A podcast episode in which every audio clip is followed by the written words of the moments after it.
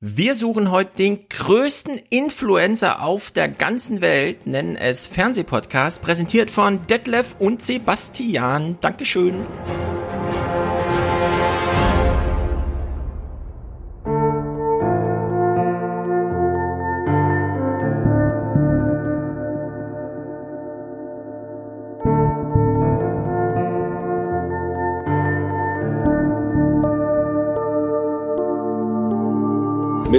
Der Situation, in der wir sind, ist insgesamt mehr Zuversicht da, auch eine bessere Laune und bei vielen auch so das, ah, jetzt endlich.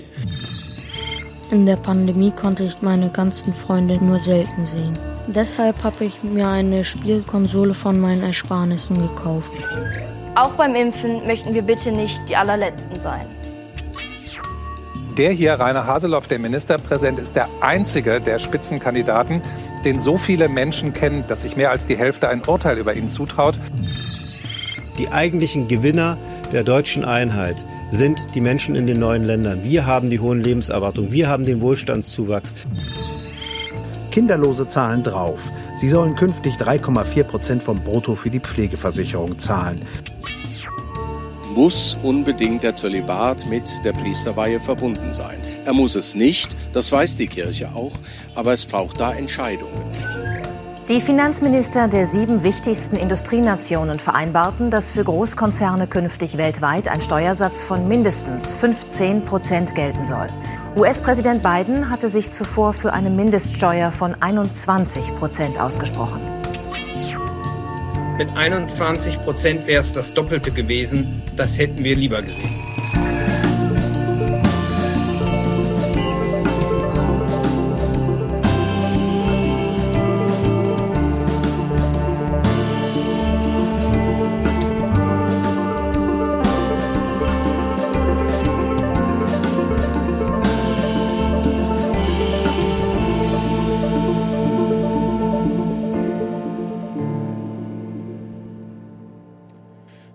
Und wer sucht mit den größten Influencer der Welt? Der einzige, nein, es gibt zwei Leute, die sich mit Influencern auskennen. Wolfgang natürlich und Ole. Hallo Ole. Guten Abend, Stefan. Freut mich mal hier zu sein. Ja, sehr gut.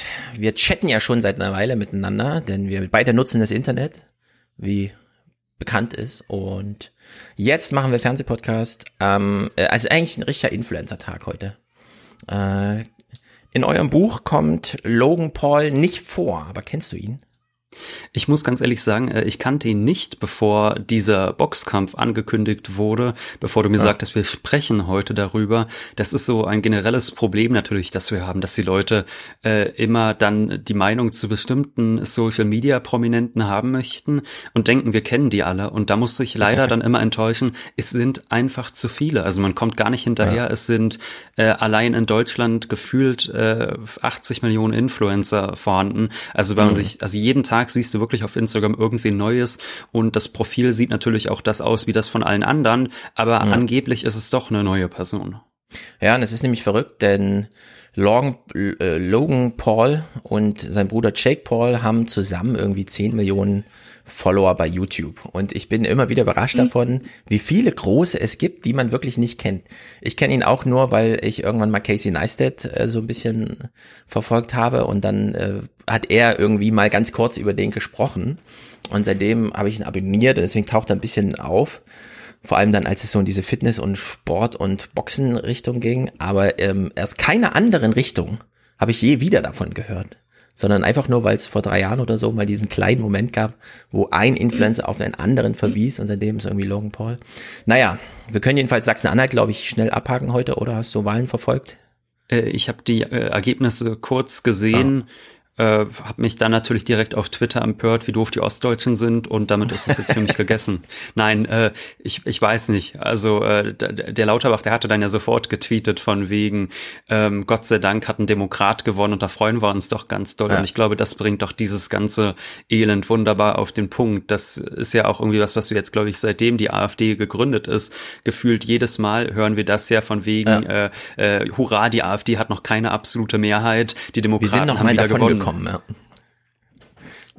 Genau, wir sind nochmal davon gekommen. Du weißt mehr über die Wahl als ich. Ich habe nämlich wirklich nur die Zahlen mir angeguckt, dass Lauterbach schon wieder dazu getwittert hat. Ging an mir vorbei, aber ich habe gesehen 35 zu 23 Prozent oder so. Und das ist hm. natürlich, damit können wir es, glaube ich, heute abhaken.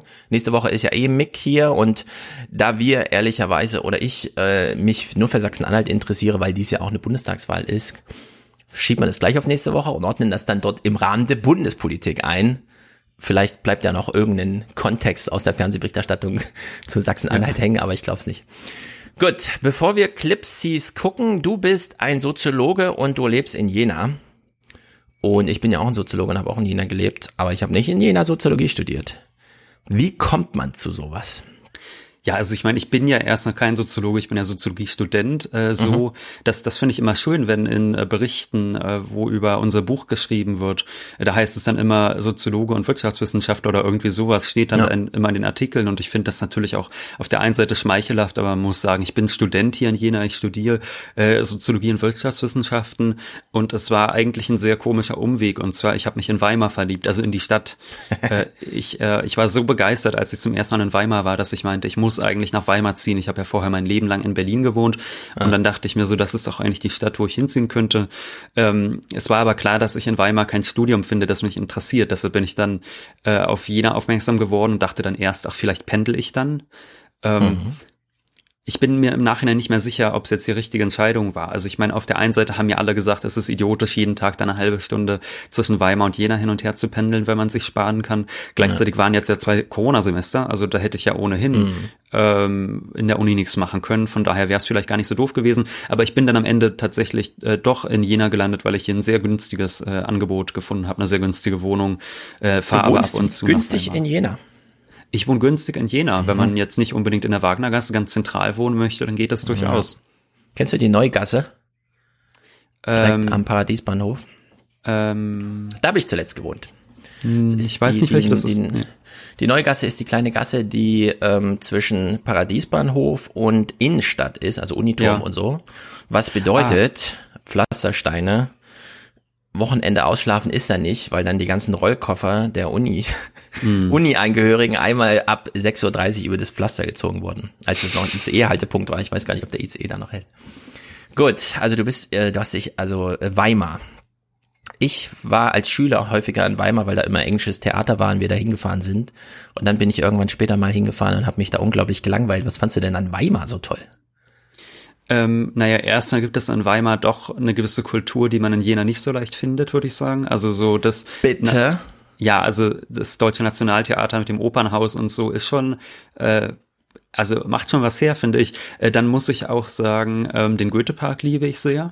Also da spaziere ich extrem gerne hin. Ich weiß nicht, ob du das Bienenmuseum kennst. Mhm. Das ist so, wenn du also von der Stadt kommst, äh, zu Goethes Gartenhaus gehst und dann einfach ganz lange raus, raus, raus gehst quasi. Mhm. Dann kommst du da irgendwann an so einen Garten, da ist das äh, Bienenmuseum und da kann mhm. man wunderbar im Garten sitzen und da fliegen die Bienen rum und das ist alles, äh, weiß nicht, voll mit Apfelbäumen und äh, wunderschönen Blumenbeeten, ja. Ich kenne natürlich nur Schillers Gartenhaus, weil es in Jena steht. Gut. Ähm, wie sind die damals eigentlich von A nach B gekommen? Wie haben die sich besucht? Das muss ja echt lange gedauert haben, wenn die sich mal irgendwie von, von Schillers Goethe äh, Gartenhaus äh, zu Goethes Gartenhaus. Mhm. Ja, als du eben meintest, äh, man hat ja ab, gerade eine halbe Stunde hin und her zu pendeln. Äh, ja. Vielleicht kennt sich der ein oder andere aus. Weimar und Jena sind ja nur ein paar Kilometer eigentlich, ne? Ja. Aber es ist halt Ostdeutschland.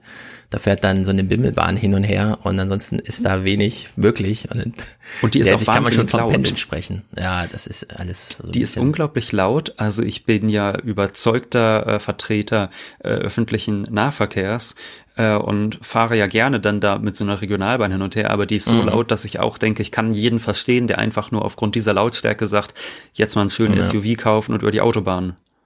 Ja. Allerdings, wenn man aus Weimar nach Jena fährt, kommt man schön aus den Bergen und fährt so auf Höhe in die Stadt ein. Also ja. in deren Sicht, da bietet sich dann doch ja. wieder an, ein bisschen zu pendeln. Gut. Übrigens war das mein erstes YouTube-Video, was ich gemacht habe vor 15 Jahren oder so. Einmal mit äh, der schottigsten Kamera überhaupt diese Einfahrt nach Jena zeigen. Gut, äh, du machst ja mit Wolfgang auch den Wohlstand für alle Podcast. Du kennst ja. dich also aus mit Wirtschaft. Und in den Nachrichten versuchen sie auch mal so ein bisschen und ja. Wirtschaft zu erklären. Und wir steigen mal kurz ein, bevor wir in die Influencerei abtauchen. und gucken ein Börsenbericht zum Thema Inflation. Die beschäftigt uns natürlich alle, denn jetzt ist sie plötzlich da, die Inflation. Alle sind aus dem Häuschen und man versucht immer noch den Deutschen so 100 Jahre alte Erinnerungen der Vorfahren über Epigenetik oder so einzureden, dass wir wahnsinnig Angst vor Inflation haben. Ähm, allerdings, die Gefahr ist gar nicht so groß, wie wir hier im Börsenbericht hören. Die Pointe ist allerdings äh, ganz besonders, würde ich sagen. Die können wir hier mit dir heute mal besonders gut auf die Schippe nehmen. Wie sind die Erwartungen? Ist das schon eine anhaltende Inflationstendenz? Naja, das wird sich noch zeigen müssen. Fakt ist, dass die deutsche Teuerung gerade den Turbo zündet. Da steigen Rohstoffpreise unerwartet stark und da reden wir nicht nur über Holz. Die Liste lässt sich beliebig fortsetzen. Kupfer, Eisenerz, Stahl, Kunststoffe, überall springen die Preise gewaltig nach oben. Nicht nur, aber auch, weil die Weltkonjunktur so rasant wächst. Für Preisauftrieb sorgt zudem die Mehrwertsteuer, die kurz gesenkt jetzt wieder normal hoch ist und die CO2-Abgabe für Verkehr und Heizung, die ab Jahresbeginn gilt. Es ist also ein Cocktail verschiedener Entwicklungen, die dafür sorgt, dass sich viele fragen, kehrt die Inflation zurück? Doch da sind sich die Ökonomen überwiegend einig. Sie rechnen zwar in diesem Jahr sogar mit einer Teuerungsrate von bis zu vier Prozent. Von langer Dauer sei diese aber nicht, weil die Löhne nicht mitwachsen. Im Gegenteil, nachdem in den vergangenen Jahren die Bruttolöhne kontinuierlich gestiegen sind, war das im Corona-Jahr 2020 nicht mehr der Fall, auch wegen der Kurzarbeit und im ersten Quartal 2021 geben sie sogar deutlicher nach. So, jetzt kannst du uns als junger Mensch sagen, wovor hast du mehr Angst? Inflation oder, oder sagen wir so, beängstigt dich mehr Inflation oder beruhigt dich mehr, dass ja die Löhne auch nicht mitsteigen? ja, es ist schön, dass sie das so äh, offen eigentlich sagen, ne? Ja. Dass sie, dass und sie auch nicht so weiter erklären. Ja. Nee, warum, warum steigen die Löhne nicht weiter? Ähm, und äh, immerhin haben sie aber nicht äh, uns noch erzählt, dass es an den bösen Zentralbanken liegt, mm. dass wir jetzt die Inflation haben da war ich ja schon beruhigt. Ich dachte jetzt, als du sagtest, jetzt kommt die Riesenpforte, da dachte ich wirklich, äh, jetzt kommt so ein Haut drauf Beitrag, der nochmal sagt, ja, jetzt macht sich richtig bemerkbar, äh, dass die EZB und die EU-Kommission, als man letztes Jahr so viele Schulden aufgenommen hat, dass sie da mal so richtig über die Stränge geschlagen mhm. haben. Ja, diese Nonchalance oder wie man das nennt, mit der uns einfach gesagt wird, dass ja die Löhne nicht mitsteigen und deswegen kein Problem ist, wenn die Preise steigen, weil wie weit sollen die Preise steigen, wenn die, also ich würde mal so sagen, die Preise können noch über diese zwei Jahre oder was er eben mhm. meinte, weiter steigen, auch wenn die Löhne nicht mitsteigen. Das haben wir ja gesehen bei Mietpreisen. Die haben sich in zehn Jahren verdoppelt. Dann ja. hat auch keiner gesagt, oh, jetzt müssen wir aber mal ein bisschen abbremsen, weil die Löhne steigen ja gar nicht mit. Nee, dann ist halt der Anteil, den man ausgibt, von seinem Monatsbudget von 35 auf 52 Prozent gestiegen, ohne dass es jemanden gestört hat. Ne? In der Hinsicht finde ich das wirklich diese, diese Leichtfertigkeit, mit der man das hier ohne weitere mhm. Erklärung einfach als Fakt in den Raum stellt, finde ich wirklich bemerkenswert. Naja, es ist, glaube ich, einfach diese Angst, dass man irgendwie in diese Situation der 70er Jahre nochmal gerät, dass man sagt, man hat so eine Lohninflationsspirale, ne? dass man irgendwie ja. sagt, äh, die Preise steigen, also fordern die Gewerkschaften in gleichem Zug höhere Löhne, dann steigen wieder die Preise und so weiter. Und das ist irgendwie das, wovor man so große Angst hat. Und deshalb sagt man dann, ja, Gott sei Dank äh, äh, hält sich das, äh, ja, hält das nicht Schritt. Mhm. Ja, aber dafür, dass wir vor fast 30 Jahren äh, festgelegt hatten, so ein 2% Inflationsziel ja. wäre eigentlich schön. In Deutschland 20 Jahre lang mit dem Lohn als Preis nicht mithielt und jetzt so eine 18, 20 Prozent Lücke zu Frankreich immer noch offen ist, die mhm. man ja mal zumachen müsste, äh, finde ich das also wirklich bemerkenswert, äh, dass man mittlerweile, und das braucht auch ein uninformiertes Publikum, um das so zu senden. Ne? Also wer, wer hier Bescheid wüsste über die letzten 30 Jahre EU und wie es so war, äh, kann das eigentlich nicht einfach so hinnehmen, aber es wird ja einfach so gesendet. Nein, aber dafür gibt es dann Dafür gibt es dann immer Jubelbotschaften, dass sie wieder Exportweltmeister sind. Das ist auch was Schönes. Ja, Export oder Börsenwerte. Ja. Da wird dann immer der DAX wieder, jetzt hat er ja auch wieder so einen Rekord äh, eingesandt. Naja, wir können jedenfalls hier, da wir informiert sind und ihr liebe Hörer ja auch, eins und eins zusammenzählen und wundern uns deswegen gar nicht über diese Corona-Meldung. Ups, hier läuft er. Der Deutsche Hotel- und Gaststättenverband klagt, dass während der Pandemie den Hoteliers und Wirtsleuten deutschlandweit 325.000 Beschäftigte abhanden gekommen sind. So, diese Menschen sind ja nicht weg. Die haben sich umentschieden. Warum? Weil es für sie keine Arbeit gab. Jetzt können wir alle im Grübeln. Hm, wie bekäme man die wieder zurück? Hm. Löhne wären, glaube ich, äh, ein schlechter Anreiz, oder? Man könnte klatschen. Ja, stimmt. Wir müssen einfach nur klatschen. Wir müssen den Leuten, den Boomern und Älteren, die jetzt Ja. geimpft äh, einkehren, den müssen wir sagen, vergesst das Klatschen nicht, damit die Leute wissen, warum sie euch da gerade in Maske und unter Lebensgefahr bedient haben. Naja, wir wollen uns nicht drüber lustig machen, denn wir beide und ich fall, also ich bin sehr viel älter als du. Aber trotzdem schramm ich noch gerade so, da ich auch ungefähr noch 30 Jahre Berufstätigkeit vor mir habe, zumindest statistisch gesehen, schramm ich an einem Problem vorbei, das andere Generationen jetzt wirklich bekommen. Nämlich die Babyboomer gehen in Rente. Und bis sie sterben, bleiben die auch in Rente und haben extrem hohe Ansprüche aus einem Umlagesystem, das ihnen nicht so viel liefern wird, wie sie wollen. Denn ähm, auch wenn die Jungen nicht rebellieren, so ganz zahm werden sie nicht hinnehmen, dass dann doch irgendwann mal tiefer in die eigene Tasche gegriffen wird. Aber es ist doch bemerkenswert, was jetzt mittlerweile hier, und zwar bei beiden Themen, Pflege und Rente, für eine Diskussion losbrach diese Woche. Da du Wohlstand für alle machst mit Wolfgang, gucken wir uns diese Wirtschaftsclips hier mal an. Das ist nämlich gar nicht uninteressant. Also zum einen dieser Vorschlag beim Thema Pflege. Wer kommt eigentlich für die Pflegekosten auf? Kinderlose zahlen drauf. Sie sollen künftig 3,4 Prozent vom Brutto für die Pflegeversicherung zahlen. Der Bund gibt zusätzlich eine Milliarde Steuergeld pro Jahr. So, die Beitragszahler werden jetzt eingeteilt in Kinderlose und Kinderhabende. Ist das fair? Was sagst du? Ja, sollte ich mir vielleicht doch langsam mal ein Kind anschaffen, wahrscheinlich. äh, nein, ich muss ganz ehrlich sagen, ich verstehe das, äh, ich verstehe irgendwie dieses ganze deutsche System mit Familie und Kinder, äh, wie da Menschen bevorteilt werden, äh, überhaupt gar nicht. Also äh, zum Beispiel, was weiß ich, dass man steuerlich die Ehe quasi bezuschusst, äh, Das sind so Dinge, die ich überhaupt gar nicht verstehe. Also ich verstehe ja noch, dass man Menschen mit Kindern irgendwie äh, bevorteilt, aber alleine schon für die Ehe das äh, zu geben, äh, verstehe ich überhaupt nicht. Ich muss dann aber auch ehrlich sagen, äh, es hat ja auch gewisse Vorteile, zusammenzuleben und gewisse Kostenersparnisse. Also äh, ich sag mal, der Quadratmeterpreis für eine 80 Quadratmeter Wohnung ist häufig ja schon dann niedriger als der für eine 50 Quadratmeter Wohnung, meiner Erfahrung nach. Äh, ich muss äh, alleine hier Internet zahlen, wo sich andere Leute zu dritt oder vier das Internet teilen. Das heißt, es gibt ja viele Kostenersparnisse, die Paare einfach haben gegenüber Singles.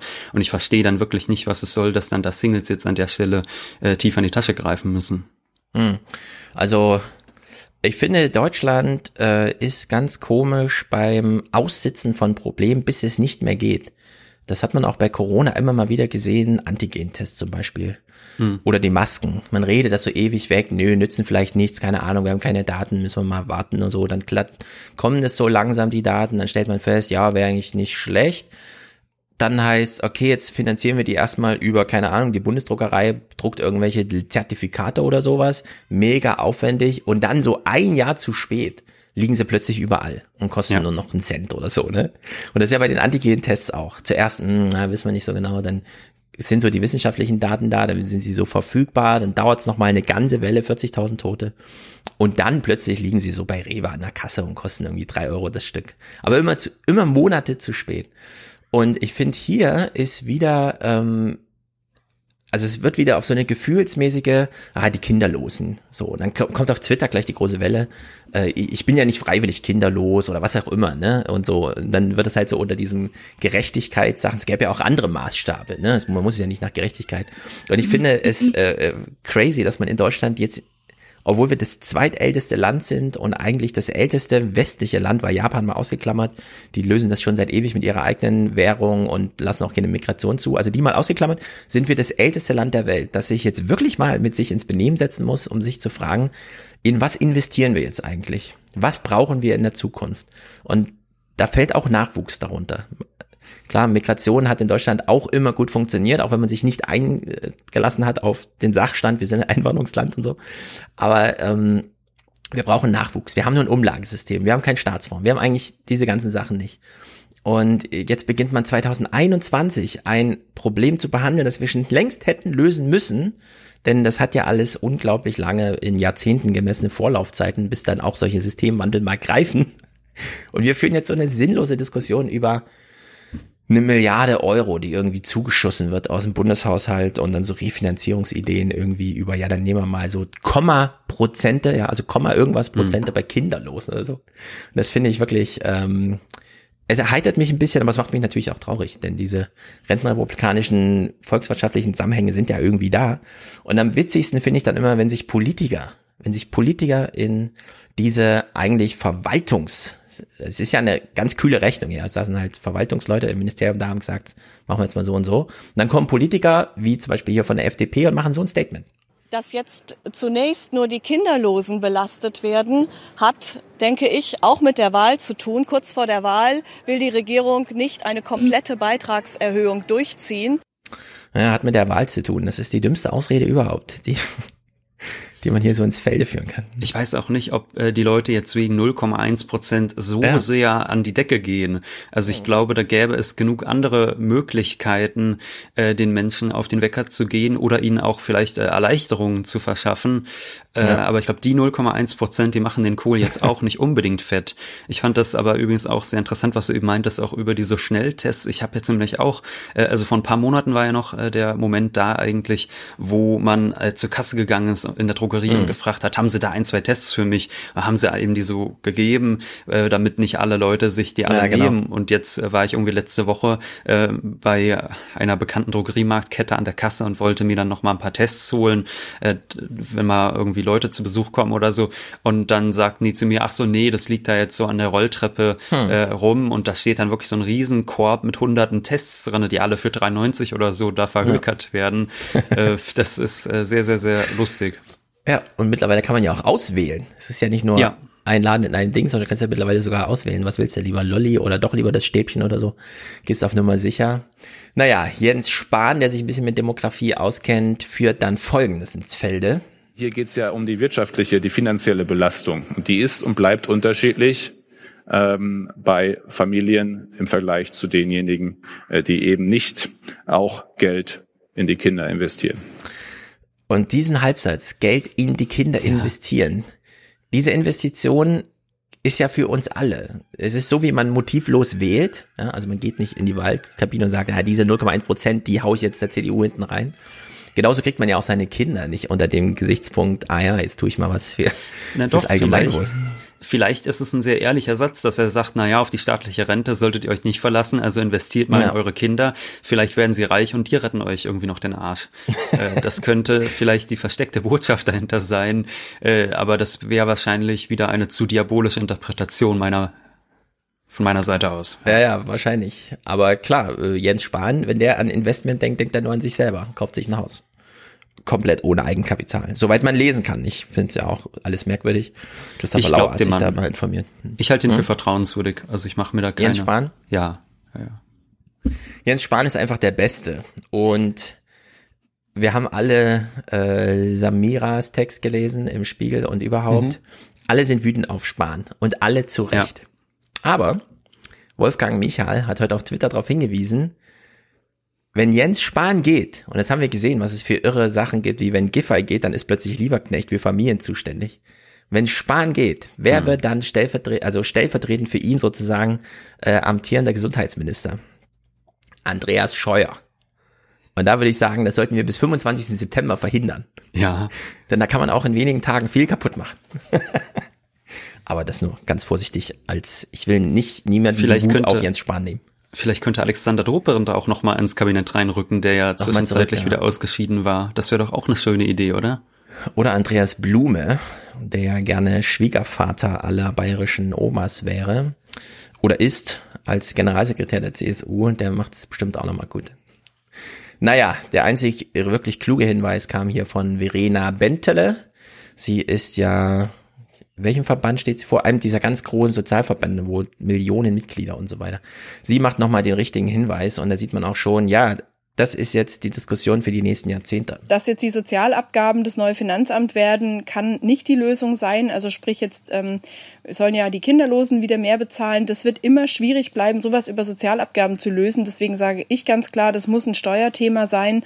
Und da muss man eben wirklich mal gucken, wie man durch eine Erbschaftssteuer, durch eine Vermögensbesteuerung oder auch durch die höhere Besteuerung höherer Einkommen und sehr hohe Einkommen, wie man dadurch eben auch mehr Geld ins System kriegt, das für so ein wichtiges Thema wie Pflege Pflege dann ausgegeben werden kann. Ja, das ist natürlich jetzt ein bisschen über Bande gespielt. Zuerst sagt sie, wir gehen in den Steuertopf, hm. der allgemein ist, und sagen, den füllen wir dann über Erbschafts- und Vermögenssteuer. Ich würde sagen, wir können direkt spielen, also eine Abgabe draus machen, eine 1 zu 1 Finanzierung und sagen, die Vermögenden und die Erben bezahlen jetzt die Kindersteuer in Deutschland. Das wäre auch eine nette Idee. Ich finde jedenfalls äh, ganz allgemein interessant, also bei diesem Thema Umlagesysteme. Hm dass da nicht einmal in der öffentlichen Debatte die Frage auftaucht, warum funktioniert das eigentlich bis heute? Ja, also man hätte ja. ja auch schon in den 50er Jahren sagen können, Hilfe, äh, wir haben viel weniger junge Leute pro Alten als noch 1910, hätte ja auch gestimmt. Mhm. Ah. Äh, und aus irgendeinem ja. Grund äh, mhm. ist die Welt seitdem auch noch nicht untergegangen. Also äh, das stimmt. Also Dass es da bestimmte Verhältnisse von Produktivitätssteigerung, ja. Verteilung des geschaffenen Wohlstandes etc. gibt, die alle da miteinander, genau. äh, die alle mit dieser Problematik zu tun haben, wie viel Rente kann ausgezahlt werden. Das findet ja. überhaupt nicht statt. Stattdessen werden dann so Scheinlösungen propagiert wie Aktienrenten und auch Aktienrenten ändern ja nichts an der Tatsache, dass auch in Zukunft die jungen Erwerbstätigen für die alten Rentner äh, beziehungsweise auch alle anderen, die irgendeine Form von Rente beziehen, äh, mhm. arbeiten gehen. Und das wird gerne dieser, das wird gerne verdeckt durch solche Rufe nach Aktienrenten oder sonst was. Und ich meine, wenn eine Debatte schon so geführt wird, dann ist es ja auch klar, dass dann nur noch so äh, Pseudo-Lösungen wie 0,1 Prozent bei rumkommen. Ja. Ja, genau. Also äh, die Benteler hat jetzt hier den Steuertopf aufgemacht und der ist, genau. wie du sagst, bei Rente schon längst offen.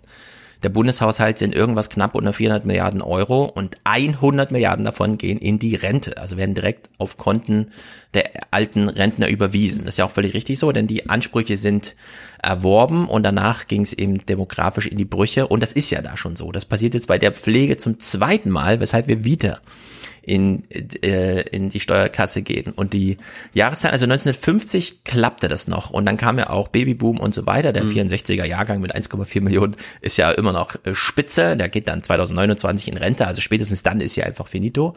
Aber seit ungefähr 40 Jahren schrumpft die deutsche Bevölkerung, wenn man sie Bio-Deutsch labeln würde. Also seitdem ist es ein Anteil von Migration, der hier einfach ausschlaggebend ist. Also in, Migration in die Sozialkassen als Einzahler, muss man ganz deutlich sagen. Es geht hier um Migration in die Einzahlerseite der Sozialkassen.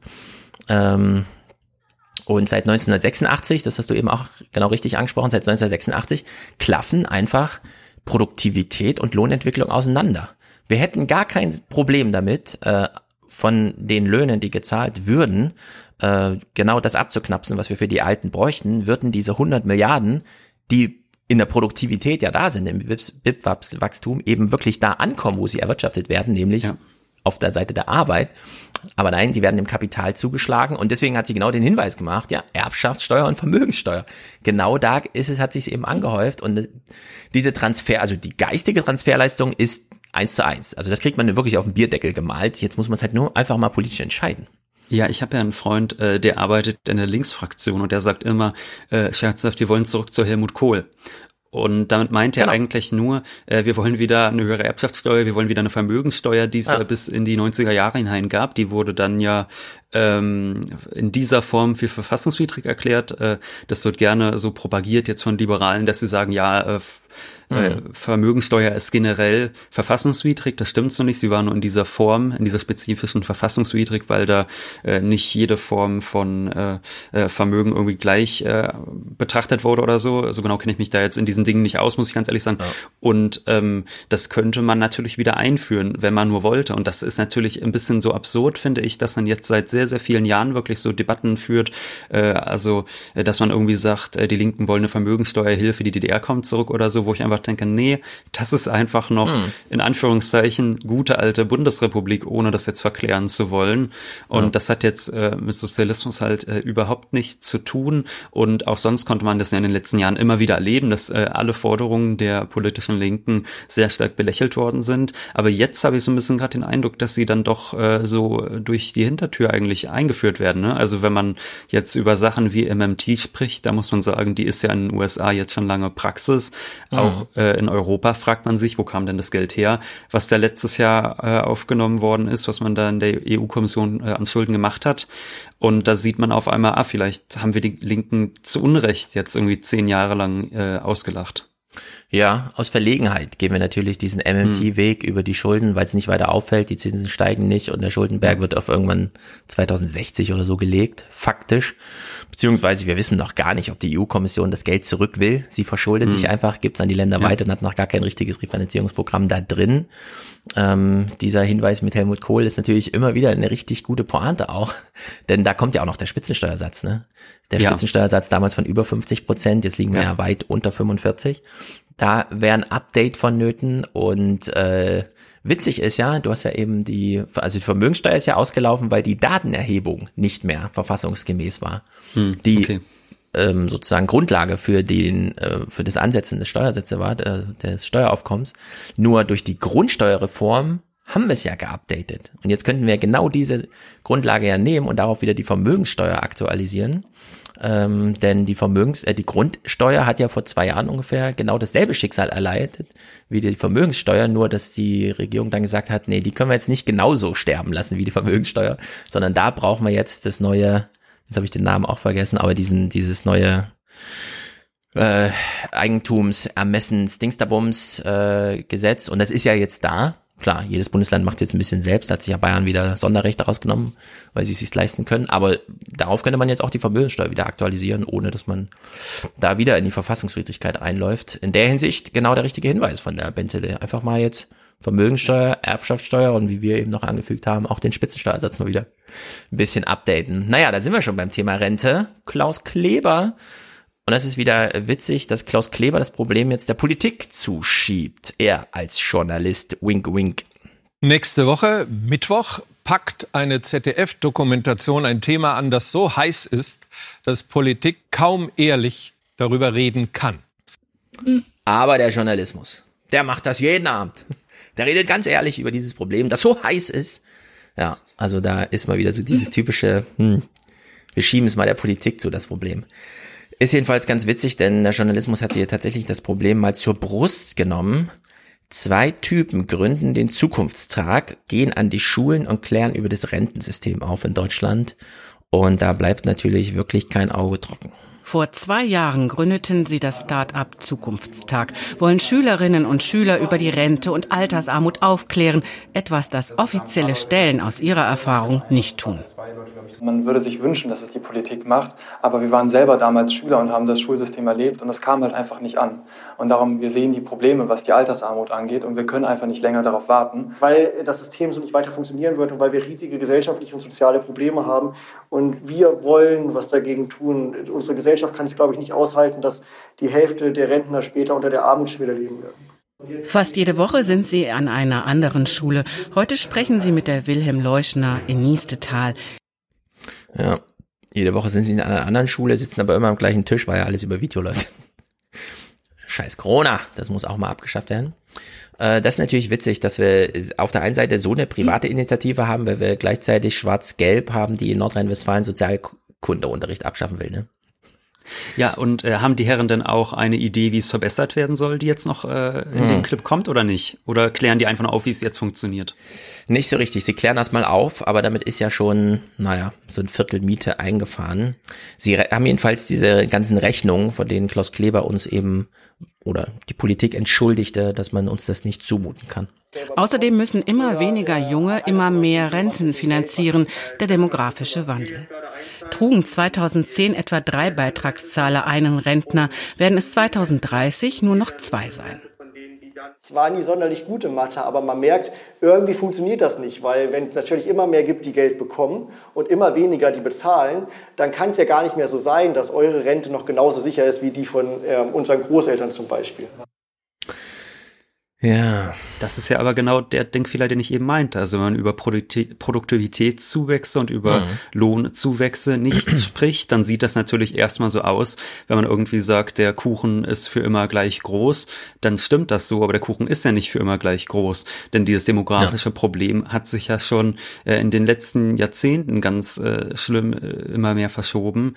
Äh, es hat aber auch einfach seit der, weiß nicht, Mitte des 20. Jahrhunderts in Deutschland ein unglaubliches Produktivitätswachstum mhm. gegeben, eine unglaubliche Wohlstandssteigerung. Und das muss man eben auch der Ehrlichkeit halber da äh, mit reinnehmen und sich dann natürlich fragen, was du eben angesprochen hast schon, wie wird das dann verteilt?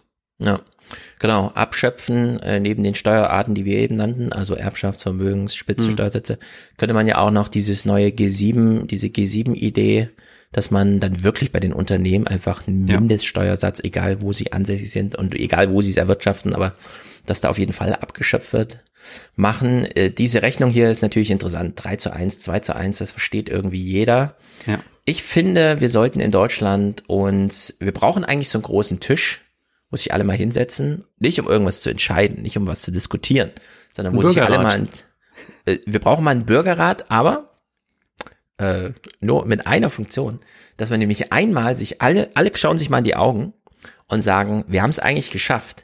Wir sind reich geworden, bevor wir alt geworden sind. Uns geht's besser als China, uns geht's besser als Vietnam und viele andere asiatische Länder. Wir haben es geschafft. Wir sind eigentlich reich genug, damit nicht, und das hat er eben angeführt, der eine, jeder zweite in zehn Jahren unter die Armutsgrenze fällt. Und hm. das sehen wir in Südkorea. Wir denken immer, Südkorea ist ja ein superreiches Land, da sitzt Samsung, eines der größten Arbeitgeber der Welt. Überall äh, sind sie vertreten, vermarkten sich überall und so weiter haben jetzt übrigens auch mal eine Erbschaftssteuer gezahlt, rekordverdächtig irgendwie 10 Milliarden Erbschaftssteuer oder so, weil es fällt eben an das Geld. Nur in Südkorea lebt tatsächlich die Hälfte der Rentner heute unter der Armutsgrenze und es wäre genau unser Schicksal. Und wir können dem aber entgehen, indem wir einfach nur eine Umverteilungsentscheidung treffen.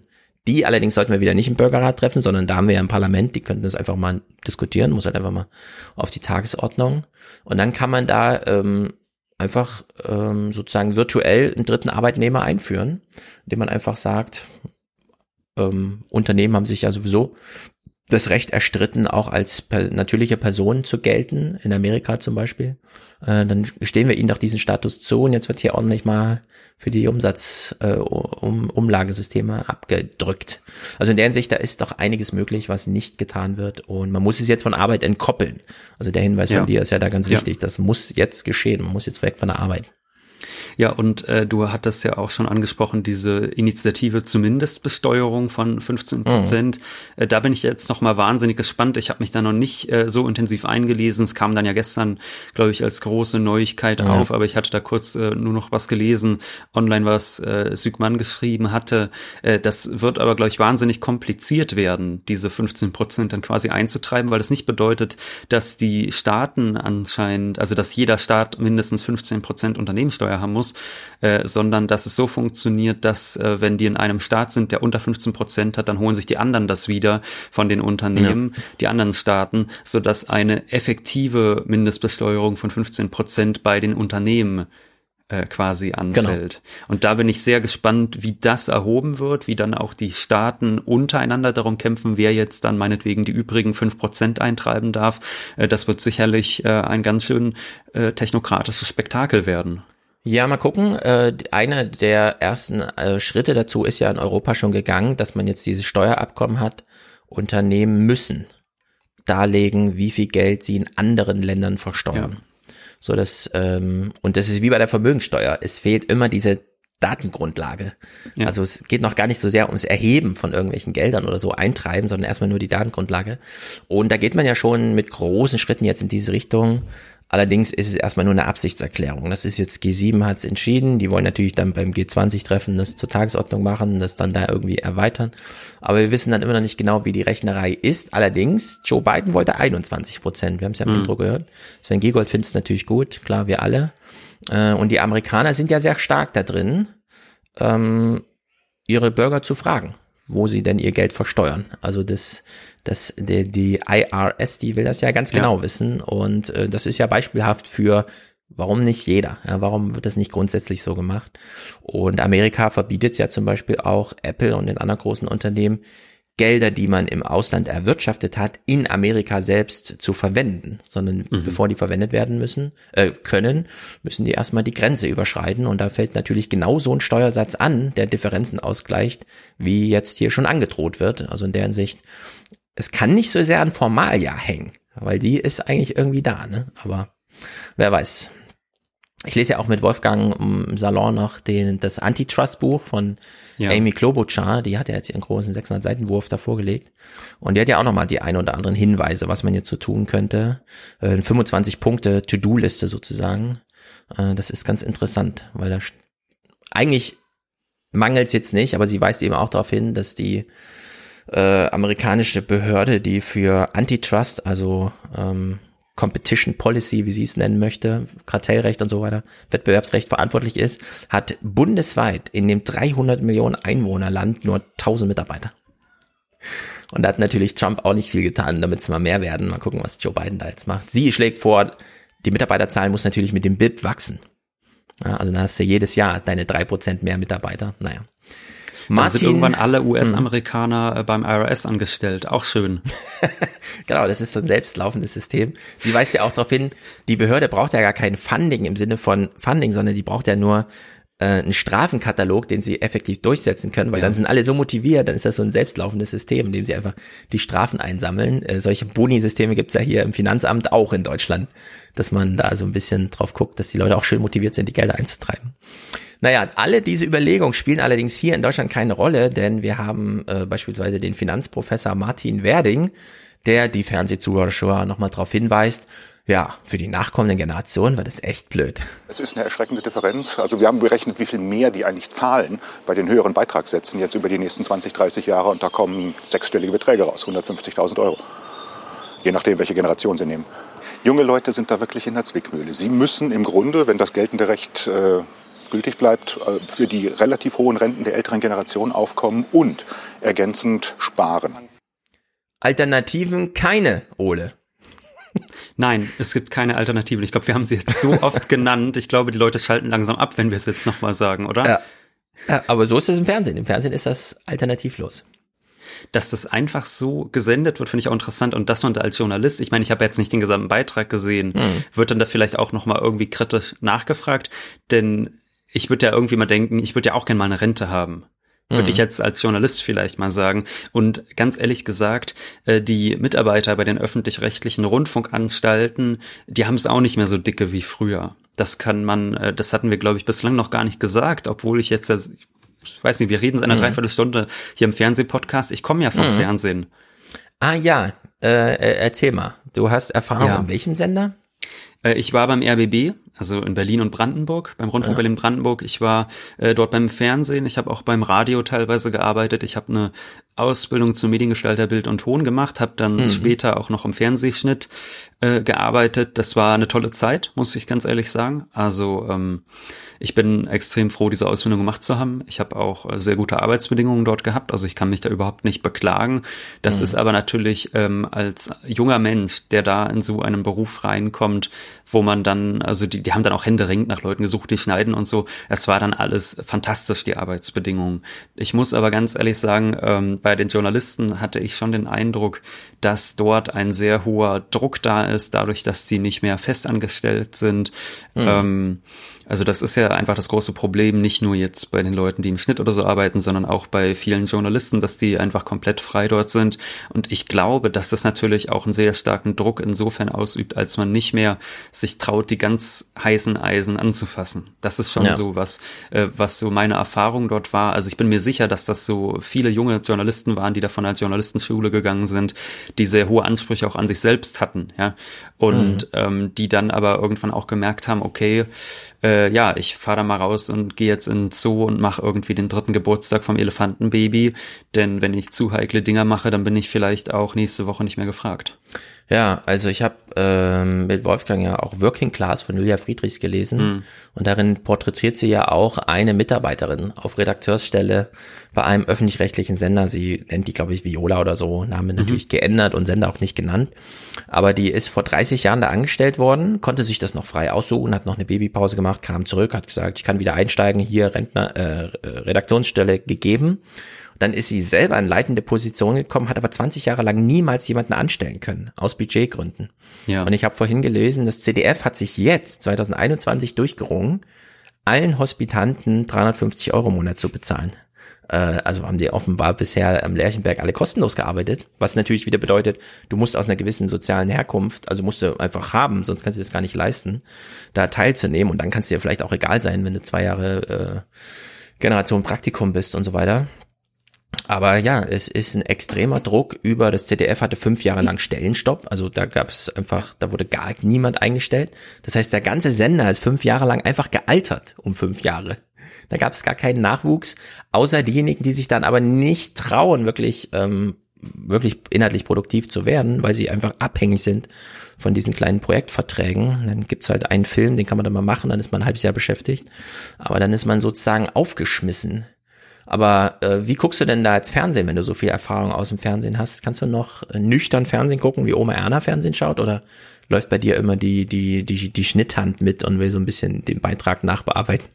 Äh, die, die Schnitthand nicht so sehr, aber man weiß natürlich, wie Fernsehen entsteht und nimmt das dann manchmal auch mit so einem gewissen Spaß eher wahr. Also wenn du so einen Mhm. Beitrag siehst, meinetwegen äh, Frauke Petri ist im Bundestag und geht dann äh, meinetwegen an der Kamera vorbei, dann also dann weißt du halt einfach, wie diese Schnittbilder entstehen, äh, also dieses, diese ganze Ja. Routine, wie diese Beiträge entstehen, die sind natürlich immer nach Muster A, B, C aufgebaut und das guckt man dann schon mit so einem gewissen Spaß sich an irgendwie. Seit Mhm. Drei Jahren hat sie die AfD-Fraktion verlassen, läuft dramatisch an der Kamera vorbei, Ja. dann Schnitt, Nahaufnahme aufs Gesicht und sie erklärt, wie antidemokratisch die Partei geworden ist oder was auch immer. Das kann man dann irgendwann alles so, ja, mitfühlen Ja. eigentlich, wie der Beitrag sich so entwickelt, weil es da natürlich äh, auch sehr begrenzte Gestaltungsspielräume gibt, wenn du einfach weißt, du musst da irgendwie deinen Beitrag drehen als Redakteur, du fährst raus, du drehst den, äh, du kommst in den äh, Sender, du schneidest den, du vertonst den etc. Da ist nicht viel Zeit Mhm. für Schickimicki, sondern das läuft dann alles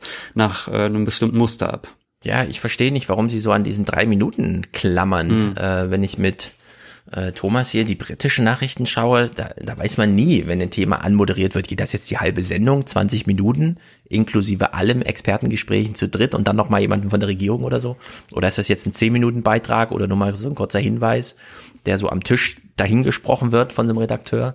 Und Also hier ist es wirklich krass formatstarr alles. Diese 30 Minuten werden da äh, radikal auf diese drei Minuten Häppchen gefüllt. Es gibt ja auch diese Aufnahmesoftware, die sie da haben, wo alle sehen, ah ja, und wo wirklich äh, wie Excel-Tabelle vor 20 Jahren, so farblich untereinander einfach das, also das, die Sendung sozusagen durchgeskippt wird und man dann diese drei Minuten Häppchen hat und dann da irgendwie 45 Zeilen auf 30 Minuten verteilt werden, Moderation, Dings, Dings, Dings, Dings, und dann läuft das da- durch. Ja. Und Sorry, am besten ist immer noch, finde ich, das, das, das Schnittbild. Wenn sie diesen B-Roll haben, BBC hat das seit Jahren abgeschafft. Wenn sie in Büros sind und durch Pflanzen hindurch Schreibtische filmen, an denen jemand Papier markiert, sage ich mal. Da wird ja nicht Ja. wirklich ernsthaft geschrieben. Ja, genau, das sind auch die schönen Schnittbilder, wo ich eben meinte, das sieht man mit so einer gewissen Ironie Mhm. einfach, äh, weil man dann immer sieht, dass sie da irgendwie Unterschriften setzen oder so. Und es ist natürlich völlig klar, dass sie da nicht gerade wirklich Ja. arbeiten Ja, äh, vor der Kamera. Ich musste eben noch dran denken, äh, daran, ich war mal äh, mit einem Kamerateam draußen und da wurde dann ein Beitrag gedreht über Antisemitismus in Berlin. Das war echt Mhm. so ein großes Ding und da war der RBB auch der Erste, der über diesen spezifischen Bericht äh, berichtet hat im Fernsehen. Das äh, hieß es dann, glaube ich, sogar noch im Tagesspiegel, also in der großen Berliner Zeitung. Heute Abend im RBB kommt dann der Bericht und so. Und ich weiß noch, das war dann so ein zweieinhalb Minuten Ding. Ja. Und davor liefen dann von der halbstündigen Abendschau sage und schreibe zehn Minuten drei Beiträge zu Kate und William in Berlin. Ja. Ähm, äh, also bevor dann Antisemitismus, Antisemitismus in Berlin kommt, äh, spricht man erstmal über irgendwie das britische Pärchen, äh, was zu Besuch ist. Und äh, da wurden dann auch Leute auf der Straße interviewt und es war auch kein einziges kritisches Wort bei, Mhm. wo ich mir so dachte, gut, ich werde ja nicht der einzige Berliner Bürger sein, der mal in eine Kamera sagen kann, ja, finde ich irgendwie bisschen albern, dass jetzt hier mega viel ähm, äh, Steuergeld rausgeschmissen ja. wird dafür, dass die hier hoch und runter spazieren und sich von irgendwelchen Leuten, mhm. die immer noch meinen, irgendwelchen Monarchen zujubeln zu müssen, äh, dass sie sich da feiern lassen. Äh, und ja, dann als viertes kam dann unter ferner Liefen Antisemitismus. Das fand ich sehr äh, ja. bezeichnend leider und ich war da immer dann sehr kritisch auch und vor allem, wenn du dir dann ansiehst, was früher mal lief im Öffentlich-Rechtlichen, dann ist das echt schlimm. Also ich sprach da mit meiner Chefin drüber und die meinte zu mir, mhm. ja Ole, geh mal ins Archiv. Also es gibt so ein digitales Archiv wirklich. Und dann meinte die mal in die und die Filmsendung rein. Und da habe ich da mal reingeguckt. Und das ist halt eine Filmsendung, da sitzt da Rainer Werner Fassbinder mit irgendeinem Moderator, dessen Namen ich gerade vergessen habe, äh, in 70er Jahren und die sprechen irgendwie über die faschistische Familie in Fassbinders chinesisches Roulette und rauchen dabei und lassen sich Zeit. Und man fragt sich, also da muss ich schon sagen, ja, da ist ein großer kultureller Rückschritt meiner Meinung nach zu erleben. Also das, das lasse ich mir nicht als Kulturpessimismus verkaufen. Ja, vor allem es ist innerhalb einer Politikergeneration passiert. Das finde ich ja. immer so erschreckend. Es gibt von Merkel in ihren Anfangsjahren noch solche ausführlichen Gespräche. Da wurde ja auch letztens wieder eins hm. rausgekramt, als sie mal die, die Methode Merkel damals schon so dieses Abwartende und dann am Ende und ich sitze hier alle aus und ich brauche auch keinen Schlaf und dann entscheide ich halt oder wirke darauf hin. Und es waren da, damals war das wirklich ganz anders. Und es hat jetzt eine Generation gebraucht. Vielleicht ist es dieser Umzug nach Berlin gewesen, wer weiß. Viel wird ja so mit diesem, und da kamen ja so diese Berichte über die Meute und so weiter, dass man dann nur noch lungerte vor verschlossenen Türen und immer auf Entscheidungen wartete oder unter Balkonen saß und so. Letzte Koalitionsverhandlungen. Und im Grunde nichts mehr richtig passiert. Und ich stell's mir auch heute unglaublich frustrierend vor, egal was du für einen tollen Fang gemacht hast an dem Tag.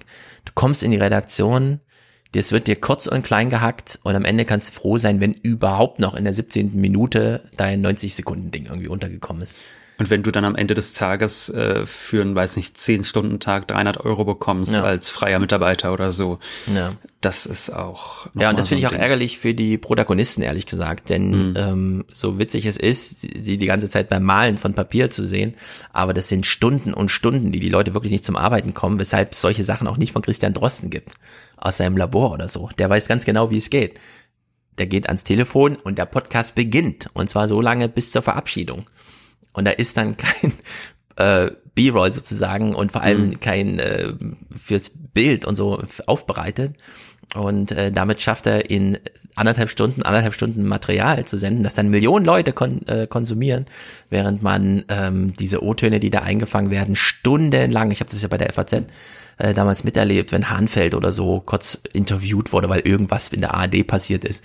Und die haben da ab 8 Uhr morgens das Licht aufgebaut, damit der 11 Uhr gedreht werden kann. Dann hat es bis 13 Uhr gedauert. Und wenn die Zeitung 17 Uhr schon fertig war, sind die dann irgendwann mal vom Hof gefahren. Und dann waren das so 10 Sekunden oder so, weil man mal so einen kurzen O-Ton dann da brauchte. Also es ist ja. schon wahnsinnig bescheuert. Da wird vor allem fürs Archiv gearbeitet. Ich glaube auch, dass einfach, äh, du hattest ja eben gesagt, dass es so in einer Generation passiert sei. Und ich sprach ja eben noch über die 70er Jahre, äh, du, aber mhm. da meintest du so, eigentlich ist es in den letzten zehn Jahren stärker geworden. Und vielleicht hast du auch recht, weil ähm, ich glaube, dass so ein bestimmter Journalistenschlag einfach auch wirklich stirbt. Also ja. physisch Politiker auch. stirbt. Ja, mhm, da, genau. sicherlich. Ja, also wenn ich jetzt äh, darüber nachdenke, ist heute ein Marcel Reich-Ranitzky denkbar beispielsweise, Gar nicht. der in dieser Herablassung auch mitunter spricht, der sich das traut. Also diese, dieser Mut zum Werturteil, habe ich den Eindruck, der ist eigentlich äh, insbesondere im Kulturfernsehen komplett abhanden gekommen. Hm. Es regiert nur noch eine Logik. Und das habe ich Wolfgang schon mal erklärt, äh, erzählt. Da gibt's gar nichts zu erklären, sondern ich habe es Wolfgang mal so gesagt, er fand es super lustig. Und ich, wenn ich drüber nachdenke, finde ich es auch immer wieder lustig. Sehgewohnheiten. Leute hängen an ihren mhm. Sehgewohnheiten. Und es gilt jetzt das Prinzip Kinder und Disney. Du setzt Kinder vor den Fernseher und machst einen Film an. Und dann sagen die, wieso soll ich den gucken? Den kenne ich doch gar nicht. Kinder wollen immer dasselbe sehen. Ja. Und wenn es einmal einen Film geschafft hat in die Rotation, dann wird der tausendmal geguckt. Und so funktionieren äh, die Nachrichten heute. Du bist einfach gefangen in diesem Infinite Loop an dem immer gleichen, wo gerade mal vielleicht Name oder so ausgetauscht wird, aber auch das dauert unglaublich lange, Name zu etablieren und so weiter. Wir haben es ja vorhin äh, gehört im Intro, diese Vorab-Umfragen, was halten Sie denn äh, von den Politikern in Sachsen-Anhalt? Man kennt ja gar keine. Ja. Äh, Rainer Hasselhoff war der Einzige, der überhaupt in einem Maße bekannt war, dass mehr als 50 Prozent der Angefragten sagen konnten, kenne ich. Was sie dann ja. davon halten, was er tut, keine Ahnung, aber kenne ich zumindest, ja. Und er ist ja der Einzige in dem ganzen Bundesland als Ministerpräsident. Und das zeigt natürlich alles. Und die Amy Klobuchar schreibt zum Beispiel auch in dem Antitrust-Buch, das ist eine ganz gute These, äh, die vor allem in Amerika gilt. Dadurch, dass ähm, der ganze Medienbereich den Finanzleuten zum Opfer gefallen ist, hm. hast du natürlich nur noch Mantelproduktion. Du hast ja keine lokale Medienproduktion ja. mehr.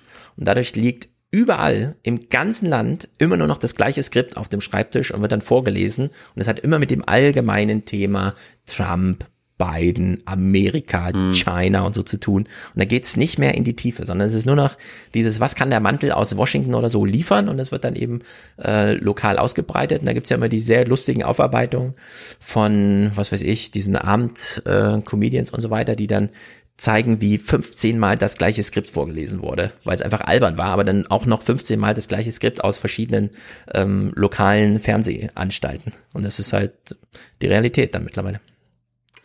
Ja, und äh, man muss aber natürlich sagen, der öffentlich-rechtliche Rundfunk, der funktioniert nochmal anders und der hat ja auch Freiheiten, die man sonst eigentlich in der restlichen Presse nicht hat, dadurch, dass der öffentlich-rechtliche Rundfunk sich ja offiziell nicht nach Quoten zu richten hat, sondern ja. er hat sich ja offiziell jetzt ja sagen wir mal, was ist der äh, gesetzlich festgelegte Auftrag? Das sind halt nicht Quoten, sondern das ist halt äh, Information, Unterhaltung etc. Ich meine, wir könnten das jetzt alles hier aufführen, ähm, müssen wir aber nicht unbedingt. Aber ich meine nur, also sie hätten ja diese Freiheiten irgendwie ja. noch und sie nagen ja auch nicht gerade am Hungertuch. Die Frage ist halt, wofür gibt man es aus?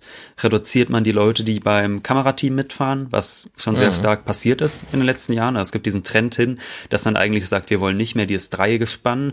Also früher sagte man ja sogar noch noch Fahrer, Kameramann oder Frau, Kameraassistent plus Redakteur. Vier Leute. Ja. Dann wurde einer weggekickt, nämlich der Fahrer, der Kameraassistent ist dann gefahren. Das ergibt ja irgendwie auch noch Sinn, ne? Äh, dass man halt irgendwie sagt, Kameramann, Kameraassistent, der insbesondere für Ton verantwortlich ist und dann äh, ein Journalist. Und der Trend geht jetzt eigentlich dazu, dass man wirklich sagt, man hat einen Journalisten, dem wird das alles beigebracht in Schulungen, wie er zu drehen und zu schneiden hat. Und dass es dann technisch gar nicht mehr die alten Standards hat, ist ja überhaupt nicht das Problem, denn die Leute sind ja eh immer, immer mehr an äh, so wackelige YouTube-Ästhetik und so gewöhnt. Ja, Von eben. daher ist es ja völlig unproblematisch, das vor allem in Hinblick auf die zukünftige Generation, äh, mhm. das genauso zu machen. Das ist, finde ich, schon sehr bedenklich. Das ist also im Technischen auf jeden Fall schon spürbar, dass man da sagt, wir nehmen äh, einen sinkenden Qualitätsstandard ganz klar hin, anstatt uns zu fragen, ob man nicht vielleicht auch an anderen Stellen sparen könnte. Mhm. Ich meine, ja, also populistisches Beispiel wäre jetzt äh, die ganz großen Chefetagen, die über 20.000 im Monat bekommen. Da würde ich sagen, 8000 Euro sind auch schon ein sehr, sehr, sehr guter Lohn. Und ja, ähm, ja. aber gut, ähm, ich hatte jedenfalls auch mal mit, ich möchte jetzt nicht namentlich nennen, aber mit mhm. einer sehr hoch am RBB angesiedelten Person so über diese Dinge gesprochen, also die ich dann so, die ich dann so kritisch sah, äh, habe da mal einiges so aufgeführt und dann wurde mir gesagt, ja, ja, aber wir müssen ja auch bedenken, dass Oma Erna uns sehen soll. Und Richtig. ich war da wirklich fassungslos, weil ich mir so dachte, gut, der RBB ist die rote Laterne in Deutschland. Ich weiß nicht, ob es immer noch so ist. Damals war es so. Ich gehe davon aus, dass es immer noch so ist. Der RBB funktionierte wirklich so, dass man gesagt hat, Samstag 2015, da senden wir doch mal eine 30 Jahre alte Bergdoktor-Episode teilweise. Mhm. Ähm, und äh, da, da dachte ich mir so, naja, aber Oma Erna guckt uns ja offensichtlich nicht. Das heißt, gerade mit dem Hinweis auf Oma Erna müsste man ja eigentlich merken, ja. ah, wir müssen ganz viel anders machen. Und dann auf meine Hinweise hin, dass man an manchen Stellen vielleicht mal auch inhaltlich das Niveau wieder ein bisschen anheben sollte, wurde mir dann äh, apologetisch mit Hinweis auf Oma Erna gesagt, nee, nee, das lassen wir mal schön nach unten geschraubt. Ja, es ist ein imaginiertes Publikum, für das man da arbeitet. Ja. Da kommt ein bisschen Marktforschung und so und gibt so Hinweise, aber im Grunde weiß man es nicht und man traut sich vor allem nichts zu. Nee, ein Publikum, dem man auch nichts zutraut. Also wo man wirklich sagt, äh, da sind wir noch froh, äh, wenn die ihren Namen buchstabieren und sich die Schuhe alleine zubinden können. Mhm. Jetzt äh, schließen wir das mal ab mit einem, äh, das ist nämlich interessant, wenn dann mal Leute extern, Leute, die wir ja. nicht kennen, zum Beispiel, und das ist wirklich ähm, sozusagen Königsstuhl, was der Ort angeht, des Wirkens, Tagesthemen-Kommentare, die ja jetzt Meinung heißen. Wir haben ja im Porträt eben gehört, der Junge, der seine Freunde vermisst und sich deswegen eine Spielekonsole gekauft hat, um weiter Fußball zu spielen. Das ist natürlich ein ganz trauriges Beispiel für einen Schüler, der noch nicht so ganz in der Lage ist, ähm, zumindest von der Fernsehkamera darüber Auskunft zu geben, was ihn ja, ich muss, ich muss ehrlich sagen, als es vorhin angespielt wurde, musste ich erstmal lachen, wie das inszeniert war einfach. ja, wie die Kamera hinter dem langfährt äh, und so. Also genau, wirklich wie Zeit, in der ganz so ins Off reinspricht. Ja, ja das ist ein bisschen makaber, also da bleibt dann Ja, das Lachen so im Halse stecken, aber man muss erstmal, es bricht erstmal mit den Gewohnheiten, die man so hat. Und äh, der Tagesthemen-Kommentar ist natürlich so eine heilige Stelle. Da wissen wir, da gibt's Schaltkonferenzen und da werden Themen festgelegt. Alle müssen einverstanden sein, damit wer spricht und dann ist es aber eigene Faust. Und äh, ich finde es sehr traurig, wenn dieser Platz, wenn dann schon mal ein externe vergeben, einfach verspielt wird. Und zwar aus Angst und auch falschen Pflichtgefühl. Denn, und das will ich unterstellen, aber das können wir auch gleich überprüfen vielleicht oder hinterfragen, ob der Kommentar einer Schülerin, den wir jetzt hören, wirklich aus der Feder dieser Schülerin kommt. In der Pandemie konnte ich Oh, meine das ist der, ganzen der Knabe, aber ich wollte eigentlich den hier spielen. Zum Beispiel beim Sport. Für die meisten fiel er einfach weg, wie bei mir das Basketballtraining. Das finde ich ziemlich problematisch, weil insbesondere in meinem Alter viele Erfahrungen für das Erwachsenwerden gesammelt werden und für die Sozialkompetenz eben Kontakte mit Gleichaltrigen nötig sind. Auch habe ich es so erlebt, dass von der Politik nicht überprüft wurde, ob Online-Schooling eine zu große Belastung für die SchülerInnen ist oder ob es überhaupt zielführend ist. So, Ole, kennst du Westworld? Die Äh, Serie? Nein, nie gesehen, muss ich Okay, dann äh, erkläre ich dir kurz, was in Westworld passiert. Man geht in einen Freizeitpark, Mhm. wo man mit Robotern unter, also man ist unter Robotern, die sehen aber aus wie Menschen, sind von Menschen auch nicht zu unterscheiden. Ähm, das ist ja das Erlebnis, um das es geht. Man darf dann da rumballern und gewalttätig sein, sich mal richtig ausleben für zwei Wochen, dann fährt man wieder nach Hause. Kostet pro Tag 30.000 Dollar, aber das ist halt Urlaub für Superreiche. Und diese Roboter müssen dann repariert werden, wenn sie totgeschossen wurden oder der Kopf abgehackt oder was auch immer. Darfst ja mit denen machen, was du willst. So, also kommen die in die Werkstatt abends, werden wieder zusammengesetzt und dann ähm, kann man in ihnen einen Analysemodus einschalten. Und dann fällt, fällt alles Menschliche ab und dann sind sie halt wirklich Roboter und klären darüber auf, was ist passiert, welche Reparatur brauche ich oder wie auch immer. Und es erinnert mich ein bisschen äh, in dieser ähm, mh, emotionalen Kälte, in der sie über sich selbst Auskunft gibt, dass das ja für Kinder gar nicht so gut ist, nicht so viel Sozialkontakte zu haben. Man muss ja auch an die Entwicklung später denken. So als beträfe das gar nicht sie, sondern als würde hier wirklich eine 60-jährige Mitarbeiterin an ihrem Schreibtisch sitzen, noch mal kurz nachgeguckt im Psychologiebuch, was ist das Problem? Ah ja, jetzt schreibe ich mal diesen Kommentar. Und so wirkte das auf mich. Also es war wirklich ein bisschen skurril und wir haben ja auch Lehrer in der Hörerschaft und die haben ja auch geschrieben und meinten, Stefan, guck dir das mal an, das ist irgendwie ein bisschen spooky, das so zu sehen. Fandest du, aber ich meine, ich, ich, also ich fand erstmal, dass sie es äh, sehr souverän tatsächlich gemacht hat. Ich meine, man kann Ja, jetzt natürlich okay, sagen, der ja. Ton ist jetzt äh, ein bisschen roboterhaft oder so, was du meintest. Mhm. Aber ich meine, sie ist es ja nun mal sicherlich nicht gewöhnt, äh, in der wichtigsten Nachrichtensendung Deutschlands aufzutreten. Von daher fand ich das ehrlich gesagt noch äh, sehr souverän, also wie sie das erstmal vorgetragen hat. Und ich fand es jetzt auch inhaltlich nur um den Text. Nur um den Text, ja. um den Text, ja. Wir können noch mal das zweite Beispiel, das ist das zweite Beispiel. Ja, mach mal, mach mal noch Die weiter. politischen Entscheidungen bezüglich Schule wurden nach meinem Empfinden auch immer zu abrupt getroffen. Daher haben teilweise LehrerInnen ihren Stress und Unsicherheiten an die SchülerInnen übertragen. Für die Zukunft wünsche ich mir, dass die Politik, sofern dies möglich ist, schnellere und klarere Entscheidungen fällt und nicht nur Verbote ausspricht. Denn solche Angebote oder Konzepte ermöglichen uns einen Weg in die Normalität und eben nicht nur reine Schulöffnungen. Also ich finde, hier hat sich der Sender nicht getraut, sie wirklich sagen zu lassen, was sie sagen wollte eigentlich. Und auch in der Art, wie sie es sagen wollte. Das ist, passt irgendwie nicht zusammen. Naja, ich würde eher davon ausgehen, dass dieser Text, wie ist nochmal diese Entstehungsgeschichte dahinter? Also es war doch so, dass es irgendeine Kooperation, glaube ich, gab äh, zwischen Tagesschau und dieser Schulklasse, in der sie war und dann Ach ist so. sie Ah, deshalb weiß irgendwie, glaube ich, nicht. Ja. reingekommen.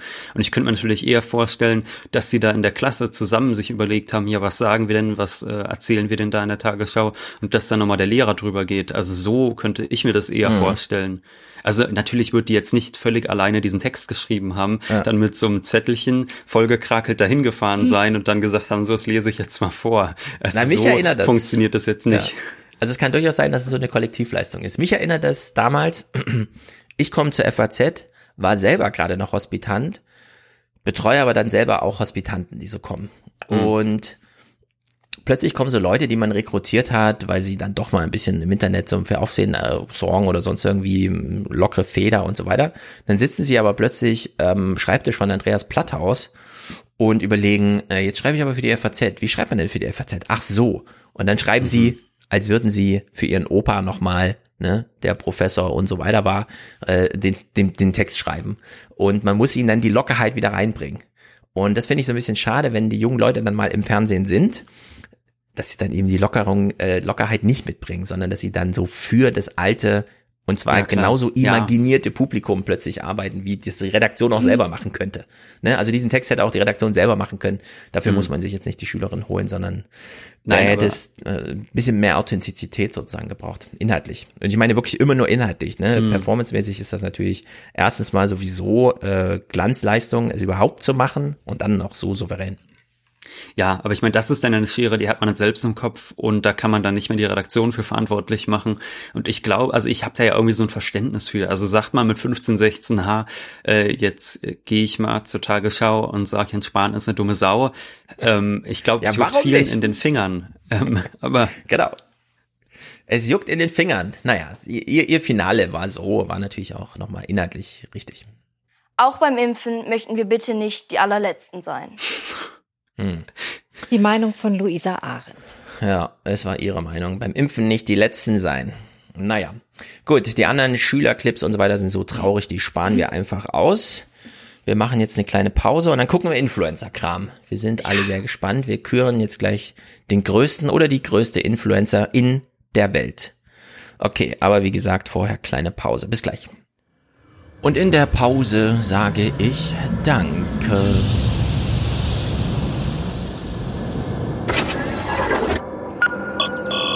Letzter Aufruf für den Alias Express. Die Fahrkarten bitte. Und zwar allen voran an Detlef. Sehr gut, 200 Euro schickt er einfach so, ist hier entsprechend Empfänger des äh, Non-Fungible Podcast-Präsentatoren Tokens, wie auch immer. Sehr gut. Er schickt keinen Kommentar. Deswegen bleibt mir nur zu sagen. Ich sag Dankeschön. Zweiter Produzent heute, Präsentator Sebastian mit 101 Euro und 1, 10101. Das sind binäre Liebesgrüße von Sebu Techneis, wie er schreibt. Sehr gut. Dankeschön. Tobias ist hier dabei. Danke für den Podcast, sagt er. Danke Ihnen, Herr Zamperoni. Julian hat ein Monatsticket. Sehr gut. Dominik auch ein monatliches Danke. Tino hat einen Dauerauftrag. Sehr gut. Yannick auch. Tanja, ich grüße nach Österreich an der Stelle. Freue mich. Mike sagt Danke, ich auch. Danke, Angela Merkel. Peter sagt Danke. Björn macht zivilen Ungehorsam. Johanna für ihren Platz im Raumschiff. Der ist hiermit gebucht. Marius hat einen Dauerauftrag, finde ich spitze. Dankeschön. Sven hat ein Ticket-Abo, Christian ist dabei, Lisa Marie und ihr Christian, Emanuel für den Fernsehpodcast, Johann schickt, schickt Liebesgrüße aus Köln. Ich möchte heute Danke sagen. Danke an alle Medien unseres Landes. Mhm. Timo ist dabei, Hans-Jörg A und N oder N und A mit Grüßen aus HH. Danke, Angela Merkel. Stefan, Robert, Erik, sehr gut, freue mich. Dankeschön. Ich sag Dankeschön. Julian Jan Valentin, er verzichtet auf zwei Döner im Monat für diesen Fantast für dieses fantastische Projekt und sagt weiter so. Thomas und Susanne Daniel sagt Keep Casting. Liebe CDU, lieber Armin Laschet, danke für eure Unterstützung. Gilt natürlich für dich, Daniel. Simon hat einen Dauerauftrag, Jens, Sascha, Andreas, Anton. Andreas gibt hier Planungssicherheit, das ist gut. Dankeschön. Frank Michael, Lydia, sie grüßt. Michael will einer von 3000 sein. Sehr gut. Caroline ist dabei. Danke, Angela Merkel. Sie hat ein Podcast-Ticket. Ganz schön viel Seehofer heute. Marcel Moritz, noch ein Marcel. Krass. Michael, Franz, ich grüße nach Hamburg. Grüße an dich, Franz. Mario Martin für den Podcast, den ich wieder erwarten regelmäßig gut finde. Hm. Dankeschön, das möchte ich dir sagen. Dankeschön. Mario schreibt, jetzt Fernsehen. Martin, Stefan, springen klingt die Münze. Ja, den habe ich ja noch nicht mit draufgezogen. Muss ich mal machen. Ich schreib's mir auf. Tommy, Markus, also Tommy schreibt, so long and thanks for all the fish. So viel Fisch ist doch hier gar nicht im Podcast. Sebastian, Niertasan, Marcel, Daniel, Ingeborg, Florian, Paul, Vincent, Michael, Philipp, Rolf, Sebastian, Spende für den Alias Fernsehpodcast. Das ist gut. Ingmar, Simon, Oliver, Robert, der hat auch einen Dauerauftrag, Manuel, Lars, danke für eure bereichernde Denkarbeit. Denken hab ich. Man muss immer nachdenken, immer denken. Denken hilft ungeheuer. Lesen ist auch Ja. gut, aber denken ist noch viel wichtiger als lesen. Denken, denken, denken. Die ganzen Evergreens. Simon, zwei Tickets pro Monat bucht er. Oliver, Grüße an dich. Robert, Manuel, Lars, Arne, Andreas, Christian, Andreas, David, Benedikt, Katharina. Danke, Stefan, für alles Liebe und alles Liebe aus der Schweiz. Dankeschön, das möchte ich dir sagen. Dankeschön. Und zum Monatswechsel sind hier noch erwähnt Katharina, achso, genau, die Schweiz, Meline. Äh, sie dankt auch hier Marc nochmal für sein luxuriöses WLAN, damit sie Podcast gucken kann. Johannes, Rudi, Mareike sehe ich hier, noch weibliche Unterstützerinnen, mal schauen. Jetzt springt mir niemand ins Auge. Ich grüße euch alle, danke. Die Monatsliste ist am Anfang, Monatswechselliste ist immer sehr gut.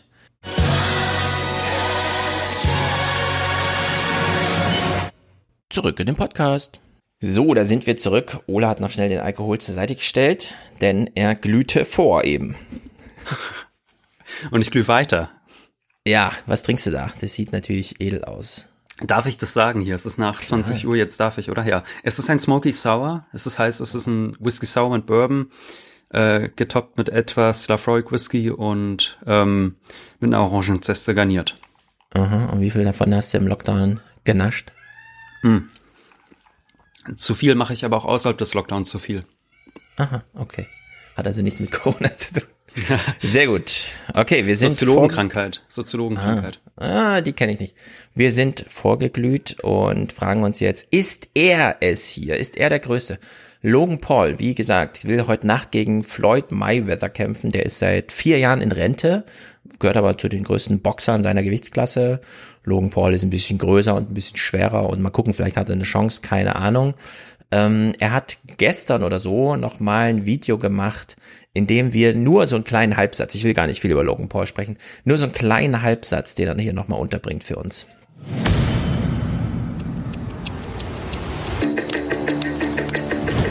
I, Logan Paul, will knock out, defeat, and embarrass Floyd Mayweather.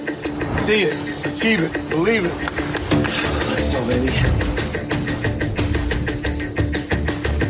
I'm not too concerned with trying to convince people that I'm a real fighter. I think on June 6th, they're going to realize the whole stigma of me being a YouTuber is long gone.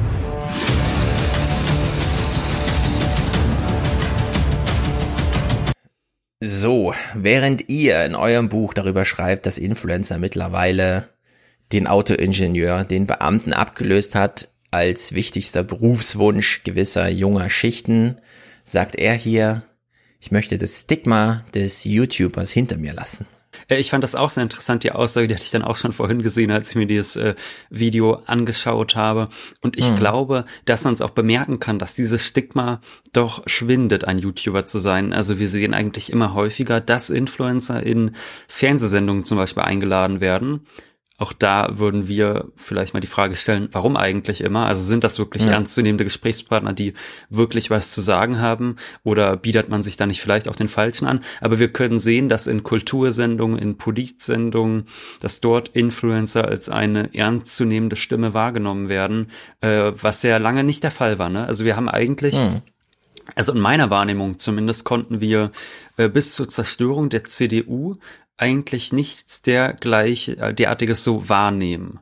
Also äh, so wirklich große Kooperationen zum Beispiel zwischen großen Medienhäusern und Influencern gab es kaum. Äh, und dann kam ja diese Zerstörung der CDU von Rezo.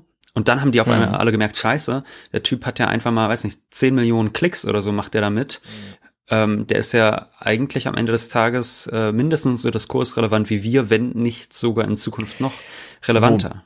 Ja, wobei man heute, glaube ich, schon das Fazit ziehen kann, äh, er hat das genau einmal gemacht. Ja. Trotz mehrerer ja. Versuche und auch bei denen, ähm, bei dem einen Anlauf war so ein bisschen unklar, welche Effekte hat es jetzt selber, also genuin, mhm.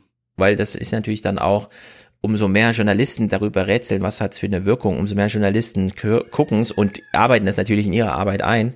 Aber 10 Millionen Views selber beeindrucken jetzt, glaube ich, immer weniger Leute. So wie wir vorhin schon drüber sprachen, dass Logan Paul zwar pro Video irgendwie drei, vier, fünf Millionen Zuschauer hat. Und heute Abend, ich meine, dieser Kampf, der wird für 49 Dollar vermarktet. Hm pro Nase. Das habe ich mich also, auch gefragt. Wer, wer zahlt das? Also ich meine, wenn wir uns jetzt die US-Arbeiterschicht ansehen, die werden jetzt dann nicht sagen, ah, da hole ich mir mal für 50 mhm. Dollar so einen Streaming-Zugang. Also ich weiß nicht, wie die bisherigen Kämpfe von Floyd May Mayweather äh, vermarktet wurden, aber mhm. man kalkulierte damit 500 bis 700 Millionen Umsatz pro Kampf allein Vermarktung ins Publikum hinein. Und in der Hinsicht ist das eine Kalkulation, die schon irgendwie aufgehen kann, gerade mhm. jetzt. Wir haben Sommer, Lockdown vorbei in Amerika, die Leute können wieder sowas wie Public Viewing, Privatpartys machen und so. Und dann hat man natürlich einen super Anlass, dass man einfach sagt, man macht jetzt eine Party daraus, äh, diesen ja, gut, Kampf klar. sich anzuschauen. Zu also zehn sieht man sich an, dann ist billig wieder, ja. Ja, es werden sich jetzt sehr viele diesen Kampf heute Nacht unter diesen Marketing-Gesichtspunkten anschauen. Denn das Stigma YouTuber, was er hier mhm. für sich als Person deklariert, es könnte auch sein, dass es sozusagen die Welle ist, dass man beispielsweise diese Frage, die du eben aufgeworfen hast. Also wir sehen jetzt ähm, die Influencer auch in diesen Diskussionsrunden drei nach neun und so weiter so mitquatschen. Mhm. Aber Vielleicht verdrängen sie dort die Schauspieler, denn dort sitzen seit Jahrzehnten Schauspieler aus den öffentlich-rechtlichen, was weiß ich, südenglischen äh, Liebesromanz-Serien, wo wir uns auch immer gefragt haben, ja, was haben die denn als zu sagen als Person? Die kennen die doch nur als Schauspieler und so weiter. Und hier scheint es einfach nur so einen Transfer gegeben haben von den einen Medienstars zu den mhm. nächsten so, ne? Also vielleicht ist es gar nicht so neu, außer dass man halt jetzt eine andere Schicht an, ah ja, kenne ich und gucke ich deswegen die Sendung anspricht. Vielleicht äh, sozusagen, ja, dass man sich das jüngere Publikum dann holt. Also selbst dann wünsche ich mir, glaube ich, die Schauspieler tatsächlich zurück. Das sind wenigstens noch Menschen, die äh, mm. vielleicht mal an einer, ja, wohlwollend betrachtet, die vielleicht mal äh, an einer Schauspielhochschule oder sonst was waren und die vielleicht auch ein gewisses Verständnis dafür haben, was es eigentlich wirklich bedeutet, in der Öffentlichkeit zu stehen. Denn ich habe wirklich immer wieder den Eindruck bei den Influencern, dass sie so gar nicht verstehen, diese Unterscheidung zwischen äh, privater und öffentlicher Person. Mm. Und wenn die sich dann ein Fauxpas nach dem nächsten leisten, dann äh, sagen sie auf einmal, oh, das wusste ich aber nicht. Und ich glaube, die wissen das wirklich nicht. Also die sind oft auch nicht ganz so klug, ja. muss man einfach sagen. Äh, und also ich meine, mein Lieblingsbeispiel ist immer das Südafrika-Video von Diana zu Löwen, wo sie da so einen Handelsblatt-Korrespondenten interviewt hatte und ja. der hat dann ja, erklärt, ja. ja. der Afrikaner lebt sehr gerne im Hier und Jetzt, aber leider äh, guckt er auch immer in die Vergangenheit und deshalb wollen die immer Reparationsforderungen und so. Es war ein, und deshalb kommen die nicht aus dem Puschen und so. Es war wahnsinnig rassistisch, wo ich einfach denken würde, gut, jeder ausnahmslos jeder Anfang 20-Jährige, der ein bisschen was in der Birne hat, würde ja sagen, ah, okay, danke fürs Interview und auf Delete drücken und äh, niemals mhm. auf die Idee kommen, das zu posten. Und ich ja. glaube ja aber, dass sie wirklich dann am nächsten Tag von sich selbst entsetzt war, nicht bemerkt zu haben, dass das nicht so klug war. Und ich glaube, dass viele der Influencer wirklich mit dieser Öffentlichkeit eigentlich nicht umgehen können, weil man es ihnen nie beigebracht hat, weil man sie nie darauf vorbereitet hat, weil sie einfach in dieses in diesen Beruf so reingeschlittert sind, hm. äh, haben irgendwie mal auf YouTube was hochgeladen, auf einmal hat es Leuten gefallen und dann haben die das so gemacht.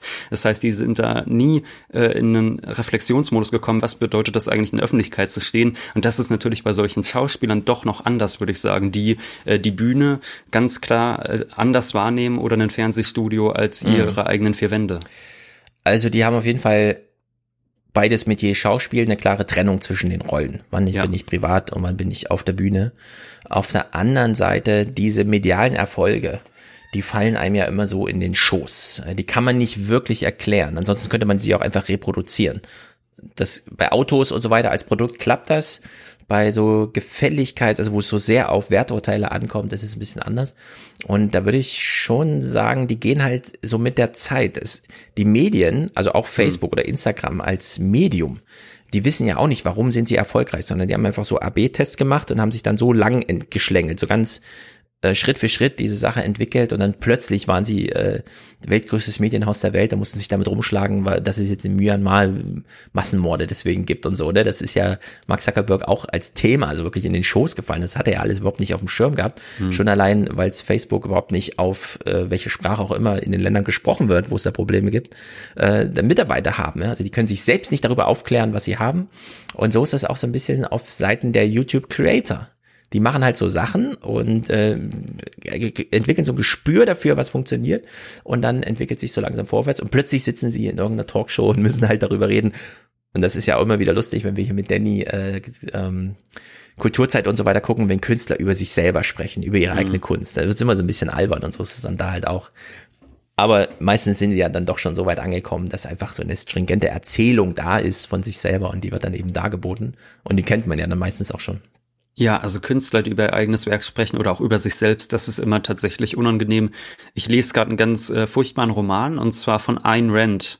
Äh, mhm. The Fountainhead, also auf Deutsch äh, der Ursprung, so heißt es zumindest in der Übersetzung, die ich jetzt hier habe. Da gibt es auch einen sehr reichen ähm, äh, Ze äh, Zeitungsbesitzer und der hat auch seine eigene Kunstsammlung und sagt, er will niemals mit einem Künstler sprechen, weil die immer mhm. enttäuschen, wenn man mit ihnen selbst spricht. Ja. Und das ist auch so meine Erfahrung. Also wenn man sich äh, Interviews mit großen Künstlern ansieht, dann denkt man manchmal schon, nee, äh, ich hätte es lieber gehabt im Nachhinein, dass ich das nie gesehen hätte. Ja. Dass irgendwie dieses Bild, was ich von diesem Genie habe, unangetastet geblieben wäre und auch meine ja. eigene Interpretation nicht äh, dadurch irgendwie ähm, ja, ähm, damit irgendwie in Berührung gekommen wäre. Es ist ja auch völlig in Ordnung, dass ein Künstler was ganz anderes äh, mit seinem Werk mhm. vorhatte, als das, was dann bei den Menschen, die sich das ja. dann individuell ansehen, als das, was bei denen ankommt. Aber es ist dann doch manchmal äh, enttäuschend, wenn jemand, anstatt sich dann zu verschließen und einfach zu sagen, ich kommentiere das nicht, das ist ja was, was Kubrick äh, oft gemacht hat, dass er zum Beispiel mhm. gesagt hat,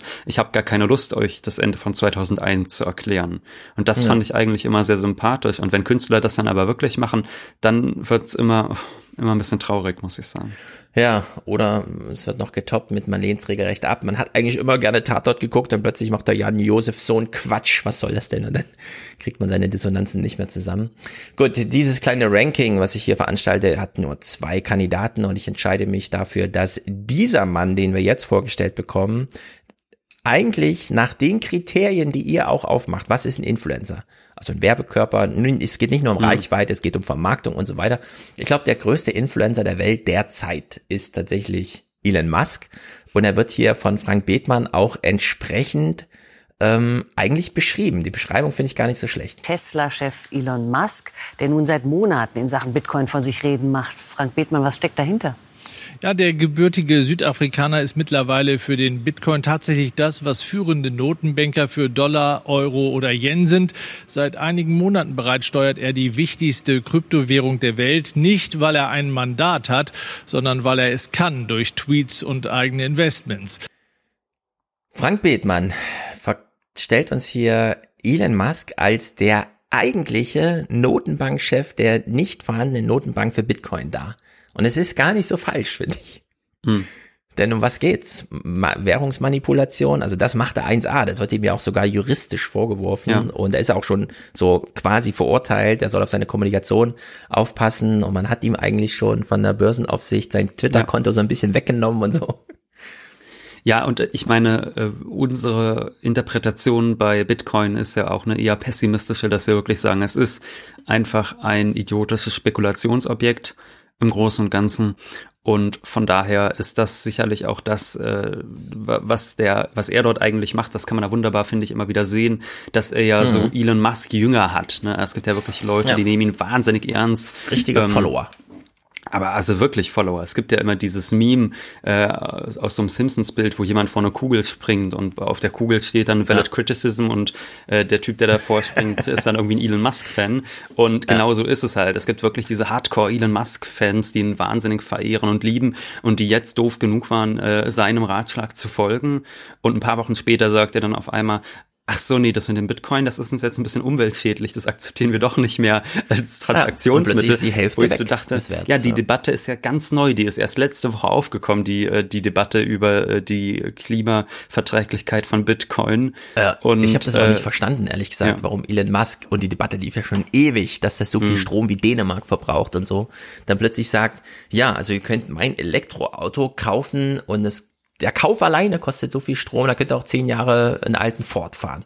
So, ne? Ja. Aber dass er es trotzdem gemacht hat, ähm, ich glaube auch, dahinter steckt so eine Spekulation ganz bewusst und dann hat er wieder, wie so häufig, dieses Umweltthema rausgeholt. Aber eigentlich geht's immer um die Vermarktung von irgendwelchen Produkten. Und da hat er halt zwei Fliegen mit einer Klappe. Er konnte da zum einen sein Auto vermarkten und den Bitcoin, in den er da ordentlich rein investiert hat. Ne? Und naja, da würde ich sagen, das ist auf jeden Fall Influencerei, wie man's, äh, wie sie Buche steht. Findest du? Allerdings, naja, schon. Also nach unserer Äh, Definition ja nicht. Führ noch mal aus. Also Werbekörper, Selbstvermarktung, es geht um Produkte, die Na, Nicht-Trennung erstmal von der jemand- Person. Genau, also erstmal jemand, der im Netz zu Berühmtheit gelangt ist. Und da würde ich sagen, äh, dass er ja schon auch vorher berühmt war. Also zum Beispiel Cristiano Ronaldo, Ja. wenn der jetzt auf Instagram auch mal einen Werbepost macht, ist der für uns jetzt nicht ein Influencer, sondern dann ist es für uns ein Fußballer, der auch mal Mhm. dort wirbt, sag ich mal. Und Gut, dann ist es natürlich eher so, natürlich. Dass man auch Ja. sagt, das sind ja in der Regel, im Regelfall bezahlte Werbekooperationen und äh, was er jetzt damit vorhatte, den Bitcoin in die Höhe zu treiben, wissen wir jetzt alle nicht, aber zumindest glaube ich nicht, dass er vom Bitcoin-Initiatoren dafür bezahlt worden sein wird. Ja, aber wenn ich es jetzt übertreibe, würde ich sagen, die Realität der Massenmedien, das, was wir über die Welt wissen, in der wir leben, wissen wir eben mal aus den Medien, also sind alle irgendwie Medienstars. Egal mit welchen Themen, entweder genuin sie selber, das ist dann der klassische Influencer, wie ihr ihn ganz eng definiert. Ansonsten, ich saß einmal in einem Tesla, ansonsten ist das für mich auch nur Medienereignis, äh, ist dann halt im klassischen Sinne ein Vehikel, mit dem er seine Influencerei. Aber dass Frank Bethmann ihn da so beschreibt, fand ich irgendwie äh, dann doch ganz zutreffend, weil eigentlich wurde der Bitcoin extra geschaffen, damit es keine Zentralbank gibt und plötzlich steht da Ja. so einer und macht allein über Medientheater dann doch so ein äh, Steuerungsding draußen, hat es dann doch unter Kontrolle. Oder zumindest äh, so weit, dass er für sich Gewinn bringt, das manipulieren kann. Ich war ja noch nie in einem Tesla, kann ich dir gestehen. Ich weiß Mhm. auch nicht, ob es sich so schnell daran was ändern wird, aber ich bin ja alle Ja. paar Jahre mal in Norwegen, meinen Vorfahren auf der Spur Ja, im Urlaub. überall, ja. Und da siehst du ja äh, gefühlt äh, nur Teslas. Also das ist Ja, also in sehr Holland beeindruckend. und äh, in Wien äh, ist ja Tesla das normale Taxi. Ja. Da kommst du gar nicht drum rum, wenn du mal durch die fremde Stadt willst, dann musst du dann in Tesla steigen. Ist auch nicht so spektakulär, denn der Taxifahrer, der fährt mit dir nicht im Ludacris Mode irgendwie von der grünen Ampel weg. Naja. Wie wird jetzt vermarktet? Und wir ergänzen hier so ein bisschen euer Buch, denn ihr habt euch ja fürs klassische Medium Text entschieden. Da schreit keiner. In dem Buch schreit keiner.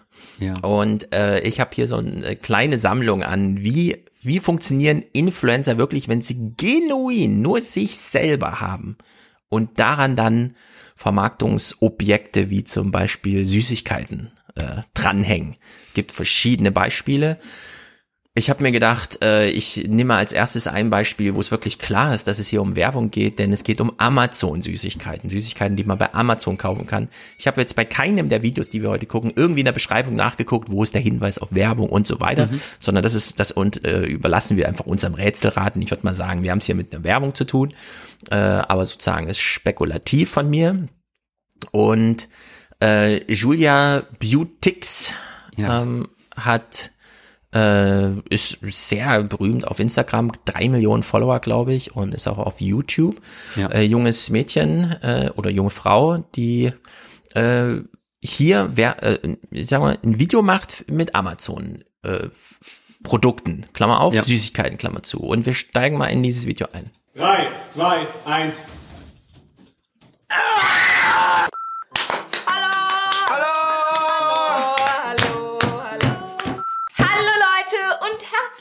willkommen zu diesem wunderschönen Oha. neuen Video. Ey, das hat voll gut funktioniert. Ich will es auch bei dir testen. Okay. Äh, Das klappt gar nicht. Ich bin nicht stark genug. äh, ja, doch klar. Ich bin Joey und ich bin heute auch mit dabei. Du grinst, Ole, aber ich sehe hier vielleicht große mediale Leistung, denn dieser Clip geht 28 Sekunden und ich habe nur Ja. einen Ausschnitt davon, von diesem Intro. Und wir sehen hier ein Video, in dem etwas passiert, ohne dass wirklich inhaltlich etwas passiert. Es ist sozusagen Ja. wirklich inhaltsbefreit und zwar ganz bewusst und auch sehr aggressiv. Ich war total fasziniert. Also ich habe mich wirklich physisch zurückversetzt äh, gefühlt in die fünfte Klasse, als sie da am Anfang so auf diesem Tisch äh, rumgehauen haben äh, und äh, gemacht haben. Da habe ich mich wirklich gefühlt, als wäre man wirklich, äh, als wäre es Klasse 5 und gleich beginnt die erste Stunde und Frau Schulz kommt rein oder so. Aber dadurch bespielst du dein Publikum, ohne ihm irgendwie vor den Kopf zu schlagen, weil wer kann was dagegen haben, außer man findet es natürlich albern. Aber wenn Ja. man es nicht albern findet, kann man nichts dagegen haben. Also da, das ist wirklich nummer sicher. Ähm, man hat hier die Golden Minute, diese erste Minute, die bei YouTube so entscheidend ist, ähm, ziemlich gut gefüllt. Und hier stellen Sie mal Ihr Thema vor. geht um Süßigkeiten. Und zwar um Amazon-Süßigkeiten. Aber ich glaube, es geht um die gestörtesten Amazon-Süßigkeiten. Also sowas, wo du dir wirklich nichts drunter halt- vorstellen kannst, wenn du es siehst? ich weiß halt nicht, ob es positiv ist oder einfach nur. Also Leute, das. Ding ist, welcher Mensch kauft sich Süßigkeiten bei Amazon? Und das finde ich interessant, weil jetzt ist, ich vermute ja, hier steckt jemand dahinter, der das bezahlt. Amazon oder wer auch immer. Und gleichzeitig verdrehen sie es aber so und sagen, wer macht denn sowas?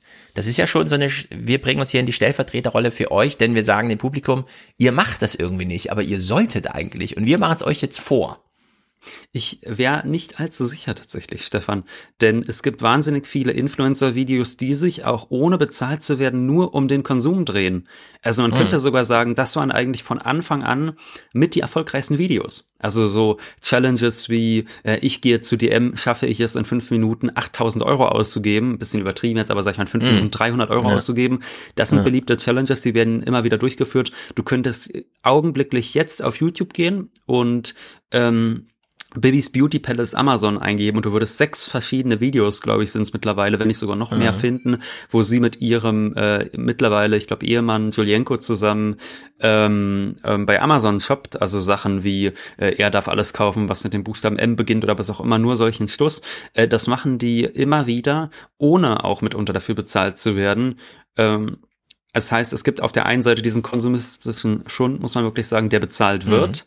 Es gibt aber auch wahnsinnig viel, äh, wo überhaupt gar nicht den Leuten Geld in den Rachen geworfen Aber werden muss, weil die machen die ohnehin, das dann? dass man, weil es funktioniert. Aus diesem ganz einfachen Grund. Mehr Grund hat das Also nicht. nur um die Diese Reichweite Videos- zu vermarkten. ja, also die Videos klicken sich echt gut. Also die Leute finden es anscheinend interessant, sich nochmal und nochmal und nochmal und nochmal und nochmal irgendwelche Mhm. Shopping-Videos, irgendwelche Shopping-Halls oder was auch immer anzusehen. Und wenn die dann mit solchen Challenges verbunden werden, wie äh, wir bestellen uns jetzt besonders ulkige Süßigkeiten oder so, äh, dann funktioniert das. Also wenn Mhm. jetzt nicht, ich sehe gerade hier das Video nur in so einem 4 zu 3 Format, ich sehe nicht das Mhm. gesamte Bild, aber wenn nicht irgendwo explizit Werbung steht, ist es im Regelfall tatsächlich keine.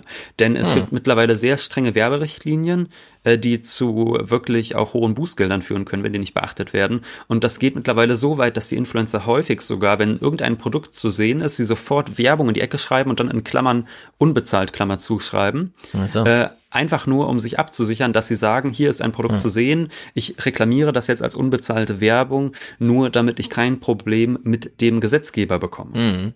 Also ich finde das ähm, äh, hochinteressant an diesem Video, weil ich hier zumindest diese Werbeidee, die man heute immer verbindet, vor 20, 30 Jahren war es ja völlig normal, dass eine Autowerbung drei Minuten lang geht und dann das Auto so richtig erklärt wird. Hier der Kofferraum, hier bla bla, macht man alles.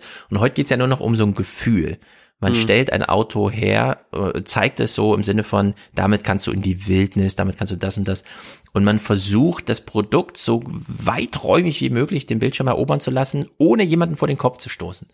Und jetzt ist die Frage, wenn die Jungen keinen Fernsehen mehr gucken, also da nicht erreichbar sein können, wie erreicht man sie? Und ich sehe hier in diesem Video, wie in dem Intro schon, schon wieder so eine ähm, so ein starker Fokus auf, es gibt etwas, über das sprechen wir, aber ohne sich irgendwie ähm, die Finger dabei potenziell zu verbrennen.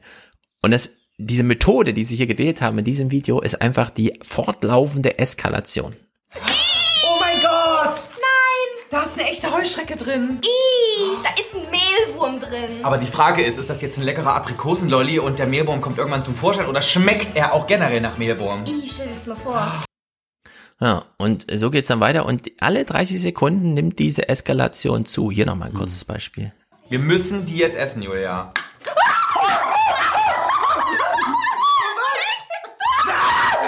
Julia, wo ist es hin? Oh mein Gott, es ist im Haar.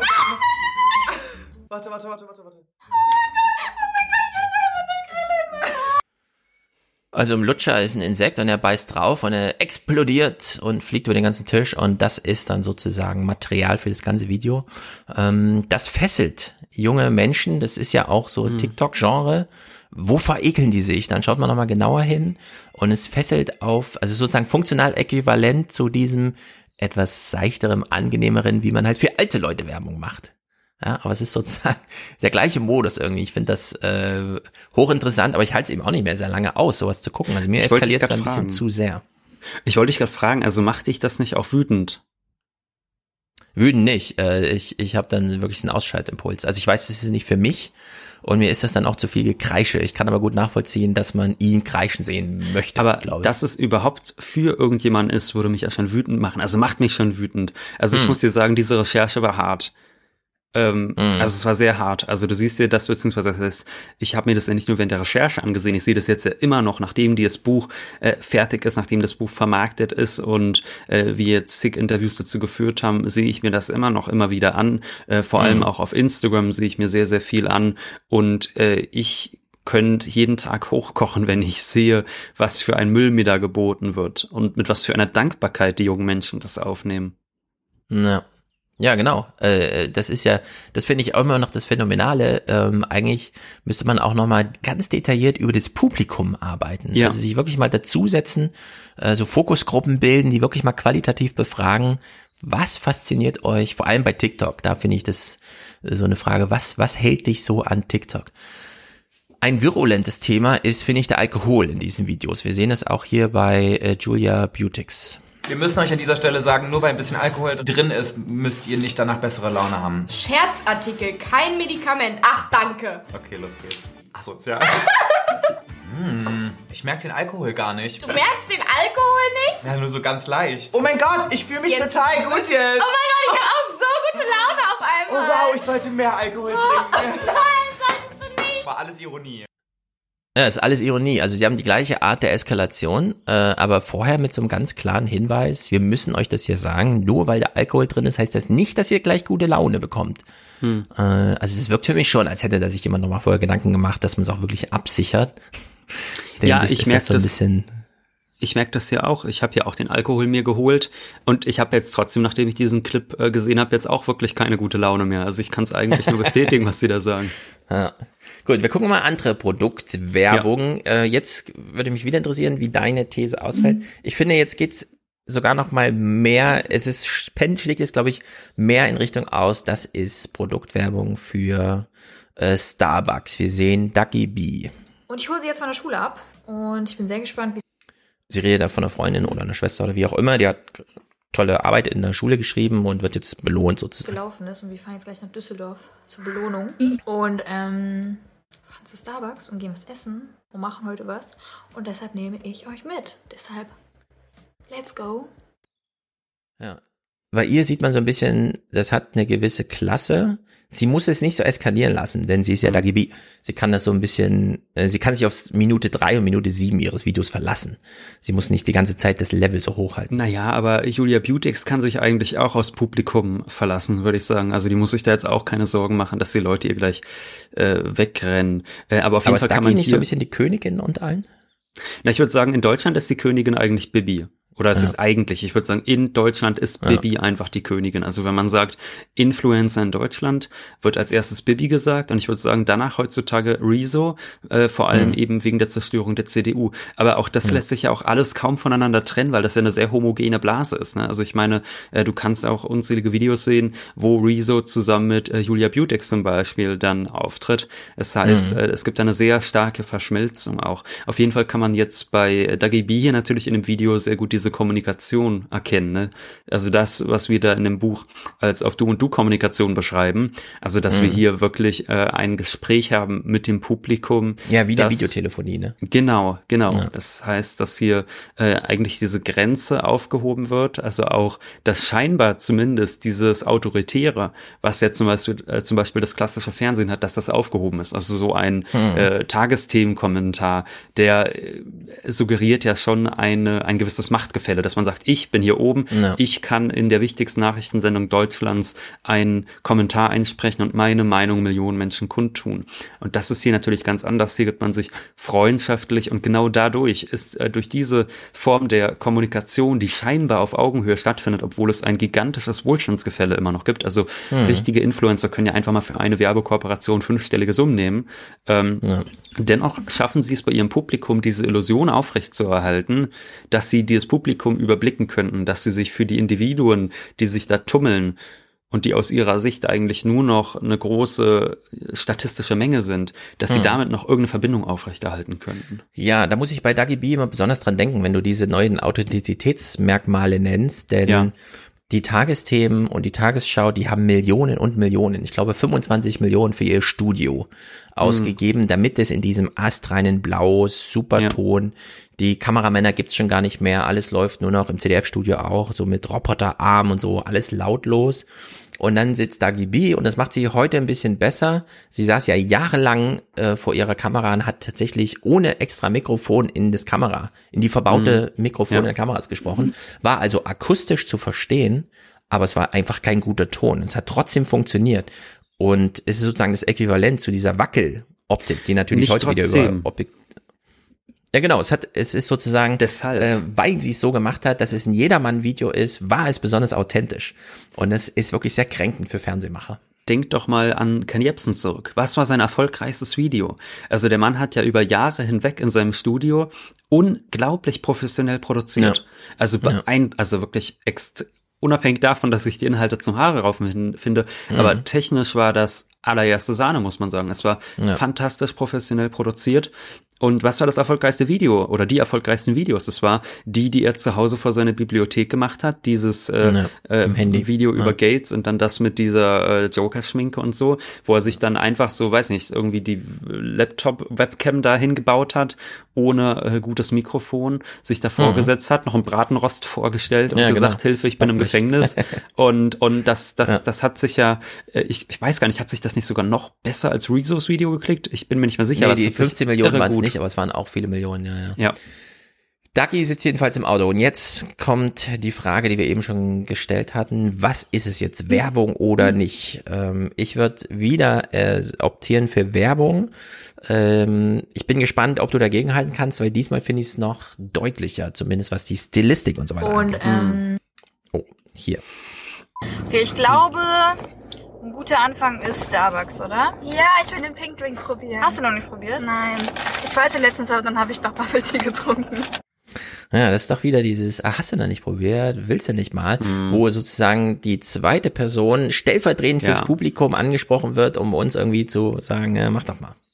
Das war jetzt sehr schlecht choreografiert. Äh, ich finde übrigens witzig, das mit dem Pink Drink. Ich wusste gar nicht, dass es jetzt einen Pink Drink bei Starbucks gibt, denn es gab jetzt äh, wochenlang so einen Trend, ähm, den ich gesehen habe bei einer Influencerin, äh, die ich beobachte, Xla Eta nämlich. Die hat so einen Pink Drink äh, auch gemacht und da haben dann immer ihre Fans den nachgemacht und sie in ihrer Mhm. Story verlinkt und sie hat sie dann zurückverlinkt, sodass man wirklich sehen konnte, okay, hier machen sich unglaublich viele Leute dieses, ja, dieses idiotische Getränk nach. Und ich Mhm. wusste überhaupt nicht, dass es äh, sowas in der Art jetzt auch bei Starbucks gibt. Aber du darfst dir wirklich nicht so sicher sein, ähm, was dieses Thema, also die, die Szene jetzt war definitiv gestellt, keine Frage. Die haben sie achtmal so gedreht sicherlich. Aber äh, du darfst dir nicht so sicher sein, ob es nicht vielleicht doch wirklich unbezahlte Werbung ist. Weil die Influencer, wenn die halt sagen, wir erleben was, dann machen die ja nie was Spannendes. Also die sagen ja nicht, jetzt gehen wir mal äh, zu den Bayreuther Festspielen und die gehen auch nicht äh, Hm. Fallschirmspringen oder sonst was. Also die machen, eg- egal was man jetzt als interessant wahrnehmen könnte, sie machen es eigentlich selten. Also klar, Ja. einmal im Jahr macht man dann vielleicht einen Fallschirmsprung äh, für ein schönes Foto, aber ansonsten 364 Tage im Jahr geht man zu DM, geht man zu McDonalds und so Ja. weiter und so fort. Das heißt, diese ganzen Ketten, die sind wahnsinnig wichtig und obwohl die so viel Geld haben, dass sie auch einfach mal sagen könnten, wir probieren jetzt mal ein 800 Euro Restaurant aus, ja, machen sie es nicht, obwohl sie das problemlos aus Hm. der äh, aus der Portokasse einfach so zahlen könnten. Und das finde ich sehr interessant. Also äh, wir hatten auch in unserem Buch das Beispiel von einem Junior-Influencer, der ist jetzt so um die zehn Jahre alt, der hat dann fünf, sechs Videos so gemacht, mein eigenes McDonalds zu Hause, mein eigenes KFC, Burger King, Starbucks, Ja. äh, Dunkin' Donuts und dann gab es, glaube ich, sogar noch ein McDonalds-Video. Ähm, das heißt, es ist eine riesige Verbundenheit zu diesen Ketten da. Das ist wirklich, das Mhm. hat so eigentlich schon einen Meme-Faktor, dass die Leute halt immer dorthin gehen. Ja, das habe ich mal von Ryan Julian aus seinem Tomorrow Podcast mit Joshua Polsky gehört, dass wenn in Amerika die Tragetaschen von den Top-Läden ausgetauscht werden, dann kursieren die für 20 plus Dollar auf Ebay, damit Mhm. sie dann gekauft werden können für Fotos, die man faked mit, ich war ja da und da jetzt gerade einkaufen. Dann Ja. holt man sich diese Taschen. Deswegen ist dieses, da ist ein neues Taschen, also da, ich rede jetzt wirklich nicht von hochklassigen Taschen, sondern Plastiktüten, wo halt das Logo aufgedruckt ist. Aber man will dann diese aktuellen Tüten haben. Ja, es gibt ja ganz viel so äh, Versuche, sich als Influencer auch zu inszenieren. Ne? Also, dass man Mhm. quasi, wenn du wenige Follower hast, aber irgendwie hoch möchtest, dass du dann deinem Publikum suggerierst, du wärst eigentlich schon oben angekommen und Mhm. müsstest jetzt nur noch mit den Followern so ein bisschen nachziehen. Und da gibt es wirklich zum Beispiel auch Sets, die, die dafür äh, zur Verfügung stehen, dass irgendwo in irgendwelchen Lagerhallen äh, Flugzeuge stehen, die wahnsinnig luxuriös sind, also so äh, quasi eine Mhm. VIP-Lounge wird danach geahmt, da kannst du dann halt drei Bilder machen, dass du da äh, mit ausgebreiteten Beinen irgendwie am Tischchen sitzt und ein Glas Champagner trinkst und da draußen sind irgendwie Wolken, äh, da geben Leute wirklich viel Geld für aus, um diese Illusionen äh, aufrechtzuerhalten. Ja, Kulissen sind da extrem wichtig und die ganzen Restaurants und Urlaubsdestinationen werden schon daraufhin getrimmt. Nun muss Dagi B sich nicht mehr hocharbeiten, sondern sie Nein. hat die Followerschaft und ähm, jetzt kommt ein Clip, den finde ich hochinteressant, denn er erreicht mich auf eine Art und Weise, denn für mich gibt's Gründe, zum Beispiel nicht zu Starbucks zu gehen oder Subway ist auch so ein Beispiel. Äh, Für mich war es, äh, mich hat es lange Zeit genervt, dass es bei Subway so ein Überangebot an Optionen gab. Ich wusste immer nicht, gehe ich jetzt dahin, nerv ich die Leute, wenn ich da ewig lang brauche und erstmal Rückfragen stelle und so weiter, ne? Und äh, man geht dann beim ersten Mal gerne in Begleitung, um nachzuahmen, wie jemand, der sich da auskennt, das macht und so. Und irgendwie musste ich mich daran erinnern, ist bei mir jetzt schon eine Weile her, dass ich diese Unsicherheit äh, spürte bei Starbucks, äh, bei, bei Subway. Und bei Starbucks ist das ja dasselbe. Äh, du kannst ja unglaublich raffinierte Kombinationen aus diesen ganzen Ingredienzien und dann schreiben sie deinen Namen drauf und dann ist es deiner. Nur diesen Weg musst du erstmal absolvieren. Sicher, dort nicht als Newbie aufzutauchen, sondern sozusagen Ja. Blend-in, ja, da wirklich als, okay, ich bestelle einfach mein Lieblingsgetränk. Ja, welches von den Millionen ist es denn? Na, das und das ist doch klar. Und ich finde, dieses Video ist so ein bisschen beispielhaft, als hätte sich, als hätte sich Starbucks ein How-To Bestellung bei Starbucks bestellt, ja. Ja. Wie, wie absolvierst du den Drive-In bei Starbucks? Also das ist, hat auch so eine, unter der Maßgabe so eine gewisse ge- witzige Note. Hi, äh, ich hätte gern einmal einen Peach Green Tea Lemonade. In welcher Größe? Äh, gerne in Venti. Ähm, ich habe aber einen Refillbecher. Kann ich hier vorne abgeben? Starbucks? Äh, ja. Okay, dann hätte ich gerne aber auch noch in dem Drink zwei Pumps Vanilla mit Ja. dazu. Und zwei Pumps okay. Vanille mit dazu. White Genau. Chocolate. Was du? Also sie weiß genau, was sie will und es beeindruckt mich ohne Ende. Ich nehme ein. Ja, noch einen Moment. Ich nehme eine White Chocolate Mocha mit Sojamilch. Ein White Chocolate Mokka mit Sojamilch in Grande. In warm? Äh, nee, kalt. Kalt. Auf Eis. Sahne drauf? Nee, danke. Ohne Sahne? Ohne Sahne. Hat sie noch was anderes? Ich würde mir jetzt eine Notiz machen, das auswendig lernen und dann bestellen. Ja. Und das Ja, meine ich wenn- nicht nur, weil das ein Kalkül ist, dass man dem Video unterstellen kann, sondern weil mir das wirklich eine gewisse Sicherheit gibt. Ah, das gibt's da. Erstens, zweitens, ist es cool. Ja, und dann kriegt man das da halt. Ich glaube, das können die jungen Leute aber auch wirklich einfach auswendig. Also ich, ich meine, wenn ich glaube, es ist viel mehr Unsicherheit in diesem Feld, als du glaubst. Die Leute wollen cool wirken und wissen manchmal nicht, wie es, wie es geht. Aber ich weiß ja auch immer, was ich will, wenn ich zu McDonalds gehe und ich kann das immer, äh, könnte das sofort, äh, um drei Uhr nachts könntest du mich wecken und mich fragen, äh, was darf sein am Drive-In und ich könnte es dir sagen. Gut, Drive-In mache ich ja nicht, weil ich kein Auto habe, aber äh, wenn ich im, wenn ich im Laden dann bestelle. Ja. Gut, dann schließen wir mal äh, Dagi hier ab, denn das finale Bild ist ganz interessant. Es läuft nochmal unter der Fragestellung, ist es jetzt bezahlte Werbung, ja oder nein? So quirky. Dankeschön. Er verändert Ist die das Farbe. rosa? Ja, er verändert die Farbe. Hä? Der Becher? Ja. Also, ja, eigentlich ist der so. Und wenn es kalt ist, dann ist es so. Ich habe ein Peach Green Tea Lemonade mit zwei Pumps Vanilla. Und ich habe einen Iced Mocha Latte, glaube ich. Vloggen, ne? Vloggen ist nicht so ihr Ding. Starbucks. Cheers. Hi, welcome to Starbucks. Nein, New Day, New Starbucks. New Day, New Starbucks. Ich würde sagen, dafür muss man bezahlen, oder? Damit man das so serviert bekommt als finales Video. Also man würde es schon denken. Ich kann es jetzt wirklich nicht einschätzen, weil diese, also diese Werberichtlinien, die sind echt streng mittlerweile, dass du das so Mhm. kennzeichnen musst. Und es wäre ja, ich, ich kann es jetzt nicht sehen, weil ich das ja alles in 4 zu 3 hier sehe, Mhm. aber es wäre Also ja Problem, ja. es wäre eigentlich ja problemlos möglich, weil die das, das Publikum ja gar nicht übel nimmt. Also die Ja, kannst, genau. du kannst sie echt auch sagen. voll äh, nerven mit Werbung und im Publikum sagen einfach alle, haha, toll, danke, dass du da warst, ich gehe auch so gern zu Starbucks. Das Ja. sind dann die äh, Kommentare, die du dort unter dem Video finden kannst. Ja. Und Ich meine, ihr macht das, ihr, ihr macht ja diesen Punkt im Video ganz stark, dass die Leute jetzt wirklich freiwillig Werbung gucken. Das ist auch Ja. keine Sendung, die unterbrochen wird von Werbung, sondern das ist dann, wenn man Influencer-Zeug guckt, Werbung. Und es gibt ja von vor fünf oder sechs, sieben Jahren, also was weiß ich, vor zehn Jahren ist so dieser arabische Frühling. Ja. Die jungen Menschen stellen so fest, ah, wir können mit dem Internet anders umgehen als die Boomer. Man macht sich so lustig darüber, wie die das machen, so mit zweihändiger iPhone-Bedienung und so weiter, während man selber so virtuos. Ne? Und damals gab es so eine Idee und die haben ja so Millennials auch frei und öffentlich vertreten, dass sie sagten, wir durchschauen das mit der Werbung. Mich erreicht Werbung gar nicht, ich bin ja aufgeklärt. Und gleichzeitig wird man aber so zugehämmert von dem Zeug, dass man gar nicht, ähm, also dass es diesen Unterschied gar nicht gibt. Man muss nicht unterschwellig, subversiv und so weiter. Da gibt's nichts zu durchschauen, sondern es ist halt einfach, äh, hier geht man sich halt einen Kaffee holen und dann baut man das so in sein Leben irgendwie ein. Das gucken jetzt drei, vier Millionen Leute oder so, keine Ahnung. Wenn davon fünf Prozent sich auch mal einen Kaffee holen in den nächsten drei Monaten, hat sich das ja voll rentiert. Also hier ist ja gar keine große Effekthascherei oder so, sondern es ist ja ganz einfach abzurechnen am Ende. Ja, und damit geben sich die Leute zufrieden und das ist natürlich schon eine wirklich neue Qualität, weil ja die äh, Werbeindustrie eigentlich immer darauf reagieren musste, dass die Leute ihr abgewandert sind. Ne? Mhm. Wer früher ins Kino ging, der wusste, ach, ich kann ja auch 20 Minuten Ja, genau. später kommen, ist eh nur Werbung.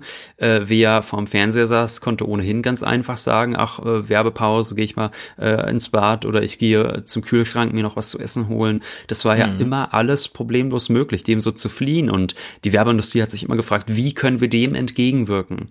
Und die Mhm. Reaktion war dann ja, dass man irgendwann zum Beispiel sagte, Product Placement. Ja, man Mhm. trennt eben nicht mehr die, äh, den Inhalt von der Werbung, sondern man lässt die Werbung unterschwellig mit in den Inhalt einfließen, dass Mhm. man meinetwegen sagt, James Bond benutzt nur noch Sony-Geräte oder was waren das in diesen, in diesen äh, letzten Daniel Craig-Filmen? Da war doch irgendeiner dieser großen Produzenten, ich weiß nicht mehr, wer es war. Ich glaube, es war Sony, aber Mhm.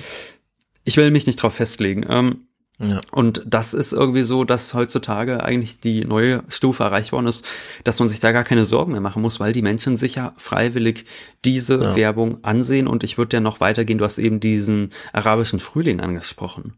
Und das weiß ich ja auch noch, ich meine, da war ich ja noch sehr jung, als das so losging. Ich erinnere mich zum Beispiel Mhm. an Ägypten, als man da sagte, daran erinnere ich mich auch noch an die, äh, an die Demonstration in Ägypten, als man noch sagte, toll, die Leute, die haben dort äh, sich auf Social Media zusammengefunden und die nutzen jetzt die progressive Kraft des Internets und so.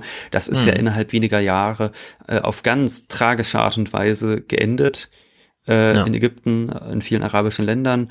Und äh, diese ganze Hoffnung, die man damals hatte, die hat sich ja komplett eigentlich als Irrtum herausgestellt im Nachhinein.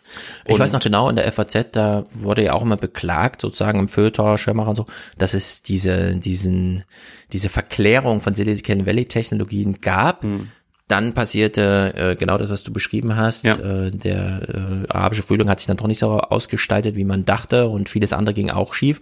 Und dann kamen plötzlich die Texte von Sascha Lobo mit, ich fühle mich selber gekränkt davon, dass ich hier lange verblendet wurde, aber das Internet ist gar nicht so toll. Und dann begann so dieses Differenzierte. Und das ist ganz interessant, denn über diese Art der Reflexion bekommt man Traktion oder so ein bisschen Gratifikation, keine Ahnung. Äh, wir hören hier mal Ducky, wie sie im Auto sitzt und über Instagram redet. Ich bin so oft auf dieser App und sie gibt mir einfach nichts. Also diese App gibt mir einfach nichts. Es ist einfach nur fucking Ablenkung. Weder Inspiration, weder Motivation, eher Demotivation. Und ich dachte so, wenn schon, denn schon. Und ich versuche halt zu posten, aber ich versuche nicht zu konsumieren. Und ich kann dem nur aus dem Weg gehen. Weil ich habe mir schon so oft gesagt, ich guck nicht, ich guck nicht, ich guck nicht. Aber trotzdem werde ich die ganze Zeit ab abgelenkt so. Und jetzt habe ich dir gesagt, ich habe mit Ramona darüber geredet und ich habe ihr gesagt, ganz ehrlich, ich werde jetzt erstmal so allen entfolgen. Ja, und das kann ich mir vorstellen, das findet man natürlich cool als Ducky-Anhänger, wenn man sagt, ah, mal Instagram-Pause machen. Ich finde es äh, vor allem toll, weil sie ja in, in einem Video, wo sie gerade zu Starbucks gefahren ist, im Drive-In war und sich da was zu trinken bestellt hat, danach dann ernsthaft wagt zu sagen, das gibt mir keine Inspiration.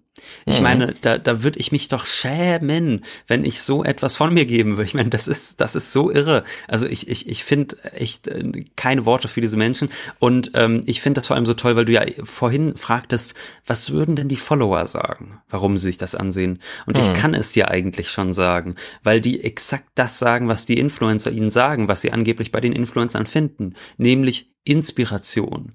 Motivation. Das sind so diese ganzen Buzzwords, Individualist, äh, Individualist, Mhm. individualistisch sein und so. Das sind alles diese Buzzwords, die man dort wiederfindet, die permanent den Leuten eingehämmert werden.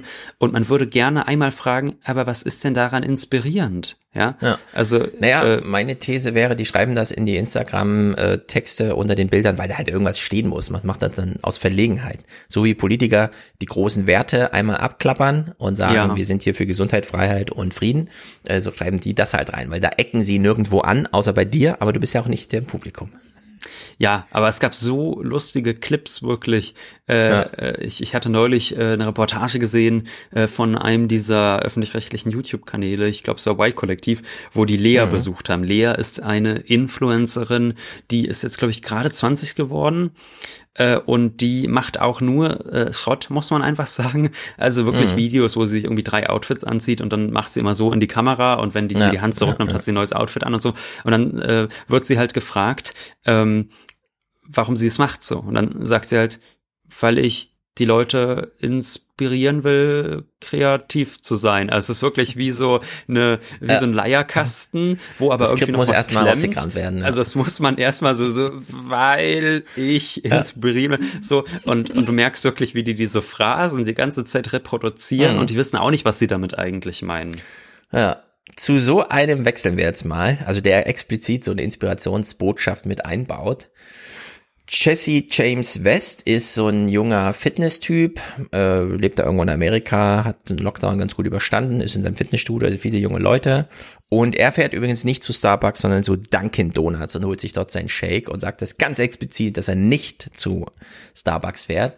Wir nähern uns dem aber langsam zum einen ähm, er nimmt natürlich Supplements, machen ja viele, vermarktet die vielleicht auch, weiß ich nicht genau.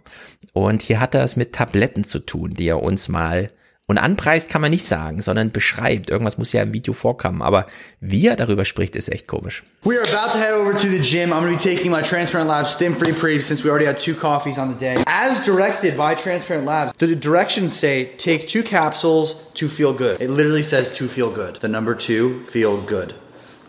To feel good. Should we take three? Anthony's the reason I literally got hooked on these. Back in October, bro, he gave me them and I was like freaking wired. I'm glad I can get you hooked on some pills. So, das Gym wird natürlich gehittet, wie auch sonst. Und nimmt man erstmal zwei Pillen. Warum? Weil auf der Packung steht to feel good. so geht's, glaube ich. Jetzt weiß man nicht genau, was man kaufen soll, aber wenn auf irgendeiner Packung drauf steht to feel good, kann man das ja machen. Naja. Er, ähm, äh, was habe ich hier stehen? Ach so, äh, genau. Äh, wir gucken uns das mal an, Werbung äh, zu, zum eigenen Zeug. Ja? Also er vermarktet auch selbst, Ja. diese Pillen gehören offenbar nicht dazu, denn die Werbebotschaft ging so ein bisschen schief von ihm. Kann natürlich auch ganz anders klingen, wenn es um was geht. All right, so we're gonna be smashing shoulders and cardio and maybe a little bit of arms if we're feeling a bit frisky. When am I not feeling frisky? We're gonna get into a barbell overhead press, one off my Jesse James West program, so definitely check it out. Link down below. Let's crush this. Let's build these shoulders, baby, because I don't have them. So, jetzt werden hier mal Schultern gebaut und geht doch mal auf meine Webseite, holt euch den Plan, damit der dann später so aussieht wie ich, aber ich mache euch hier vor. Das ist wieder so, so das How-To steckt dann gleich mit drin.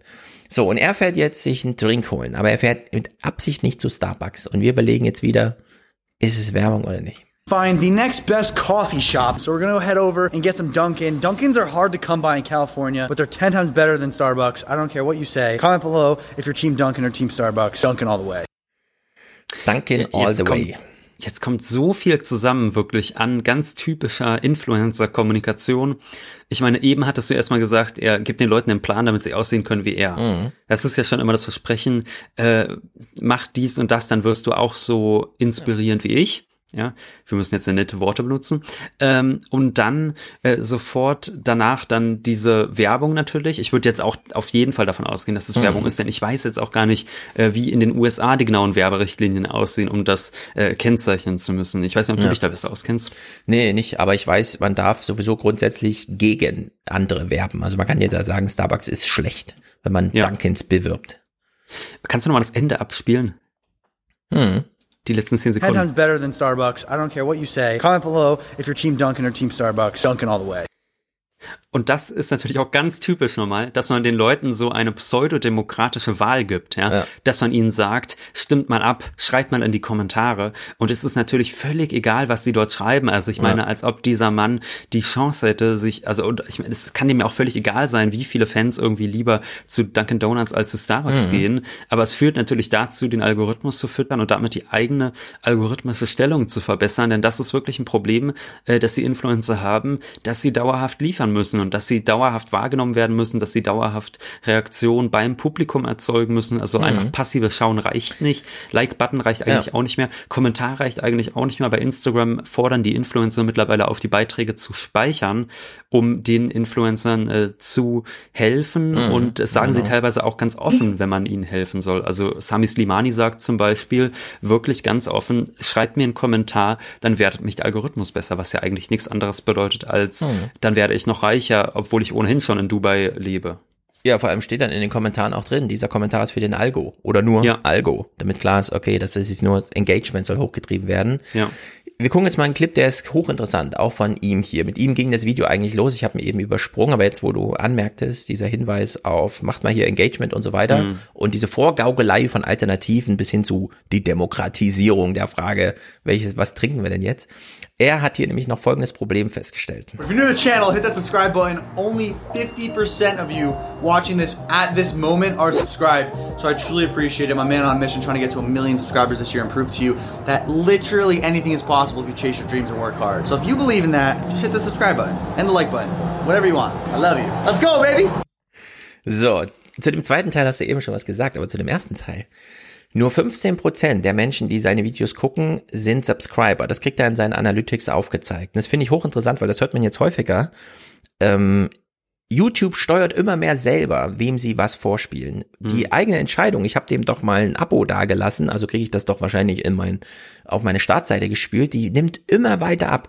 Das haben die äh, Journalisten auch festgestellt, als sie dachten, na, wir müssen nur Facebook-Subscriber sammeln und dann äh, Follower sammeln und dann flutscht unser Geschäft. Dann haben sie festgestellt, nee, Facebook sortiert 15 Prozent, also lässt nur 15 Prozent durch und sortiert 85 Prozent raus, weil sie sagen oder für das Publikum entscheiden. Und der Kevin Roos hat ja in seinem Silicon Valley Buch auch darüber geschrieben, dass die YouTube Creator die am meisten abhängigen Beschäftigten der Welt sind.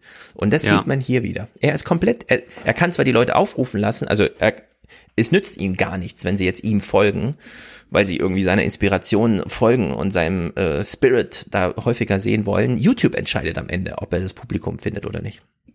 Ja, ich meine, das ist eine äh, Erfahrung, die wir auch auf jeden Fall machen. Wir merken ganz klar, was sich klickt und was nicht. Man merkt zum Beispiel, äh, wir haben ja bei Wohlstand für alle Spezialsendungen. Und Ja. die klicken sich äh, bei den Audioplattformen ziemlich genauso gut äh, wie auf der, äh, wie wenn wir normale Mhm. Folgen machen. Wohingegen das auf YouTube sich diese Spezialfolgen, ich meine, ich kann es ja offen sagen, weil es ja total offensichtlich ist für alle, die sich diese Ja. Klickzahlen mal ansehen, äh, die klicken sich viel schlechter auf YouTube, weil YouTube zum Beispiel wahrscheinlich sagt, okay, es gibt da kein Bewegtbild, das ist nicht so wie sonst, Ole und Wolfgang hantieren rum, sondern da ist die ganze Zeit nur so eine Grafik, da steht da meinetwegen bei der aktuellen Folge Lea Haller im Interview und Ja. äh, das heißt, es kriegen viel weniger Leute angezeigt und sehen sich das an, obwohl ja offensichtlich das Interesse nicht so viel niedriger ist, denn ansonsten würde man Mhm. ja sagen, dann wäre auch auf der Audioplattform viel weniger Klicks Ja. vorhanden. Und da sieht man, wie stark man wirklich diesen Plattformen ausgeliefert ist.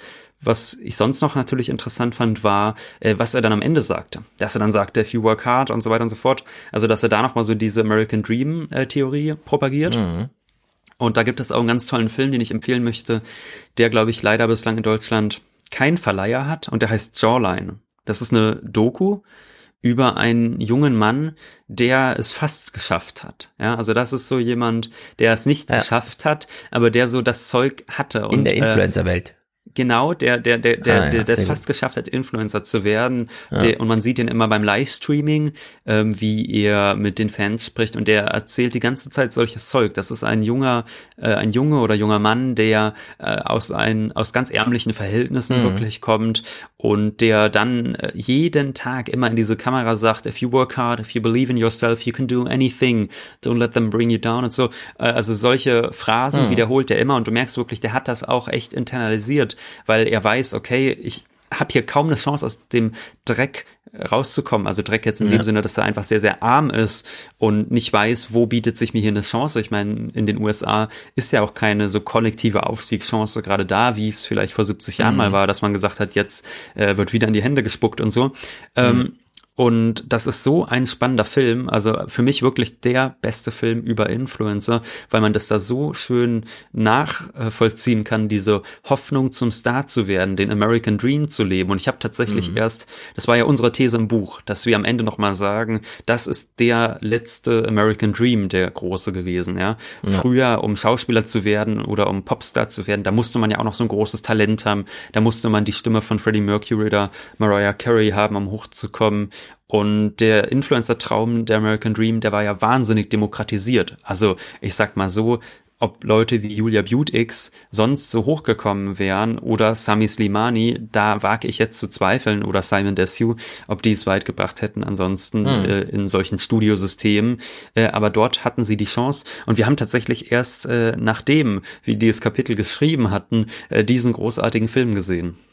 Ja, das ist ganz interessant, denn äh, da trifft nochmal diese enge Influencer-Definition von euch, äh, macht da nochmal einen Unterschied, weil die Namen, die du eben genannt hast, die sind ja als Influencer aus sich heraus da berühmt geworden und nicht über ein inhaltliches Vehikel im Journalismus mit einem besonderen Thema, mit einer schauspielerischen Leistung, Sport oder was auch immer. Also da ist sozusagen äh, Mhm. das Mediale ist der eigentliche Kern.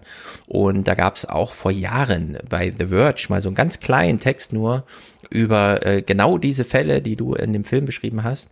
Menschen, die in New York leben, schon auf YouTube berühmt sind, aber trotzdem immer noch kellnern müssen. Und die werden dann Ja. erkannt, während sie kellnern. Und dann fallen, äh, fällt das Publikum aus allen Wolken, wenn sie plötzlich von ihren YouTubern bedient werden und dann äh, irgendwie drei Dollar Trinkgeld und so weiter geben für eine halbe Stunde Bedienung.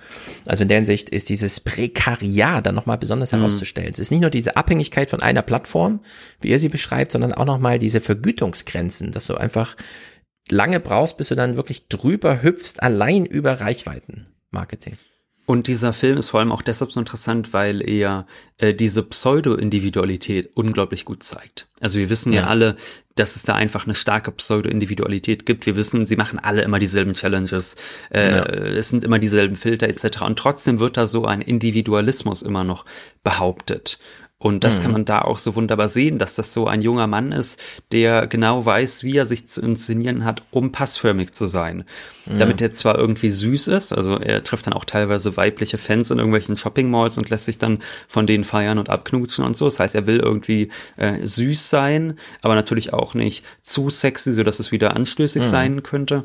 Und der hat das alles komplett äh, eingeatmet, wie er sich dazu präsentieren hat, wie er den hier machen muss, äh, Ja. wie er, was, was er sagen muss, wie er den Leuten Hoffnung machen muss, wie er sie inspirieren kann mit irgendwelchen Kalendersprüchen. Wenn du nur stark genug an Mhm. dich glaubst, wirst du es schaffen, lass sie äh, dich nicht runterbringen, etc. Das heißt, da kann man wunderbar sehen, äh, wie äh, auch Menschen, die noch nicht dort oben angekommen sind, eigentlich schon genau wissen, wie sie sich zu verhalten haben Mhm. und wie sie sich zu inszenieren haben. Und ich würde auch sagen, dass ich das auch bei ganz vielen Leuten äh, in meinem privaten Umfeld auch erlebe, wenn ich mir ansehe, wie die auf Instagram oder so posieren, dann sieht man dort, dass sie dieselben Posen nachmachen, dieselben Filter, dieselbe Art und Weise, sich als sexy zu inszenieren, versuchen irgendwie äh, nachzumachen, obwohl Ja. sie teilweise sogar diesem Insta-Game eher kritisch gegenüberstehen.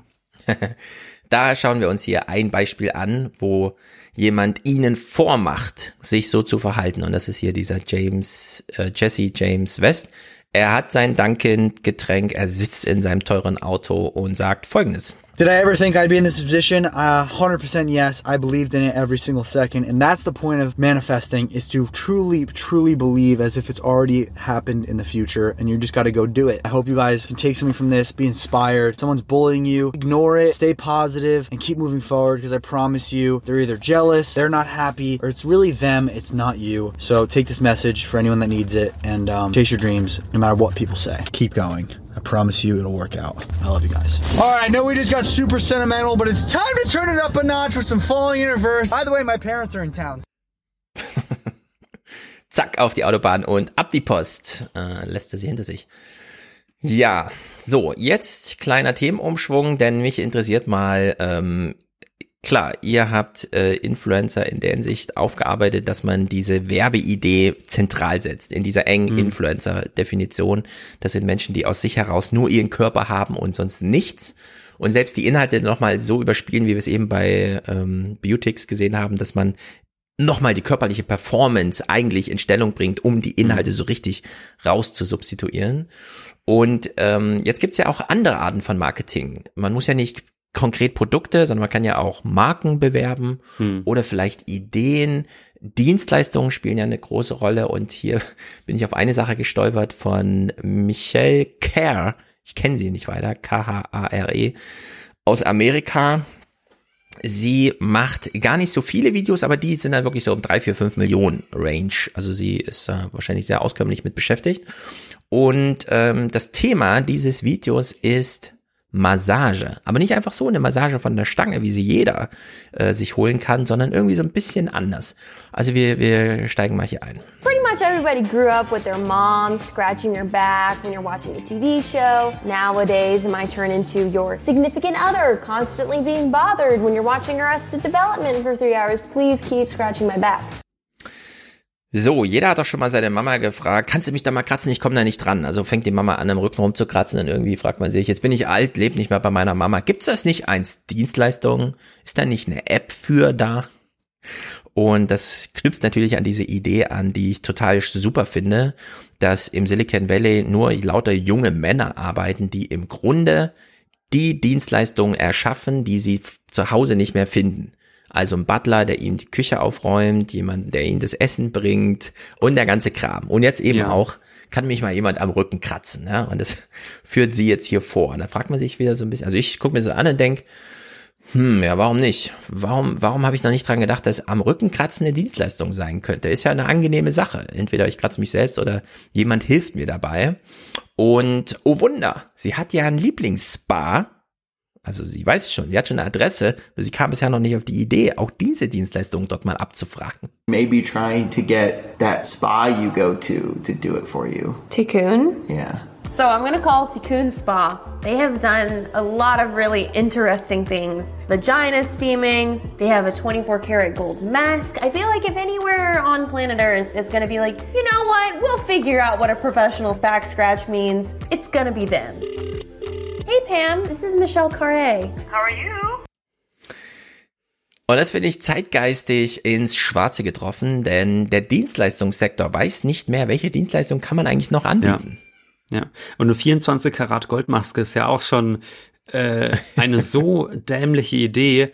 Äh, es gibt ja auch dieses beliebte Steakhouse. Ja, Ach, ich habe gerade den Namen genau. vergessen, aber du weißt ja, was ich meine, ne? Wo Ja, ja, Creverie damals gegessen hatte, was dann ja so ein Riesenskandal gab. Ähm, und der serviert ja auch dann einfach mit Blattgold äh, überzogene Mhm. Steaks, was halt nach nichts schmeckt und auch eher dämlich aussieht. Und die Leute geben wahnsinnig viel Geld dafür aus, dass er so Salz drauf streut und dass ein bisschen Gold drauf ist. Genau.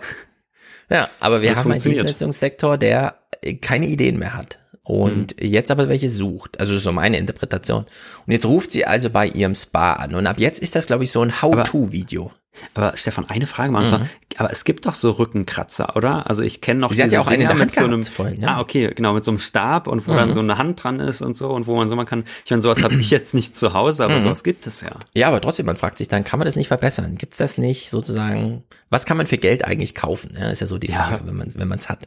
So und ähm, ja, sie fährt jetzt mal zu ihrem Spa und äh, äußert dort ihre Wünsche. Okay, thank you so much for being here with us today on this very strange adventure. So I noticed you guys have a custom massage. Have you ever been asked by a client to be scratched? Absolutely. Um, anytime somebody wants something special, of course, we'll accommodate if we can. It doesn't happen very often. If at all, it's mostly in the head. Like a nice, relaxing head scratch at the end. It's ingrained in our DNA. We're not the only ones that do it. A lot of animals, primates, dogs, cats, they all groom each other. And I think that what we're getting at delves into the basic of what it is to be human and what it is to be in a social order of working with other people and being around other people. It's very nurturing. wahnsinnig aufgeladenes, ähm, hier fällst du wieder zurück in den Schoß deiner Mutter, der Zivilisation und überhaupt. Jemand kümmert sich um dich, jemand berührt dich. Ähm, Ich fand, es war so ein bisschen wie, also deshalb musste ich so wahnsinnig lachen, weil ich mir dann, während ich diesen Clip sah, vorstellte, das wäre jetzt so ein Dialog aus dem Coen-Brüder-Film. Mhm. Also ich finde, das hätte so gut funktioniert, weil ich so diesen Akzent Zum hatte und Beispiel, ich dachte so, da geht sowas. Ja, da, dass man irgendwie so bei Big Lebowski auf der Bowlingbahn ist und dann sagt der eine auf einmal, ich habe eine neue Geschäftsidee, ich kratze Leute am Rücken und dann sagen sie, ja, aber da gibt's doch einen Rückenkratzer und die Leute lassen sich doch massieren und dann sagt er, nein, nein, nein, ich kratze nur und dann gibt er so eine, ähm, ich weiß nicht, so eine anthropologische Erklärung, warum Menschen gerne am Rücken gekratzt werden. Äh, Es könnte wahnsinnig gut in so einen Coen-Brüder-Film passen, finde Ja. ich. Ja, in so einem YouTube-Video ist wirklich alles möglich. Die YouTuberin sucht ein Thema. Die Ja. Dienstleister suchen eine Dienstleistung. Ja. Wir wollen inspiriert werden als Zuschauer, auf neue Ideen gebracht werden. Was könnte man denn auch mal sich abholen? Und aus dieser ganzen Sachlage baut man hier so ein Produkt zusammen, das man uns jetzt nahe bringt. Und natürlich sind wir bei dieser Massage, die jetzt ansteht, dabei. Feels like a little anteater running its wet nose across my back. Oh wow. Are you getting scratches? On my head, yes.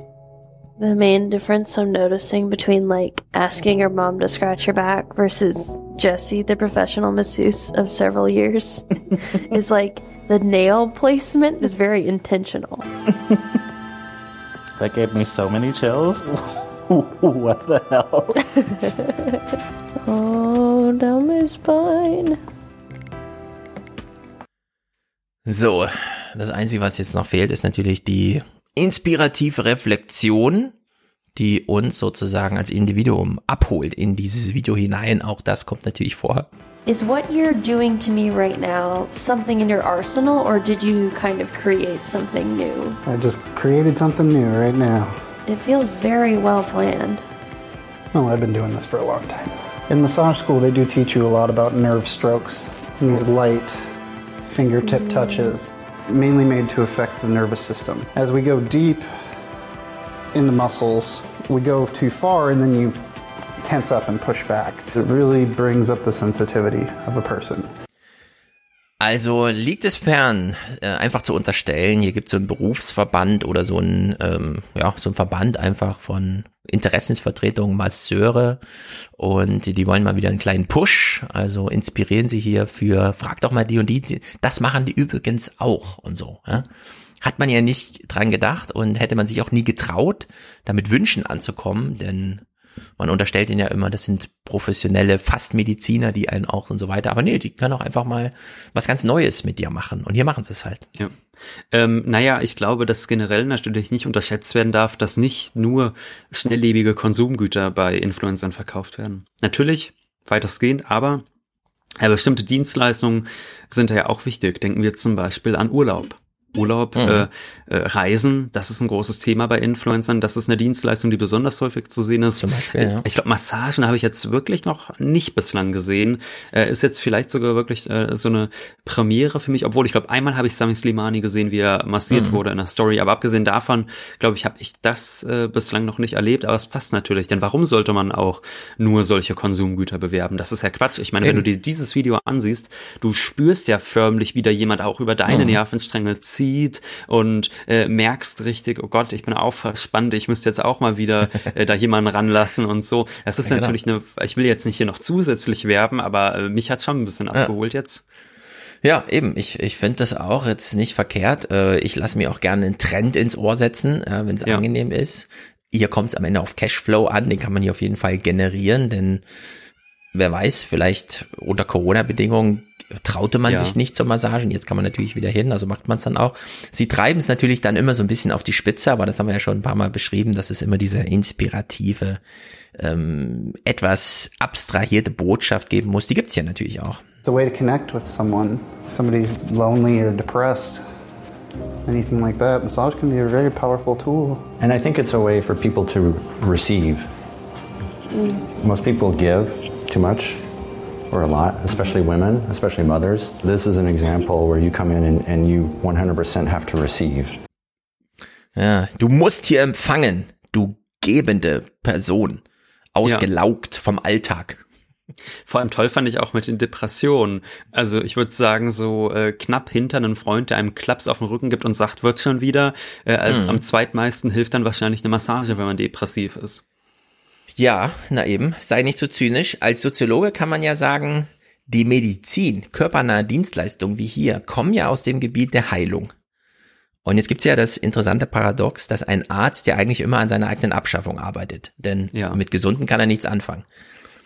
Es sei denn, er definiert die, also er macht die Diagnose, er erweitert die Diagnose.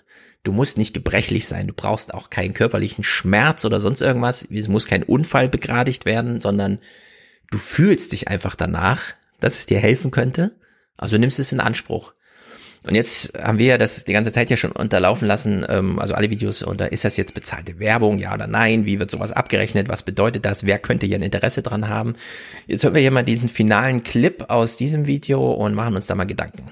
And then he hit reflexology points on the tips of my toes, and it like shot up to my head. If you guys at home live in LA and want to get a professional back scratch with the best back scratchers in the world, come on down to Cocoon Spa and ask for Curtis or Jesse. This was life changing. I am 100% coming back. This is not sponsored. If you guys enjoyed this really weird video, please give it a thumbs up. So, niemand hat's gesponsert, aber kommt doch mal hier in dieses Spa. Ähm, Werbung beginnt auch da und das kenne ich aus eigenem Erleben, wenn dich jemand auf eine Pressereise einlädt und sagt, kümmere dich um nichts, dann ist das auch nicht richtig gesponsert, aber du hast es halt nicht selber bezahlt. Und das ist ja hier die eigentlich entscheidende Frage.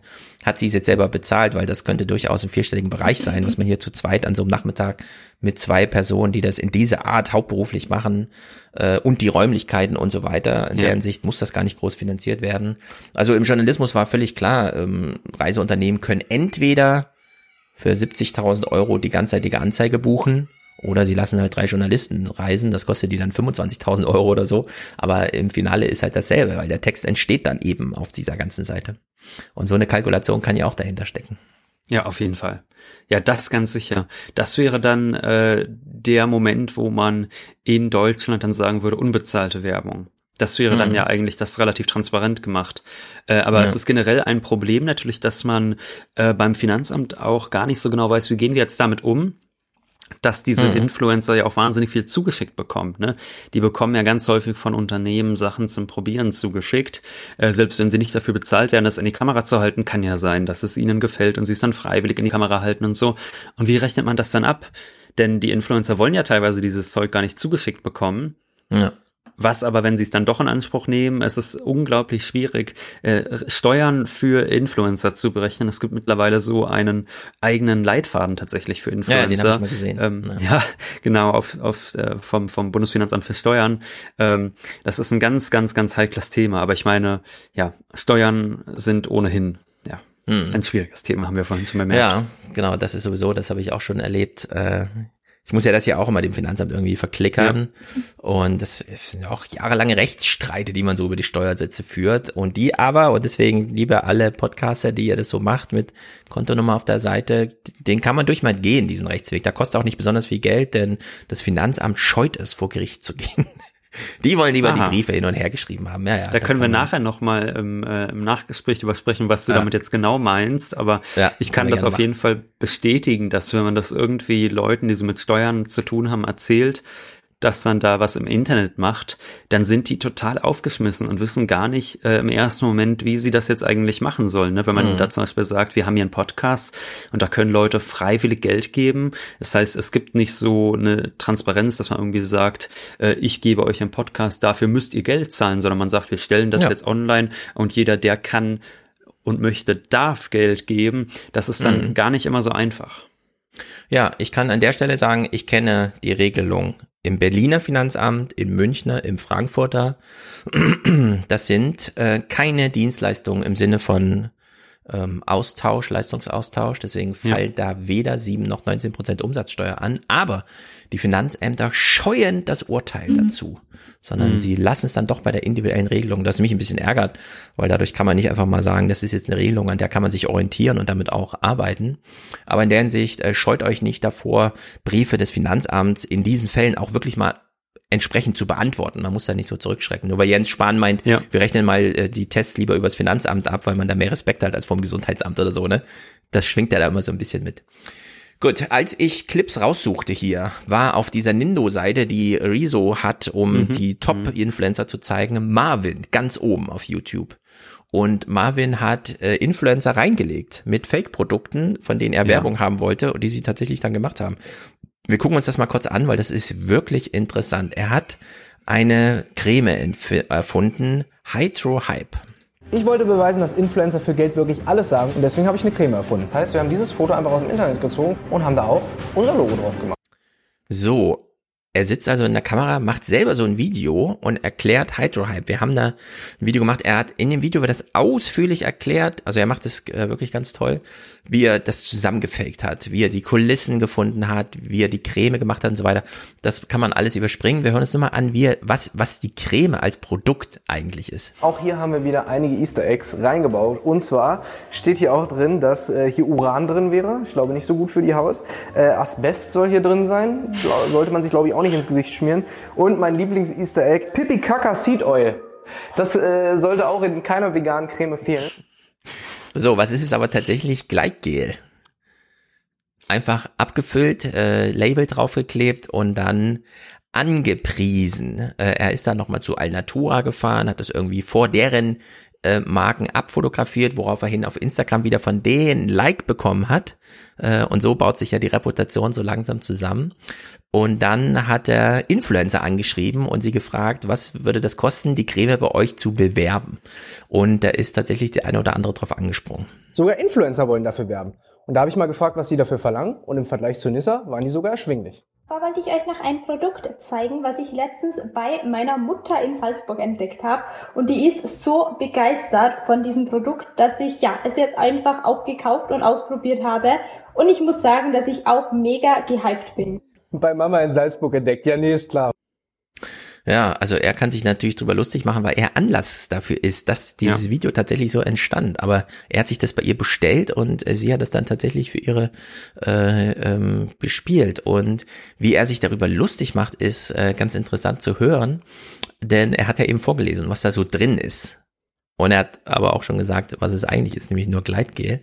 Und entsprechend äh, rechnet er hier so ein bisschen ab. Zwar ist es eine Gesichtspflege mit Anti-Aging-Effekt von Hydrohype und der wesentliche Bestandteil dieser Creme ist das durch Urangestein gereinigte Wasser. Das ist besonders gut verträglich für empfindliche Haut Mhm, mhm, mhm. Also so wird es dann hier angepriesen, aber es ist am Ende halt wirklich nur Gleitgel.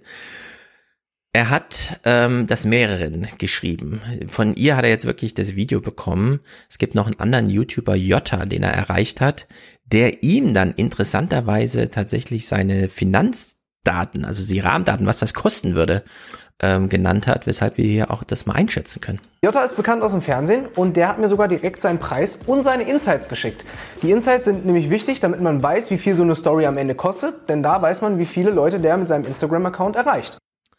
Ja, und es sind in dem Fall 210.000 äh, Views in der Instagram-Story, die er mit 11,50 Euro Tausender Kontaktpreis abrechnet. Das sind irgendwie 200.000 Euro oder so, die das dann kosten würde, da einfach eine Instagram-Story bei ihm zu bestellen. Wie viel? 200.000 Euro ungefähr, grob überschlagen, oder? Die äh, 210 mal die 11,50. Ja. Also, kann man überlegen, das ist ein 30 Sekunden Video in so einer Instagram-Story, wird dann entsprechend abgerechnet. Da hätte ich aber immer noch mehr erwartet bei Jota, denn der ist ja schon, äh, der hat ja schon eine gewisse Prominenz, muss ich sagen. Hm. Ja, wer weiß, äh, wie er da taktiert. Er macht ja auch bei drei im Paket gibt's 15% Rabatt, also vielleicht kalkuliert Mhm. er gleich so auf Langstrecke. Ähm, diese Influencerin, die er hier tatsächlich überzeugt hat, dieses Video anzufertigen und dann bei sich auch online zu stellen, ähm, geht tatsächlich über das vertraglich Vereinbarte hinaus. Jedenfalls habe ich so verstanden. Ähm, ein wesentlicher Bestandteil der Creme ist das durch Orangestein gereinigte Wasser. So, da ist es, das Orangestein gereinigte Wasser. I think that's what gives it like this very hydrating feeling. Und es ist ein 100% parabenfrei, silikonfrei, vegan, bio und tierversuchsfrei, was super wichtig ist. It's like just a natural product. Das Tegel hier ist auch super für unterwegs und es ist generell really good für empfindliche Haut, like I have. Außerdem hat sie noch dieses Foto in ihre Story gepostet, ein Beweis für den Vorher-Nachher-Effekt. Und da muss ich sagen, sieht man ganz klar, dass sie da irgendwie dran gemogelt hat, denn so einen Effekt kann Hydrohype gar nicht hervorrufen. Da ist ja nur Gleitgel drin. Und das finde ich ehrlicherweise ein bisschen schwierig, weil sie da offensichtlich für Geld ihre Zuschauer belügt. Und das ist ja wieder, das geht ja in deine Richtung, in deine These, dass die ähm, sich auch als Werbekörper anbieten über Hm. den konkret gezahlten Preis auf wie das Preisschild, das sie dranhängen, hinaus. Also dass sie sich, ähm, ähm, ja hier sich selber nochmal dann entsprechend vermarkten und dann Fotos dazu bauen, die er gar nicht bestellt hat, aber die nochmal die Creme da besonders ins glänzende Licht drücken, sagen wir mal so. Ja, und äh, interessant ist natürlich auch Enisa Vukovic, werden jetzt vielleicht nicht alle kennen, ist ja Partnerin von Simon Desue. Und Simon Desue ist ja noch einer der YouTuber der allerersten Stunde in Deutschland. Hm. Ähm, von daher, vorhin hattest du so gesagt, ähm, dass man bei den Influencern gar nicht weiß, so irgendwie mit was für Inhalten sie berühmt werden. Äh, man muss aber schon sagen, also gewisse Differenzierung gibt's da natürlich schon. Ne? Also ich meine, so eine Bibi macht halt Beauty. Mhm. Und Simon Desue ist zum Beispiel mit so Blödel-Videos äh, bekannt geworden. Hm. Ja. Der hat Pranks. so äh, äh, Pranks gemacht, der hat äh, auch so Videos gemacht, wo er dann, also was ganz berühmt geworden ist, war so ein Video, wo er äh, Lady Gagas Bad Romance äh, Musikvideo sehr unlustig und schlecht äh, nachahmt. Und Enisa Bukvic ist eben jetzt, äh, soweit ich weiß, seine Partnerin ist mit ihm zusammen äh, in Dubai. Und dass sie so einen dicken Fisch natürlich für dieses Projekt jetzt noch vor die Kamera bekommen haben. Hm. Ich meine, dass der jetzt irgendwer mit 10.000 Followern sich vielleicht mal übers Ohr hauen lässt oder so und sich über die Aufmerksamkeit freut, das kann man sich ja noch vorstellen. Äh, bei so jemandem ist es aber doch finde ich schon stark, dass man, dass man da nicht irgendwie auch irgendwie, sag ich mal, äh, eine Agentur dazwischen hat oder so, die dann mal sagt, Mhm. ah, vielleicht nicht so gut. Aber das Ja. ist ja ohnehin was, was, was wir gemerkt haben, dass diese Influencer offensichtlich niemanden haben, der ihnen im richtigen Moment sagt, mm -mm, nicht Mhm. so gut. Aber das ist ja generell Ja. auch so, ich meine, wenn du jetzt zum Beispiel an viele so ähm, Shitstorms der letzten Jahre denkst, denkst du Mhm. zum Beispiel an CSU, ne, ähm, wo dieser, Ah ja, mhm. äh, genau, man hat es schon wieder verdrängt CSU. gehabt. CSU, ja, genau. CSU. Die Antwort Ähm, auf äh, Rezo. Da, das hätten sie mir ja zeigen können, das Video, und ich hätte nach drei Sekunden gesagt, löschen. Und Na, das hätte denen gut, ja so da viel erspart. Mit praktischer Intelligenz einfach vor Publikum austesten, in der eigenen Überzeugung, das ist irgendwie ganz gut und dann erfahren sie halt dann doch nicht. Spätestens der siebte Versuch klappt dann irgendwie. Ähm, der Marvin reflektiert aber nochmal, er hat es ja vielen angeboten und ein Äh, bei einem wurde auch über seinen Nachnamen, weil er konnte nur seinen Vornamen faken, damit die Post richtig ankommt, äh, hat man dann, äh, hat, haben sie ihn sozusagen erwischt, ja, wie er sie reinlegen wollte. Viele haben dann auch abgesagt und gesagt, nee, machen sie doch nicht, aber sie ist drauf angesprungen, als äh, ich glaube, sie war die einzige, die jetzt da so richtig vorgeführt hat. Und der Jota mit seinem, mit seinem Geld zumindest. Mhm. Gut, ähm, wenn jemand es so wie sie hier richtig übertreibt, also noch über die vertraglichen Sachen hinausgeht, die Hauptsache, ja. man kommt irgendwie ins Genre und so weiter. Da gibt's eine Anna Sorokin. Ich kannte sie nicht. Ich habe das durch Zufall gesehen, als ich die englischen Nachrichten geschaut habe. Und wir hören uns hier mal diese Story an. Es sind dann doch noch mal andere, mh, hm, auch finanzielle Niveaus, die so erreicht werden im Internationalen. What do you mean you've never heard of Anna Delvey? She's an heiress, a Manhattan socialite, a would be arts club owner, a bill dodger, a jailbird, oh, and a complete work of fiction. Fitting perhaps that she's about to become the star of a Netflix series about the woman who pretended to be her, Anna Sorokin. That's Anna Sorokin, the convicted scam artist. Born in Russia, her family moved to Germany when she was 16. After high school, she moved to London, then Paris, where she worked for fashion magazine. She started calling herself Anna Delvey. She hit New York in 2013. Over the next four years, she lived the high life, documenting some of it through her Instagram account as her feet were snapped beside luxury swimming pools or in swanky hotel rooms. While she was showing off her lifestyle online, in truth, she was bouncing checks and forging documents to secure loans. She had a taste for champagne dinners, lavish holidays, and $400 eyelash extensions. But she also had a taste for leaving bills unpaid or allowing others to pick up the tab. She once invited a friend on an all expenses paid holiday in Morocco. It cost the friend $62,000. Äh, sie hat am Ende für 200.000 Dollar Leute übers Ohr gehauen, um weiter vorgaukeln zu können, dass das, was sie da zeigt, irgendwie echt ist oder wie auch immer. Mhm. Hat sich da voll reingekniet in diesen Lifestyle und wurde dann verurteilt und dann passierte Folgendes. But things were unraveling. That probably became obvious to Anna when she was arrested in 2017. Two years later, she was found guilty of scamming more than $200,000 from banks and luxury hotels. She was sentenced to between 4 and 12 years in jail, spending 21 months in Rikers Island, New York, followed by 20 months at a correctional facility. But before she'd even spent her first night behind bars, Netflix had come calling. Once Anna had been convicted, the streaming giant had to tread carefully. There are laws preventing convicted criminals from profiting by their crimes. Netflix notified the courts, and it was agreed that a deal could be done but the $320,000 paid by Netflix was placed into a designated hold so that the banks and others she had conned could seek to recover their money. Ja, das ist natürlich interessant, wenn man plötzlich die Fake-Geschichte als so interessant unterbringt, dass dafür tatsächlich Geld bezahlt wird und zwar nicht als Fake. Und sie musste sozusagen 200.000 ins Minus mhm. gehen, um ja. diese Fake-Story wie auch immer, das hören wir gleich von ihr selber herzustellen. Und dann hat sie Netflix für 320.000 Dollar da rausgeklaut, rausgekauft. Klar, kommt es erstmal in so ein Treuhandding, aber da bleibt ja was übrig. in der Hinsicht ist das ein Geschäft für sie. Da bleibt nach Adam Riese was übrig. Und ich finde das auch immer so ein bisschen äh, albern, sich da so moralisch drüber aufzuregen, muss ich ehrlich sagen. Ich finde eigentlich ja, dass so jemand das immer schön schafft, ähm, eher die Verlogenheit des Systems, das sowas überhaupt ermöglicht, fortzuführen. Ja. Weshalb ich zum Beispiel mich auch seit Jahren nicht über Klaas Ralotius aufrege. Das ist jetzt, glaube ich, seit zwei Jahren oder so aus, ne, diese Nummer. Ja. Sondern ich fand das immer toll dass er, äh, dass er es wirklich geschafft hat, das all diesen Leuten äh, vorzumachen und das so fortzuführen. Also ich habe da äh, überhaupt gar keine äh, Probleme in dem Sinne mit, dass ich da sage, uiuiui, der äh, schlimme Finger, sondern mm. ich mhm. würde halt sagen, na ja, es ist ja ein bestimmtes System, das solche Charaktere überhaupt erst möglich macht. Und ja. wenn man dort nicht ansetzt und dann da äh, über jemanden, der das, ich finde schon auf äh, Eulenspiegel Art und Weise schon fast satirisch anmutend ausnutzt. Ich meine, diese mm. Geschichten waren ja wirklich so an den Haaren herbeigezogen. Da hätte ja irgendjemand mal einmal gucken können. Äh, dann ja. finde ich, sollte man das nicht den äh, Leuten die das Ganze dann vorführen, anlasten.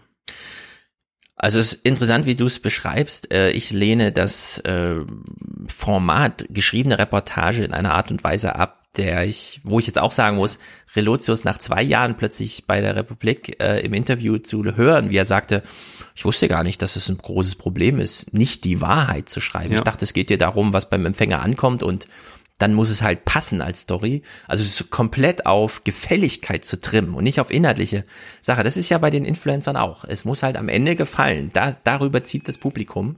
Hm. Und dann kann es alle, also dann ist alles möglich, äh, fake, bezahlt, wie auch immer, die Hauptsache es gefällt.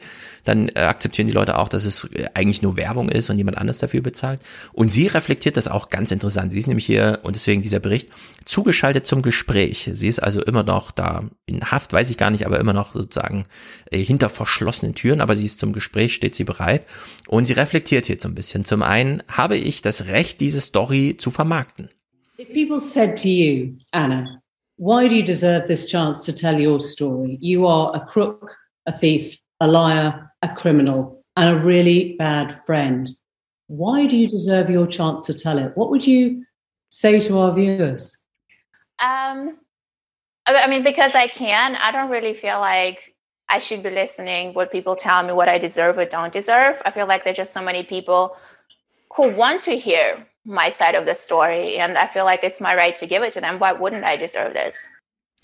Sie kann es machen, wie Relotius es nicht kann, weil Relotius sich im falschen Genre, nämlich Journalismus, bewegt hat, wo es diese inhaltlichen Schranken gibt. Die hat sie nicht. Und deswegen bleibt sie einfach in dem Modus. Es ist doch eine Story, vorher war es auch eine Story. Na klar kann ich das jetzt vermarkten, die Leute wollen es doch hören.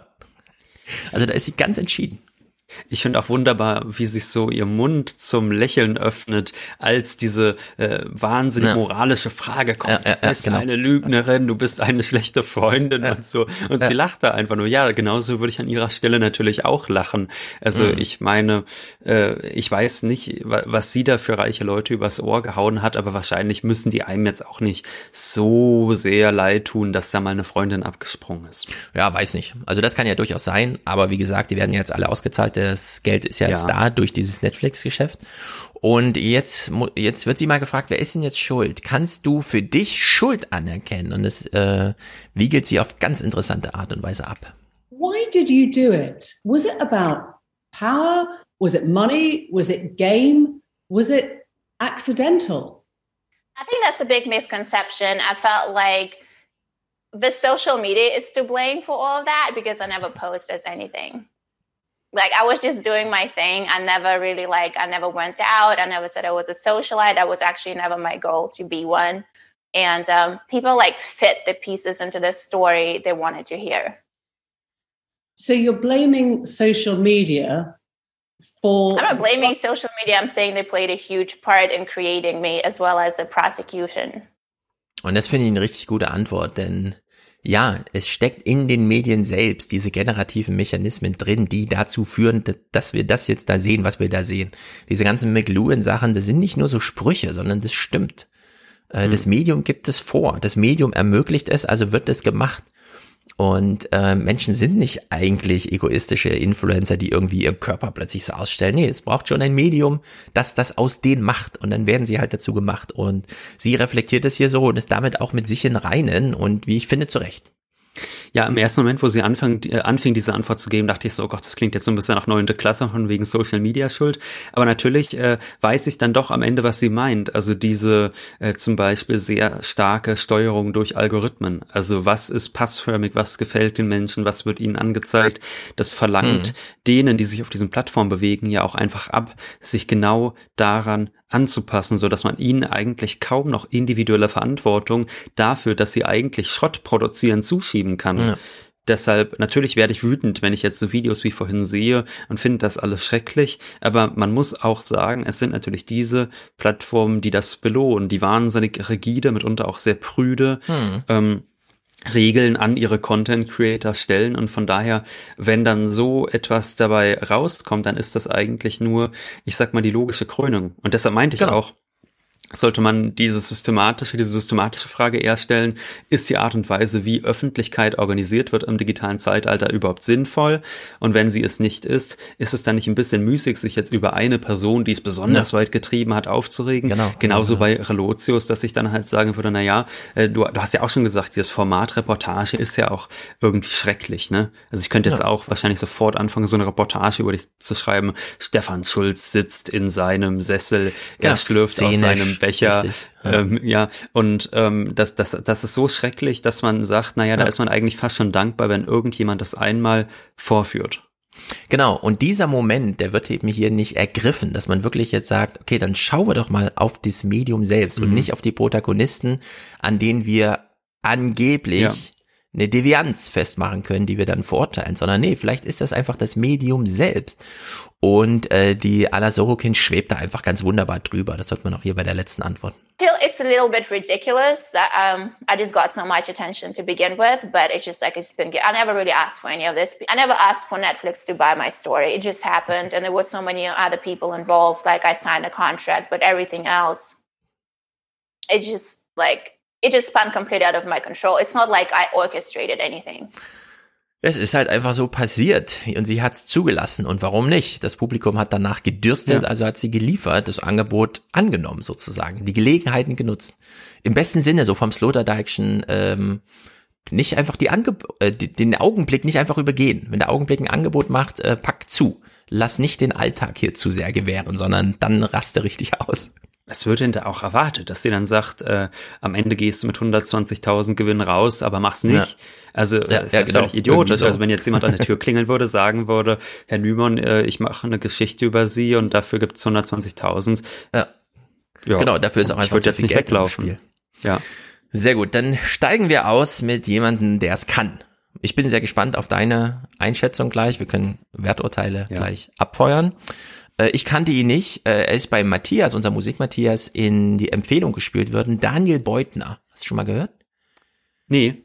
Daniel Beutner ist, ja gut, das überlegen wir gleich, ob er auch ein Werbekörper ist. Er verkostet Zigarren und Alkohol und setzt sich dazu in seine gute Stube, die natürlich nur aus Holz und sehr alte Papier Ich bin gespannt, besteht. ob ich ihn vielleicht doch kenne, aber nicht weiß, wie er heißt. Ich habe nämlich mal so einen ah, Zigarren-Channel ja. auf YouTube gesehen. Ja. Sehr gut. Also wir gucken uns das mal an. Das sind ja. fünf Clips. Ich find's auch angenehm zu gucken, muss man wirklich sagen. Denn es ist mal ähm, im Felde der Influencer oder auf dem Spielfeld ja. der Influencer mal was anderes, nämlich ein bisschen mit Niveau, auch äh, was die. Sprache und so weiter angeht. Und ich find's ganz großartig, ähm, bei Matthias ist es letzte Woche aufgetaucht. Das sind so 30, 40.000 Abrufe immer. Also jetzt sind wir nicht im Millionenbereich. Ja. Aber ähm, obwohl es nicht mein Metier ist, weder Alkohol noch Zigarren, finde ich es doch ähm, erstaunlich, dass es auch das bei YouTube gibt. Heute extra thematisiert. Ja, den kenne ich. Geht es uns um die Wichtigkeit von Muße und Müßiggang. Dies sind für viele altertümliche Begriffe, aber vielleicht doch aktueller, als man meint oft als Faulheit oder Trägheit diffamiert, galten sie, besonders im Altertum, als höchst erstrebens- und ehrenwert. So, sind wir alle schon in der Stimmung? Jetzt geht's ran an die Zigarren. Er eröffnet seine Zigarrensession. Die Zigarre, die ich heute für Sie verkosten werde, ist aus das finde ich richtig gut. Für sie. Ja, nicht so dieses, ich hau mir mal einen Starbucks rein, kannst du ja auch machen, ne? Wäre ganz cool und so, sondern ich verkoste jetzt mal für sie. Und jetzt fragen wir uns, naja, wir sitzen noch zu Hause, wir riechen das nicht, wir schmecken das nicht und so weiter. Aber da kann man jetzt gespannt sein, wie er diesen Brückenschlag schafft. Das ist der Kernserie des Davidoff Portfolios, der Grand Cru Serie. Und es ist das Toro Format schneiden wir das gute Stück mal an und ich sagte, es ist aus der Kernserie. Also es ist eine Zigarre, die es schon sehr lange bei Davidoff gibt. Allerdings muss man auch sagen, ist es eine Zigarre, ja, die so etwas wie einen Stammbaum hat.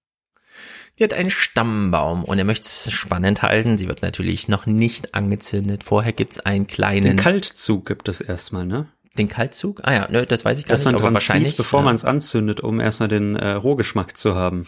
Ja, also sein YouTube-Kanal hier heißt Götterfunken und ähm, Götterfunken sind für ihn so kleine Exkurse, die er einbaut. Ja. Und wahrscheinlich verbindet er es mit dem Kaltzug, wo es noch nicht viel zu sehen gibt und erklärt uns nochmal einiges zu Davidoff, glaube ich. Bevor ich gleich was zu den ersten Zügen sage, vielleicht mal etwas zu Davidoff selber. Er wurde 1906 in Novgorod-Seversky, so heißt es, glaube ich, in der, im russischen Zarenreich damals noch geboren. So, pipapo, sparen wir uns. Wie schmeckt jetzt diese Zigarre? Das interessiert uns doch. Und kann er uns das als Zuschauer, die wir zu Hause am Handy sitzen, denn irgendwie richtig vermitteln, stellt sich raus, ergibt sich aller, aller, allerbeste Mühe. Die ersten Züge, herrlich, bieten besonders retronasal viel Eiche, immer noch Trockenblumen, eine Sahnigkeit in dem Rauch, die ist herrlich, die ist wunderbar. Aha.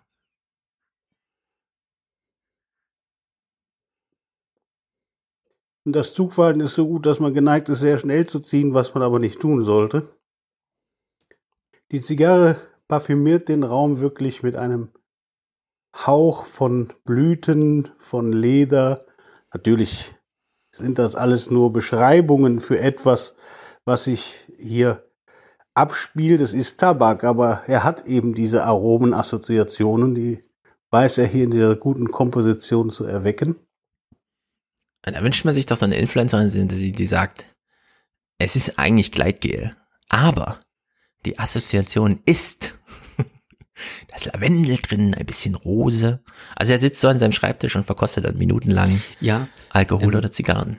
Aber ist das denn äh, ein Influencer oder ist es nicht eher Nee. so, also das ist ja einfach ein Mhm. Review-Channel, ne? Genau. Ja. Also Ja. er macht das jetzt ja nicht bezahlt.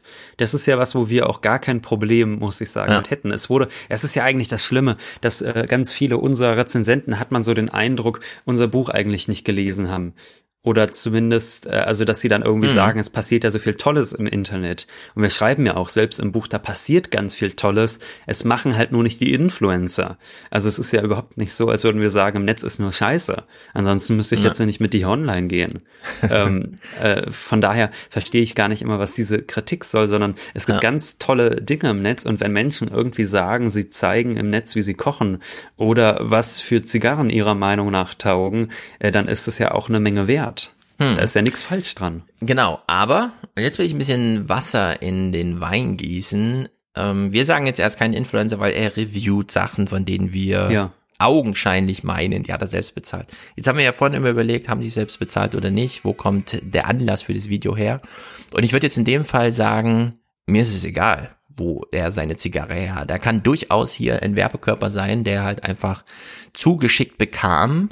Mir ist sogar ein bisschen egal, ob das jetzt ehrlich ist, denn ähm, es ist wie bei allen Verkostungssachen, nur weil das jemand total toll findet und lobt, heißt das ja noch nicht für mich, äh, dass es dann äh, sozusagen entsprechend auch von mir so empfunden werden muss. In der Hinsicht ähm, ist das, was wir hier sehen, glaube ich, ein Let's Play ohne Game. Ähm, wir Äh, erleben jemanden dabei, wie er genießt und erfreuen uns daran, dass er genießt, ohne die Transferleistung zu uns zu machen. Richtig. Aber zumindest wissen wir hier, dass diese Person tatsächlich genießt und dass keine Genau. Bezahlung hintersteckt, wohingegen Inisa Bukvic sagt, guck mal, hier ist ein Vorher-Nachher-Bild, obwohl sie sich in Wahrheit nur mit Gleitgel eingeschmiert hat. Das heißt, da kannst du überhaupt keine Kontrolle als Zuschauer haben bei diesen Personen offensichtlich, was daran gelogen ist und was nicht. Und da würde ich ihn jetzt zum Beispiel für glaubwürdiger halten.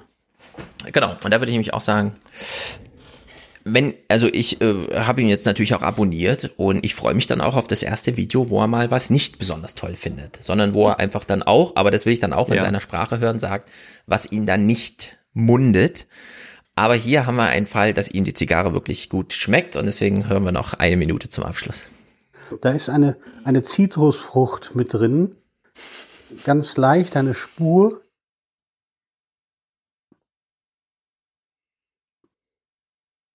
Kann sie aber nicht so genau definieren. Es ist eher, ja, vielleicht wirklich eine süßliche Zitrone, so eine Kaffee-Limette oder sowas. Oder äh, vielleicht auch ein Hauch von Mandarine, irgendwie so ein Mittelding. Mhm.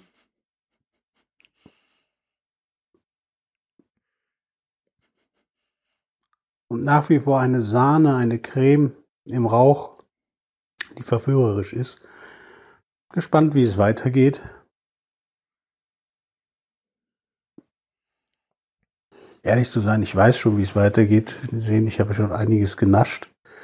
Äh, das muss man ja auch, wenn man eine Zigarre fair bewerten will. Dann muss man einige probieren, um auch die Konstanz der Qualität zu prüfen und die Konstanz der Aromen zu prüfen. Ja, und dazu will ich sagen, es ist echt nicht mein Metier, aber ich gucke es wahnsinnig gerne, denn mir gefällt das Video an sich und mir ist das Produkt so ein bisschen Ja. egal. Mir ist egal, worüber er redet. Es ist sozusagen der Anti-Influencer oder das Anti-Influencer-Prinzip. Hier kommt es mir wieder auf den Körper, den Werbekörper, aber ohne das Werbeprodukt an. Ja, also ich esse diese Kiste muss ja wahnsinnig teuer sein. Ähm, Wahrscheinlich, aber ja. Ja, ja, das ist ja echt schweineteuer, also so Zigarren.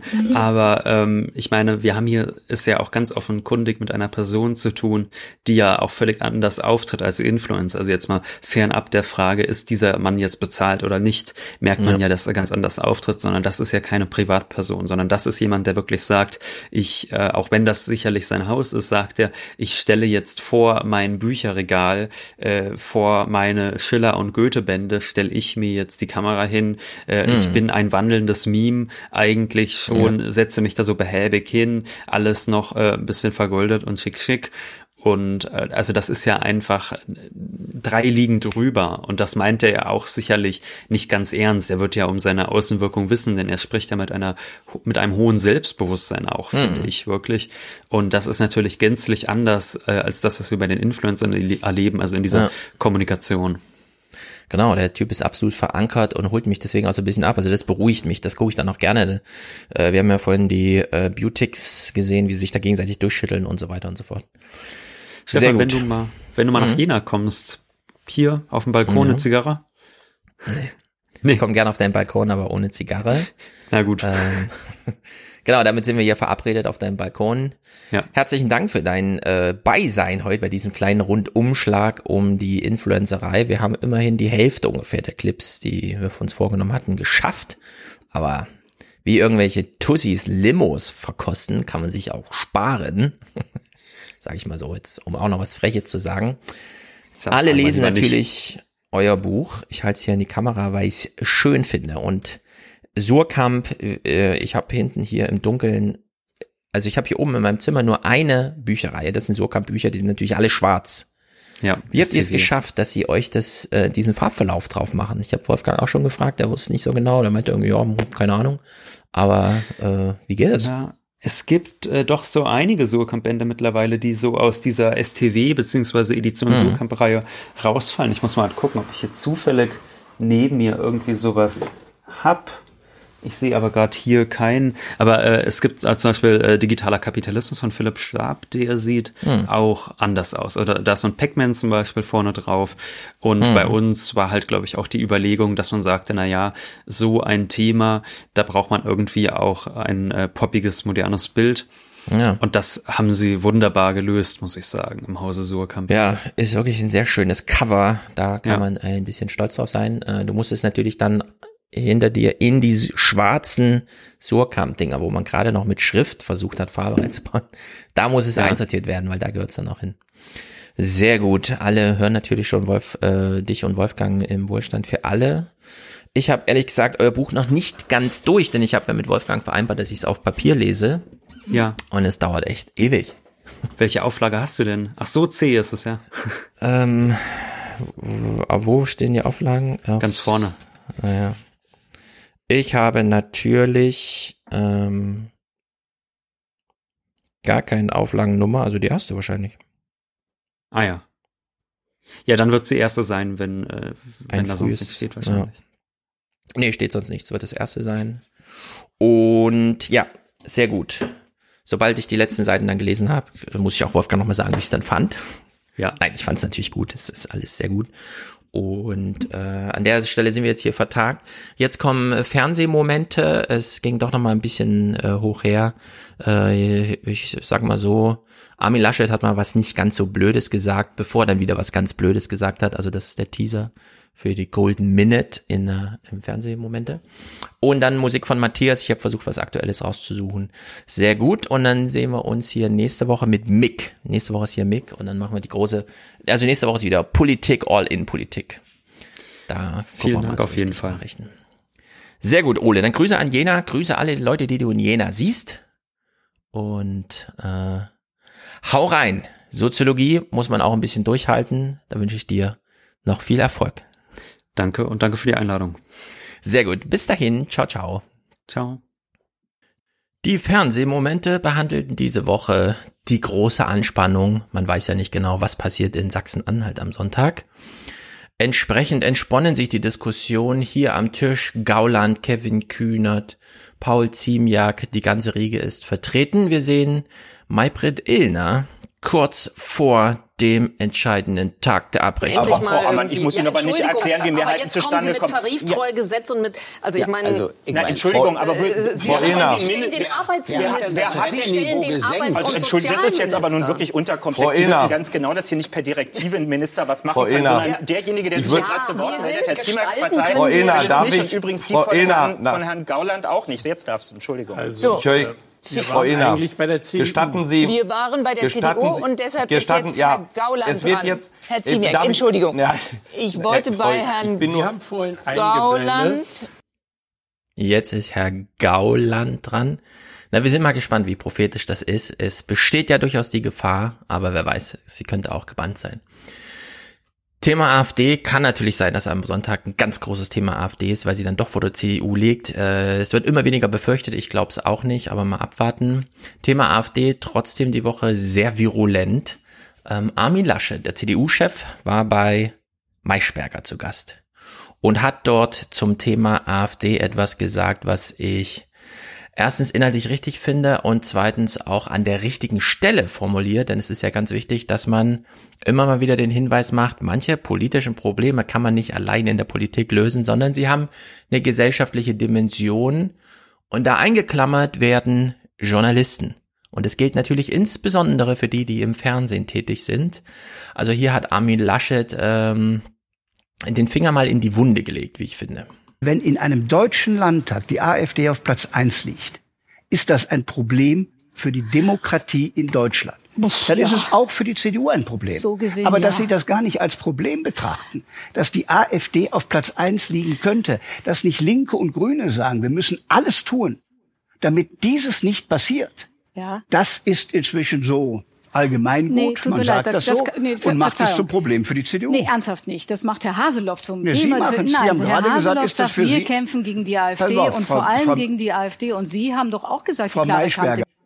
Pass mal auf, Frau Maischberger wollte er sagen, hat er kurz die Kontenance verloren, aber er legt da nochmal nach, finde ich, gut argumentiert. Ich wäre aber im Interesse der Demokratie froh, wenn Sie auch zufrieden wären, dass die AfD nicht auf Platz 1 liegt. Ich habe das ehrlich gesagt überhaupt nicht zu beurteilen, weil ich bin nicht ein kämpfender Wahlkämpfer Sie in Sachsen-Anhalt und ich bin nicht Teil der CDU und Doch, schon ja, gar aber nicht Frau Maischberger, muss äh, ich darüber ist- mich entscheiden. Doch, aber Sie das schon. ist für die Zivilgesellschaft in Deutschland, auch für Journalismus, auch für Sozialverbände, auch für Gewerkschaften, das ist für die interessant. gesamte Zivilgesellschaft eine Kernfrage, Ja. ob in einem deutschen Landtag die AfD auf Platz 1 liegt. Auch für den Journalismus. Sehr gut. Nehmen Sie in die Pflicht, stell Rückfragen, so ist es sehr gut. Jetzt könnte man denken, was ist los, Stefan? Findest du jetzt Armin Laschet gut? Nein, natürlich nicht. Das war hier ein kleiner Ausrutscher. Aber ja, nur weil die CDU besonders nah im, Par im äh, parlamentarischen Spektrum rechts rausgerückt, äh, dann nur noch für die AfD da Platz ist, heißt das ja nicht, dass man dieses äh, Problem nur innerparlamentarisch dann löst und dann einfach die Nächsten in die Pflicht nimmt. Nein, das ist natürlich eine, eine Aufgabe für alle, vor allem auch für den Journalismus. Und um das jetzt wieder einzufangen, Armin Laschet, gut, dass er Rückfragen stellt an die Journalistin, um sie in die Pflicht zu nehmen. Welche, das gelingt ihm dann doch nicht immer so Volltreffer zu landen. Zum Thema Nebeneinkünfte hat er hier diesen kleinen, wie würde ich sagen, Fauxpas geleistet, denn das ist natürlich Banane. Dass die Union ein generelles Problem mit Nebeneinkünften hat, Nein. Ich muss, Ihnen, ein, ja, ich muss Ihnen eine Grafik zeigen. Ähm, da- das ist von Abgeordneten Watch. Die haben sozusagen die Legislatur bis zum Juli letzten Jahres einmal aufgelistet. Nebeneinkünfte von Bundestagsabgeordneten. Die CDU ist ganz weit vorne, dann kommt die CSU und unter ferner liefen die anderen Parteien mit der FDP mit einer Nase vorn. Ähm, was sagt das über die Union aus, dass die so starke Nebeneinkünfte nöt nötig Das hat? sagt aus, dass viele Menschen noch Berufe haben.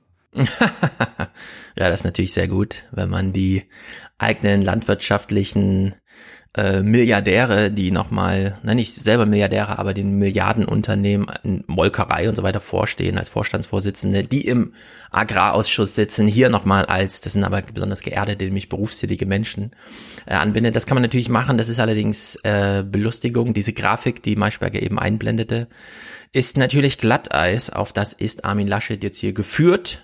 Er findet keinen Weg herunter, wurstelt sich also so durch. Und jetzt kommt die Gegenfrage, die er der Journalistin stellt. Und das ist natürlich Banane. Was soll man anderes sagen? Ähm, warum machen Sie nicht einfach ein Gesetz, das ganz klar regelt, ähm, wer was machen darf, was er verdienen darf dabei und wie das dann veröffentlicht wird? Der Verhaltenskodex funktioniert nicht. Was soll denn in dem Gesetz drinstehen? Ich, ich kann es Ihnen erklären, weil der Herr Löbel zum Beispiel, der mit dem Maskendeals 250.000 Euro verdient hat, wäre durch den Verhaltenskodex überhaupt nicht gedeckt. Da steht Ja, nämlich nur drinnen, da steht ja nur stehen? drinnen, der darf nicht mit Geld, mit etwas mit Geld verdienen, mit Geld verdienen, wo er befasst ist. Er ist im Auswärtigen Ausschuss. Also hätte er einfach mit Ja, aber Frau 250.000 Maischberger, Masken Entschuldigung, das ist einfach Chance. unanständig, an Masken etwas zu verdienen. Aber wenn vor zwei, drei Jahren ein Gesetz gemacht worden wäre, hätte ja keiner reingeschrieben, sollte es je einmal eine Pandemie geben und sollten je einmal Masken fehlen, erklären wir hiermit, dass ein Abgeordneter dann nicht mit Masken handeln kann. Andersrum, jetzt haben Sie ja den Kodex Sie gemacht. können in einem Gesetz nicht jeden Einzelfall lösen. Es muss einfach der Anstand gebieten, dass man in einer Pandemie nicht an Masken verdient. Gut. Oh wei, Rule of Law, Rechtsstaatlichkeit bedeutet, alle sind an die Rechtsstaatlichkeit gebunden und wenn man einen Missstand kennt, und den haben wir mit Lobbyismus zum Beispiel, haben wir Gesetze dagegen, und dass sich ausgerechnet ein Parlamentarier für die Parlamentarier herausnimmt zu sagen, aber da reicht ja der Anstand, äh, was soll man jetzt allen anderen sagen? Hartz-IV-Empfängern, ja, dem man mit den Sanktionen da immer noch hinterhergeht nach fast 20 Jahren. Wir haben eine Straßenverkehrsordnung. Wir haben Gesetze zum Verhalten überall und im Parlament sollen sie plötzlich nicht gelten, sondern da sollen Anstandsregeln ausreichen. Das ist ja wohl Banane, so geht's nicht. Also in der Hinsicht Laschet, sehr guter Moment zum Thema AfD im Fernsehen und dann wieder die übliche Banane-Argumentation zum Thema die CDU. Vielleicht könnte sich so ein Wahlkampf ja mal entsprechend auszahlen, wenn man die CDU nur mit sich selber beschäftigen lässt, dass dann alle sehen, was hier vor sich geht. Thema Pandemie. Wir arbeiten jetzt alle die Pandemie auf, denn sie endet. Äh, die nächste Welle, die erwartet wird ab Oktober, ist natürlich erwartbar keine große Welle, denn wir sind bis dahin alle geimpft, zumindest die, die wollen, und die anderen müssen halt gucken, wo sie bleiben. Ähm, jetzt wird so nach und nach aufgearbeitet. Markus Lanz macht das schon, sagt, spricht von den drei Heiligen. Bei den Masken, bei den Tests, bei den Impfungen ist es nicht ganz glatt gelaufen. Zum Teil betrügerisch, aber wie gesagt, solange die CDU da regiert, ist es halt so. Äh, Karl Lauterbach sitzt natürlich auch im Fernsehen, lässt sich immer noch einladen und wir fragen uns ein bisschen, warum. Es gibt doch jetzt gar nichts mehr zu warnen. Er galt auch immer als derjenige, der nur warnt. Stellt sich raus, er glaubt, er würde noch gebraucht, um jetzt auch die Aufarbeitung zu machen. Dass er sie gegen sich selber macht, ist natürlich ein bisschen erstaunlich. Hier mal zwei kleine Clips. Äh, Markus Lanz hat Lauterbach zu Gast und Lanz sagt Folgendes. Aber tatsächlich diese Strategie mit Schnelltest routinemäßig zu testen, also in den Schulen, in den Betrieben beispielsweise. Das hätten wir viel früher machen müssen. Die Ja, viel früher heißt im Oktober vor der zweiten Welle, um mehrere 10.000 Todesfälle zu verhindern. Ähm, 40.000 Todesfälle allein Dezember, Januar. Wie wär's? Er legt hier entsprechend nach. Es ist auf jeden Fall so, hätten wir früher die Antigen-Testung eingeführt, wäre es besser gewesen. Ja, warum haben wir sie denn nicht früher eingeführt? Weil die Skepsis regierte, vor allem von ihm. In der Hinsicht ist das natürlich äh, wichtig, solche Sätze jetzt zu machen, aber sie müssen natürlich auch reflektiert eingearbeitet werden in eine Aufarbeitung, die da lautet, warum haben wir so viele Tote zugelassen? Nun gut, die Tests sind natürlich anhaltendes Thema gewesen in den Nachrichten und hier hören wir mal Klaus Kleber, der es versucht einzuordnen. Wenn Not herrscht und der Staat ganz schnell handeln soll, dann wird nicht einfach Hilfe versprochen, dann muss bitte unbürokratisch Hilfe kommen. Das führt Ministerien und Verwaltungen gelegentlich auf eine Rasierklinge. Wehe, wenn es nicht schnell geht. Es gibt aber auch keinen Freibrief für stümperhafte Organisation und unkontrollierte Ausschüttungen von Steuergeld. Und ganz ähnlich moderiert auch Ingo, ja, wir müssen jetzt weiter testen, testen, testen, denn wir haben ja von äh, Lauterbach gehört, testen ist gut. Allerdings unbürokratisch heißt, ähm, das Einfallstor für Abrechnungsbetrug ist gegeben. Testen bleibt eine zentrale Säule im Kampf gegen Corona. Aber ist es möglicherweise auch ein potenzielles Einfallstor für Abrechnungsbetrug? Etwa wenn mehr Tests in Rechnung gestellt als tatsächlich durchgeführt wurden? Ja, ist es das möglicherweise, wo wir es doch jetzt schon seit einer Woche wissen, dass es so ist? Aber gut, man kann natürlich hier immer noch mal politisch, journalistisch neutral bleiben und es als Frage in den Raum stellen. Es ist allerdings Quatsch, es so zu machen. Äh, man hat Wortspenden vor Ikea eingefangen, denn wir wollen natürlich wissen, was denkt denn eigentlich das Volk darüber, dass es hier Bereicherungsversuche gab? Ich denke, wir haben so viel Geld, was wir verbrauchen wegen der Corona-Pandemie. Und wenn sich dann doch Leute auf die Art und Weise tatsächlich bereichern sollten, wenn es denn wahr sein sollte, dann finde ich das einfach unmöglich. Ich würde mir natürlich mehr Kontrollen wünschen, auch mehr Transparenz. Also ich bin ehrlich gesagt so ein bisschen sprachlos. Man weiß nicht so richtig, was man sagen soll. Ja, dass Menschen auf der Straße noch eine Verdachtsberichterstattung machen, wenn es denn wahr sein sollte. Wir wissen, dass es wahr ist, denn Markus Grill hat es ja für Korrektiv und ARD entsprechend aufgearbeitet. Man liegt auf der Lauer vor dem Testzentrum, zählt dann durch, wie viele Leute da sind, vergleicht das mit den Abrechnungen und sagt, hier wurden aber viel mehr gemeldet. Dann kommt die Antwort von Medican oder Medican, die äh, Firma, die die Testzentren da in Nordrhein-Westfalen betrieb. Die fällt entsprechend lustig aus.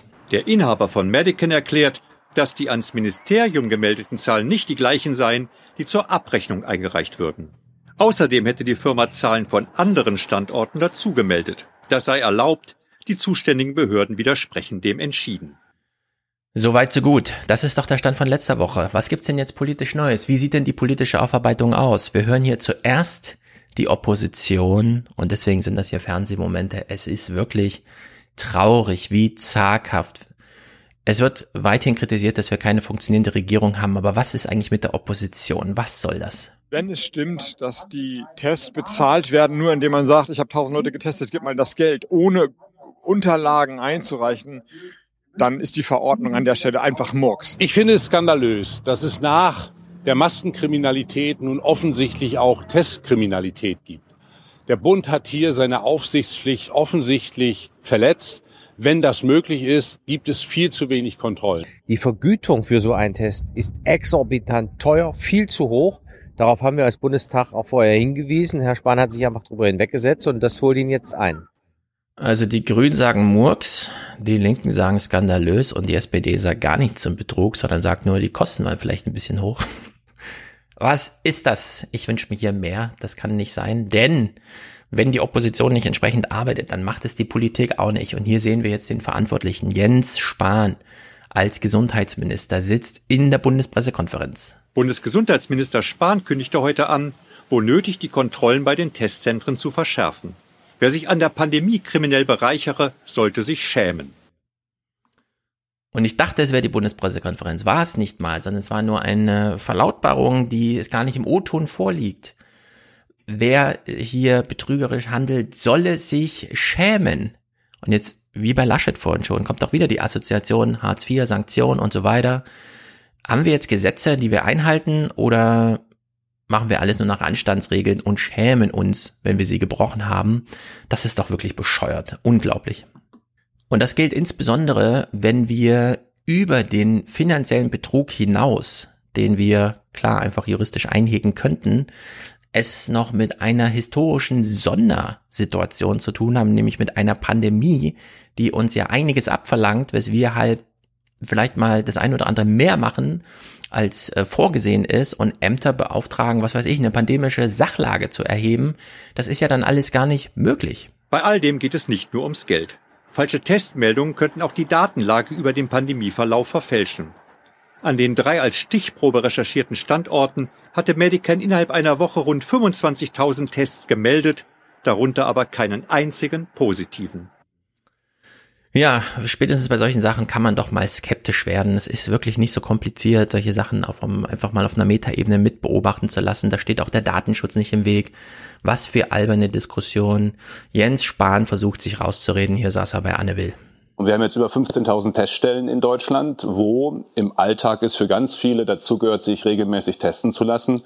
Und das ist ja erstmal was, was äh, pragmatisch gut erreicht worden ist. Jetzt ist es nicht so, wie es gerade hieß, dass jeder einfach äh, sagen kann, ich bin jetzt ein Testzentrum und kann abrechnen, äh, sondern die Gesundheitsämter müssen dazu beauftragen.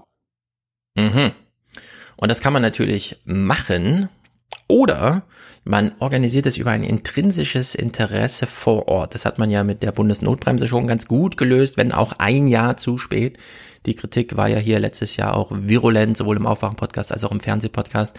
Warum nicht von Anfang an Freiheitsrechte an und dann eben wirklich zwingend Inzidenzen zu koppeln, um lokal zu motivieren, die Inzidenzen runterzukriegen. Das Testen gelingt dann in entsprechenden Urlaubsorten, die nämlich wieder wirtschaften wollen, ganz gut. Hier mal an der Ostsee. Dreieinhalb Millionen Übernachtungen zählt Binz im Jahr, dazu anderthalb Millionen Tagestouristen. Wir haben in den offiziellen Testzentren, die wir betreiben, eine Kapazität von, von 4000 Tests derzeit. Wir haben das äh, dezentrale Testzentren, die noch weiter auffüllen auf einer Kapazität von 5000. Und wir haben das digitale Testzentrum noch dazu, die in einer Kapazität von 2000 bis hochskaliert auf 5000 Tests pro Tag das Ganze auch nochmal abfedern können.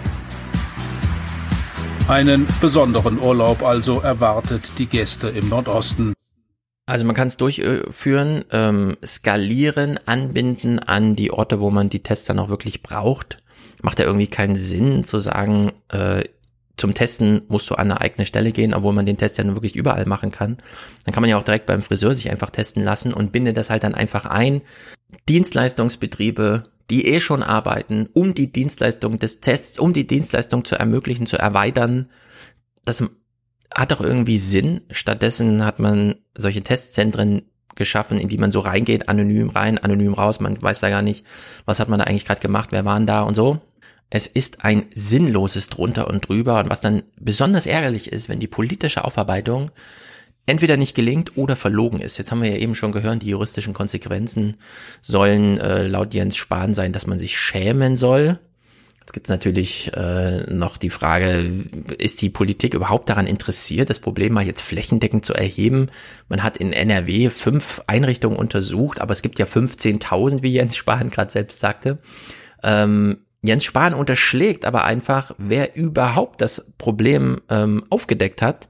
Er hätte es wahrscheinlich, hört man hier so ein bisschen raus, ähm, einfach ignoriert. Es sich ähm, selbst erledigen lassen, weil es irgendwann egal wäre, da nochmal genauer hinzuschauen. Also zuerst einmal wird der Fall ja noch geklärt. Das Gute ist ja, die Staatsanwaltschaft ermittelt. Also es ist aufgefallen schon nach wenigen Wochen. Äh, da, wo es aufgefallen ist, wird staatsanwaltschaftlich ermittelt, denn es ist Betrug, das ist kriminell. Da wird gegen die Regeln, die da sind, falsch abgerechnet. Ja, und wer hat die Staatsanwaltschaften in die Lage versetzt, hier zu ermitteln? Journalisten.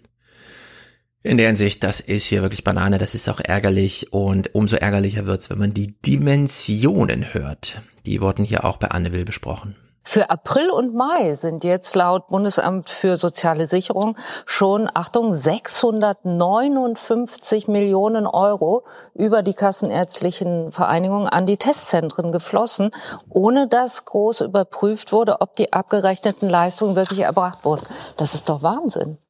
Ja, was heißt jetzt Achtung? Rechnen Sie mal andersrum. Wenn wir das umrechnen auf den Testpreis, sind das um die 40 Millionen Tests in vier, sechs Wochen. Das finde ich jetzt bei 80 Millionen Bürgerinnen und Bürgern eine Größenordnung, wo ich eher sagen würde, ich würde mir noch mehr Tests wünschen, die der Einzelne äh, tatsächlich auch wahrnimmt.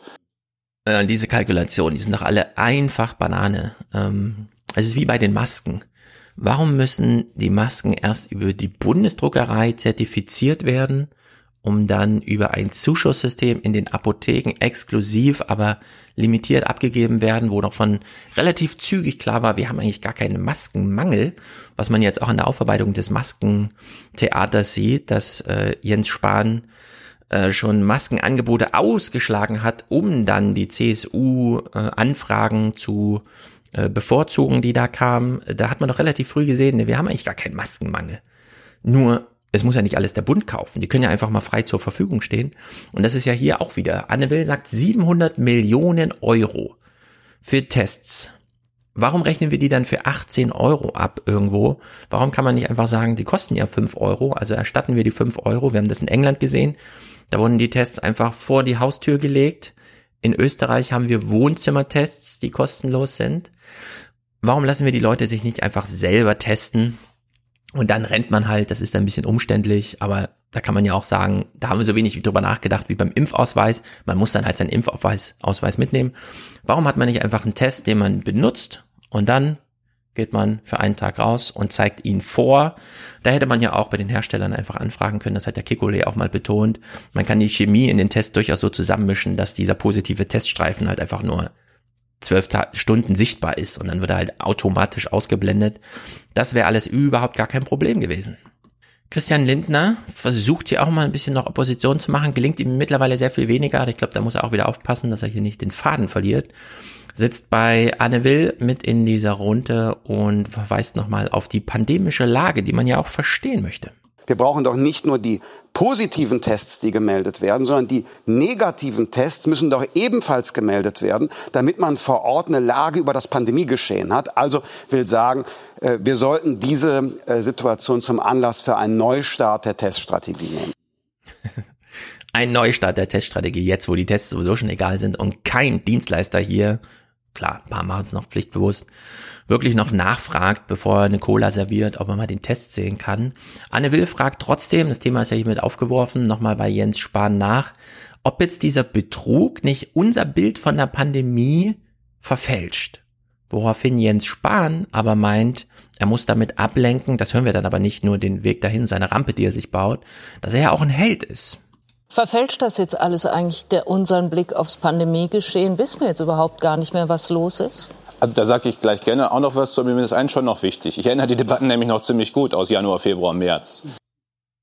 Mhm, erinnert sich an die Debatten von Januar, Februar, März, als es von zu wenig gab. Und dann hat er ja ganz toll reingerackert und jetzt ist ja die Welt gerettet. Danke, Jens Spahn. Aber verfälscht das jetzt nicht unser Bild von der Pandemie? Ja, welches Bild von der Pandemie? Wir haben ja gar kein Bild von der Pandemie. Stimmt. Da gab es ja auch Aufarbeitungen inzwischen im Morgenmagazin, da sind sie schon angekommen. Matthias hat das auf Twitter kurz rausgeschnitten. Ja, wir wissen in Deutschland überhaupt nicht, wie die Pandemie vor sich ging. Wir haben weder ein Panel, wo wir einfach kontrolliert immer die gleichen Leute testen und das abgleichen mit der Grundinzidenz, die wir ermitteln aufgrund von Menschen fühlen sich schlecht, fühlen sich krank, haben Symptome. Das hat man in England so gemacht. Wir haben keine Abwatte, Abwassertests. Wir haben ja gar nichts im Grunde. In der Hinsicht sehr gut Jens Spahn, gut abgelenkt, gut auf sich selber gelenkt vor allem. Christian Lindner, wir kennen ja von den beiden, die sind befreundet, Christian Lindner und Jens Spahn. Und jetzt versucht Christian Lindner auf eine Art und Weise für Jens Spahn die Kohlen aus dem Feuer zu holen, dass selbst eine Will ein bisschen misstrauisch wird. Die Medien, die Opposition können die Regierungen nicht immer mehr und stärker zu schnellerem Handeln in der Pandemie veranlassen. Und wenn die Regierung dann unbürokratisch, schnell, ich sage mal unternehmerisch handelt, um zum Beispiel zwei Tests anzubieten, dann legt man im Nachhinein die Maßstäbe an, ähm, als müsste alles schon perfekt durchdacht gewesen sein. Und deshalb meine ich, eine gewisse Zurückhaltung empfiehlt sich bei so einem Managementproblem auch der Medien und der Opposition. Zeigt sich hier eine besondere Freundschaft zwischen Ihnen und Jens Spahn? Nein, eine besondere Seriosität der FDP. Aha. Gut gekontert, aber Anne Will, das hätte man vorher wissen können. Da muss man noch jemanden mit Zugkraft einladen. Da reicht da nicht die Frau Bern vom, von der Süddeutschen Zeitung, die nochmal allgemein über das Thema fliegt. Das ist Banane. Leider eine ganz schlechte Anne Will-Sendung an der Stelle. Die beiden konnten sich hier gegenseitig den Rücken kraulen. Jens Spahn versucht es am Ende nochmal mit so einem, ich weiß auch nicht, äh, wir haben ja eben schon gehört, man soll sich schämen, das ist alles Anstandssachen. Äh, jetzt hat Christian Lindner diesen ganzen Kladderadatsch schon als unternehmerisch dargestellt, als ob das wirklich unter unternehmerisch läuft, dass man einfach zehnmal so viel abrechnet, äh, wie man tatsächlich Leistung erbringt, nur weil es ähm, durch irgendwelche politischen Entscheidungen eben möglich ist. Jens Spahn mit diesem kleinen Spruch, wie er versucht, die Deutschen nochmal zur Raison zu bringen. Ich möchte gerne mit dem Finanzministerium darüber reden, wie wir diese Rückkopplung zum Finanzamt hinkriegen, weil mein Eindruck ist, vom Finanzamt haben die meisten nochmal einen anderen Respekt als vom Gesundheitsamt.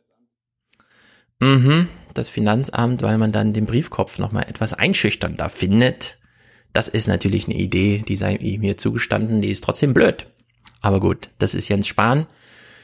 Können wir ihn dann bald abwählen? Bitte. Der Termin ist doch schon überall im Kalender eingetragen. Bitte dann auch machen. Ich will hier Alena Büchs noch mal eins mitgeben. Sie ist deutsche Ethikrat-Vorsitzende und war in der Pandemie inhaltlich für nichts zu gebrauchen. Weder bei der Impfstrategie noch bei sonst irgendwas, bei Lockerungsdiskussionen, wie das Bundesverfassungsgericht. Lieber alles irgendwie auf den Schreibtisch legen und dann in der immer behaupten, man hätte ja so viel da zum Thema gearbeitet, was nicht stimmt. Sie sagt hier mal irgendwas zu Jüngeren und ich sage, Mann, Mann, Mann, Mann, Mann. Und ich wollte noch was dazu sagen zu dieser sozialen Spaltung. Die ist natürlich, haben wir als Ethikrat auch was zugesagt, die ist wirklich wichtig. Und die ist genuin da, das kann man nicht wegdiskutieren. Mhm. Gerade die junge Generation, ne, die ist, hat einfach jetzt lange gewartet. Da braucht es eine Gestaltung. Und da muss man zwei Dinge machen. Das eine ist, ich würde beim Impfen total mehrgleisig fahren. Impfzentren können weiter priorisieren. Die Niedergelassenen gucken, dass sie die Risikopatienten noch Könnt ihr mal total mehrgleisig fahren, bitte? besonders schnell erwischen.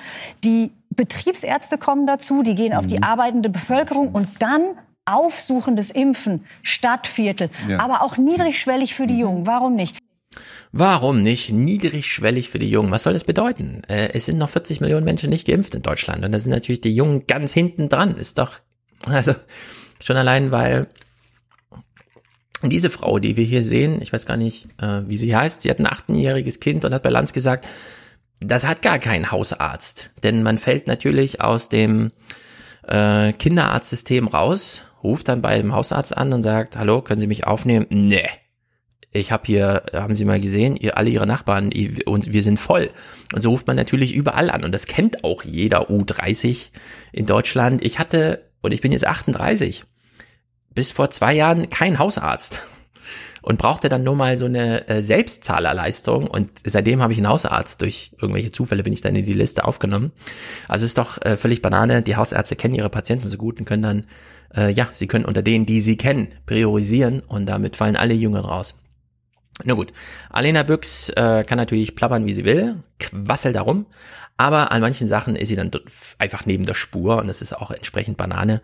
Hier hören wir sie mal einen Punkt zu machen, der natürlich soziologisch, sage ich jetzt mal Soziologe, noch viel besser zu formulieren wäre, aber sie versucht's mit dem umständlichen Unterlassungsbias.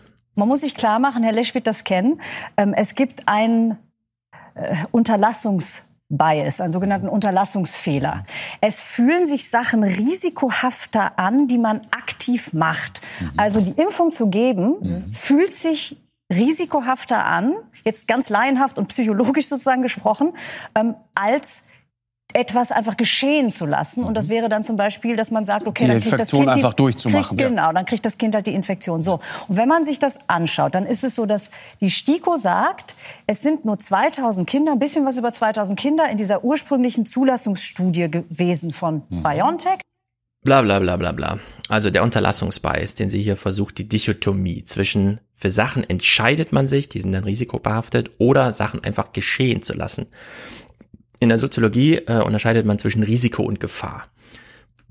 Es ist eine Unsicherheit in der Welt bei Sachen, bei denen man eine Entscheidung trifft. Kann es sein, dass Nebenwirkungen, Effekte, wie auch immer, eine der Alternativen entfaltet sich dann konkret äh, ein zum Schaden sind. Und dann kann man sagen, ja, hättest du mal nicht entschieden oder anders entschieden.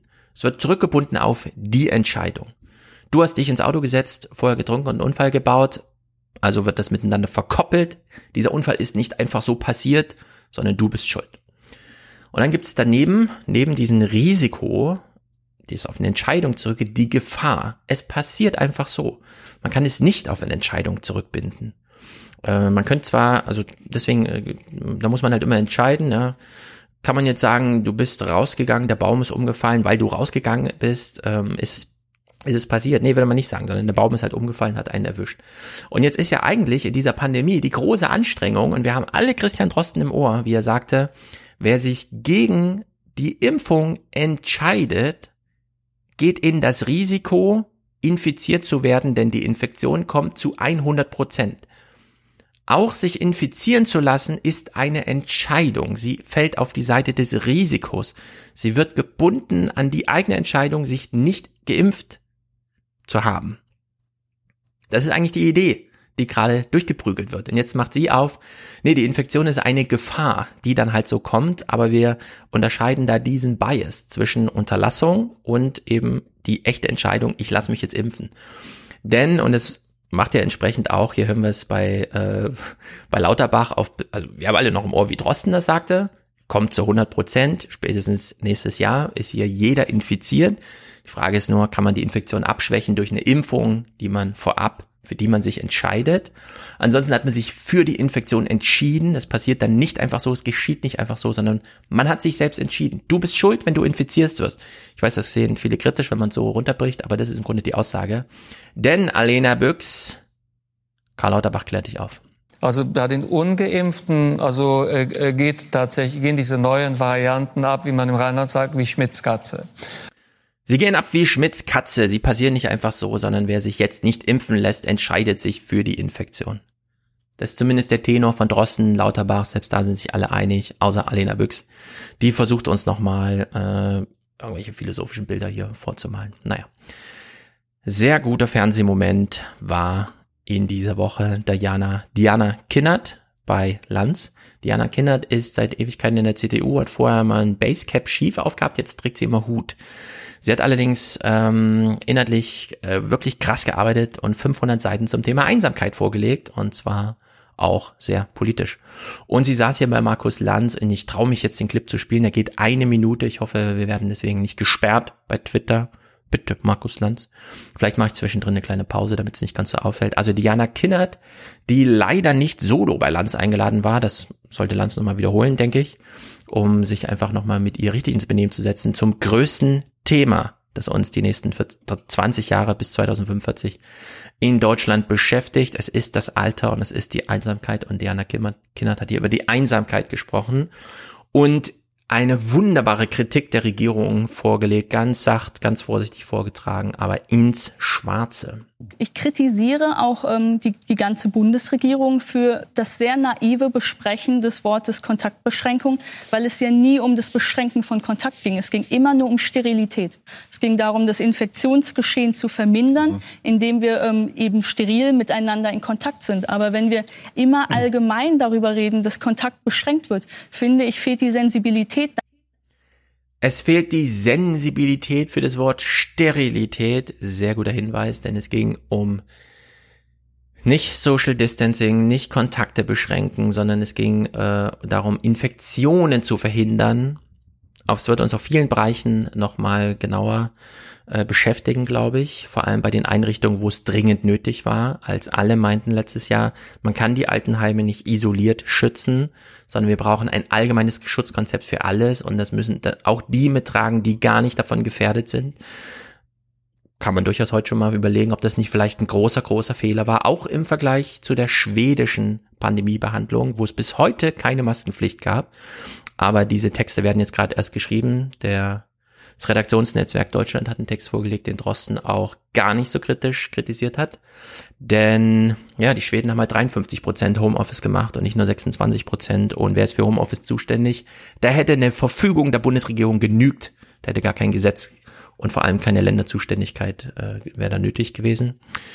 Diana Kindert hier noch, die Minute ist ja nicht Dafür, rum. dass soziale Isolation einer der größten gesundheitlichen Stressor ist, mhm. ein, ein, großer gesundheitlicher Stressor ist, der ja in der Folge gesundheitlich was mit mir macht und zwar nicht nur das Immunsystem schwächt. Es gibt ja sehr viele internationale Studien über Jahre hinweg, die belegen, mhm. dass langjährige Einsamkeit ohne Aussicht auf Verbesserung, also ein subjektiv empfundenes Leiden, das darauf basiert, dass ich ein Defizit an sozialem Kontakt empfinde, mhm. dazu führt, dass es Depressionen auslöst, mhm. Angstzustände, Paranoia, bis bis hin zu Demenz oder Herz-Kreislauf-Erkrankungen. Übersetzt ist eine einsame Person, um so, die, äh, steigt die Wahrscheinlichkeit um 30 Prozent ähm, für einen frühen Tod. Ja, und wir wurden jetzt alle in Einsamkeit trainiert. Wir haben alle unsere Netflix-Abos abgeschlossen und kennen uns jetzt noch ein bisschen besser aus mit Facebook. Jetzt bräuchte es eine Gegenbewegung. Jetzt müssten wir alle die Einsamkeit wieder raustrainieren. Wir bräuchten eigentlich jetzt ein großes, nicht nur zwei Milliarden Programm für die Schulen, sondern ein großes Programm für dieses Vereinsleben in Deutschland. Stadtteile müssen gestärkt werden und so weiter und so fort. Dazu gehört zum Beispiel auch Autos. Ja, Autos sind die Isolatoren äh, die müssen alle raus aus den Städten, die Straßen müssen jetzt anders genutzt werden. Wie auch immer. Apropos Autos, hier noch ein kleines Thema, Benzinpreise. Es gab wohl eine Diskussion, die wurde gar nicht so tief geführt, deswegen nur ein kleiner Clip zum Thema, wie gehen wir jetzt damit um, Benzinpreise teurer zu machen, weil ja der CO2-Preis steigt. Gab ja auch jetzt Kontroverse zum Thema Mieten. Wer bezahlt eigentlich die hm, Teuerung durch CO2-Preise beim Thema Heizen? Ähm, Olaf Scholz hat versucht, hier Wahlkampf zu machen. Es ist völlig Banane. Es ist so schön in ihm ins Gesicht zurückgeflogen. Das Argument, dass man nur ein Clip spielen muss. Aus dem habe ich auch nur ein ganz kleines Stück rausgenommen. Wir hören zuerst Olaf Scholz zum Thema Benzinpreise werden teurer. Und es ist ein Vorschlag der Grünen, den er als unsozial deklariert. Und genau das fliegt ihm dann gleich wieder zurück. Macht keinen Sinn, jetzt plötzlich auf einmal diesen Pfad zu verlassen und dramatische Steigerungen durchzusetzen. Das kann niemals sozial gerecht ausgehen. Es ist das Hauptargument der Gegner eines höheren Benzinpreises, die soziale Gerechtigkeit. Und trotzdem springt ausgerechnet ein Sozialverband den Grünen bei, denn die wollten schließlich die Einnahmen aus dem CO2-Preis an die Menschen zurückgeben. Ich glaube, die äh, GroKo hat bei der jetzigen Regelung äh, den sozialen Ausgleich nicht genügend mitgedacht. Das Konzept, was wir als Parität, aber auch zum Beispiel die Grünen favorisieren, pro Kopf, jeder kriegt das Gleiche zurück, das wäre tatsächlich gerecht. Der Paritätische Wohlfahrtsverband und die Grünen stimmen darin überein, dass natürlich eine Erhöhung des CO2-Preises nur daran geknüpft werden kann, also kann überhaupt nur sein, wenn man ihn daran knüpft, es als Kopfpauschale wieder zurückzuzahlen. Und davon profitieren natürlich diejenigen, die am Anfang mehr Benzin kaufen. Ähm, solange sie nur dieses Benzin kaufen und alle anderen CO2-Sachen, wie zum Beispiel Flüge und so weiter, nicht mitmachen, denn in dem Falle greift dann die Logik, dass diejenigen, die viel CO2 äh, verursachen, eine Umverteilung an äh, lostreten, die denjenigen zugutekommt, die ihr Auto wirklich nur zum Pendeln brauchen. Und der Vorschlag, zum Beispiel eine Pendlerpauschale zu erhöhen, passt ja da auch irgendwie ins Bild, denn die Pendlerpauschale ist ja unabhängig des Transportmittels. Dann kann man sich ja überlegen, ob man die Pendlerpauschale gleich wieder investiert in einen verteuerten CO2 also durch verteuerten CO2-Preis gestiegenen Benzinpreis oder anders.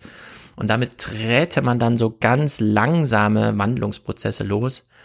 Ähm, aber mal gucken, dass hier die SPD sieht, dass sie langsam von den Grünen überholt wird, während die Grünen selbst von der CDU jetzt so ein bisschen versucht werden einzufangen. Alle aus der Erfahrung gelernt, ähm, dass die CDU versuchte damals die AfD zu kopieren, was nicht gelang, weshalb es diesen Umschwung zu den Grünen gab, ist natürlich irgendwie amüsant, sich das im Einzelnen anzuschauen. Dieser Wahlkampf kann, glaube ich, da noch interessant werden, wenn man sich für diese Nuancen interessiert. Naja, Abschlussclip. Äh, Marietta Slomka hat hier noch einen kleinen Hinweis für uns alle. Das Wetter ist ja endlich schön und da sich die Corona-Zahlen im Moment auch gut entwickeln, dürfen auch erste Freizeitparks wieder öffnen mit Einschränkungen, aber es fahren mancherorts schon wieder Achterbahnen.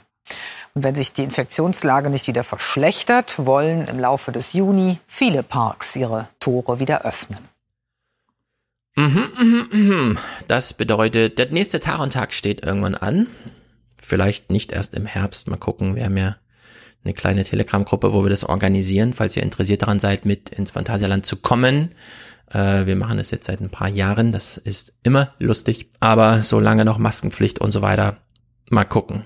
Die Diskussion beginnt, glaube ich. Sehr gut. Das war der Podcast. Jetzt kommt noch ein bisschen äh, Musik von Matthias. Ich habe ausgewählt etwas, das nach Influencer klingt. Mal gucken, wer es erkennt. Viel Spaß, bis nächste Woche.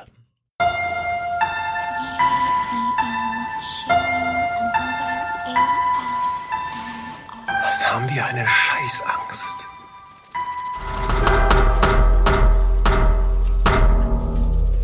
Wer bist du denn? Mann, haben wir eine Scheißangst, wie das ausgeht. Die Angst ist in unseren Köpfen und die Angst wird getriggert von außen. Was haben wir eine Scheißangst? Versuch's doch mal. Da musst du gar nicht nervös sein. Was haben wir eine Scheißangst?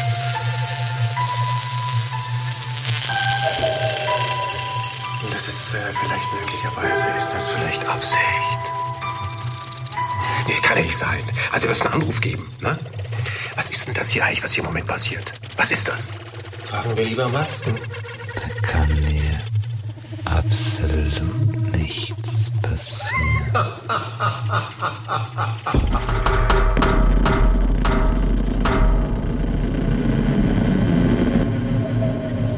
Ich denke, du wirst dich hier noch sehr wohl. Ah, Es ist so simpel, es ist so einfach. Man muss sich das vorstellen. Besuche ein deutsches Krankenhaus. Geh mal auf die Intensivbettenstation, da ist nichts los. Tragen wir lieber Masken. Lass einfach los. Dann kann ich mich um dich kümmern. Wo bleibt denn der Einsturm? Ich werde dir Dinge zeigen. Und du wirst dich fühlen,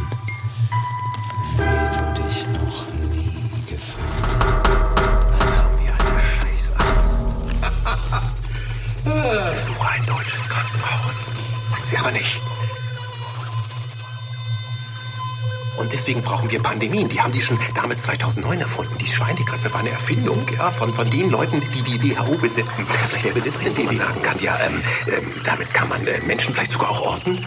Ist da vielleicht sind da irgendwelche Mikrodinge drin, wo man sagen kann, die sind GPS getrackt? Wäre ja möglich. Ist das ein Joke? Das muss ich mir Oder kommt da noch ein Joker? ein bisschen näher anschauen. Was soll eigentlich diese beschissene Verkleidung? Hier im Moment untergeht, ja, das ist die Demokratie. Die hat gerade diese Schräglage. Und das, was du spürst, ne, der Klavierhintergrundsound, ne, ja, das ist, ähm, das ist sind die stetig tätigen, die täglichen Pressekonferenzen äh, vom, vom Robert-Koch-Institut und von der Charité. Die ist immer auf dem Laufenden halten. Also diesen Lauf dran, immer neue Informationen. Dabei gibt es gar keine neue was weil ich darf halt, die Pandemie ist vorbei. Bin, äh, die vergleichen, habe ich aber gerade gemacht. Und bei uns ist es ein bisschen so, ab 5.45 Uhr wird zurückgeimpft. Vergleiche, was ich höre. wer ist irre? Und wer ist noch irre? Wer sich das anhört. bekomme ich ja gar nicht genug davon. Wer bist du denn? Ich bin ja auch Schauspieler. Das wissen ja viele nicht. Doch, doch, ich bin auch Schauspieler. Und ich kann das, äh, ich kann mich da reinfräsen, damit man euch noch erreicht. Weil mit reinen Fakten erreicht man euch nicht mehr. Thank you for joining me today for hopefully a relaxing experience. Please subscribe.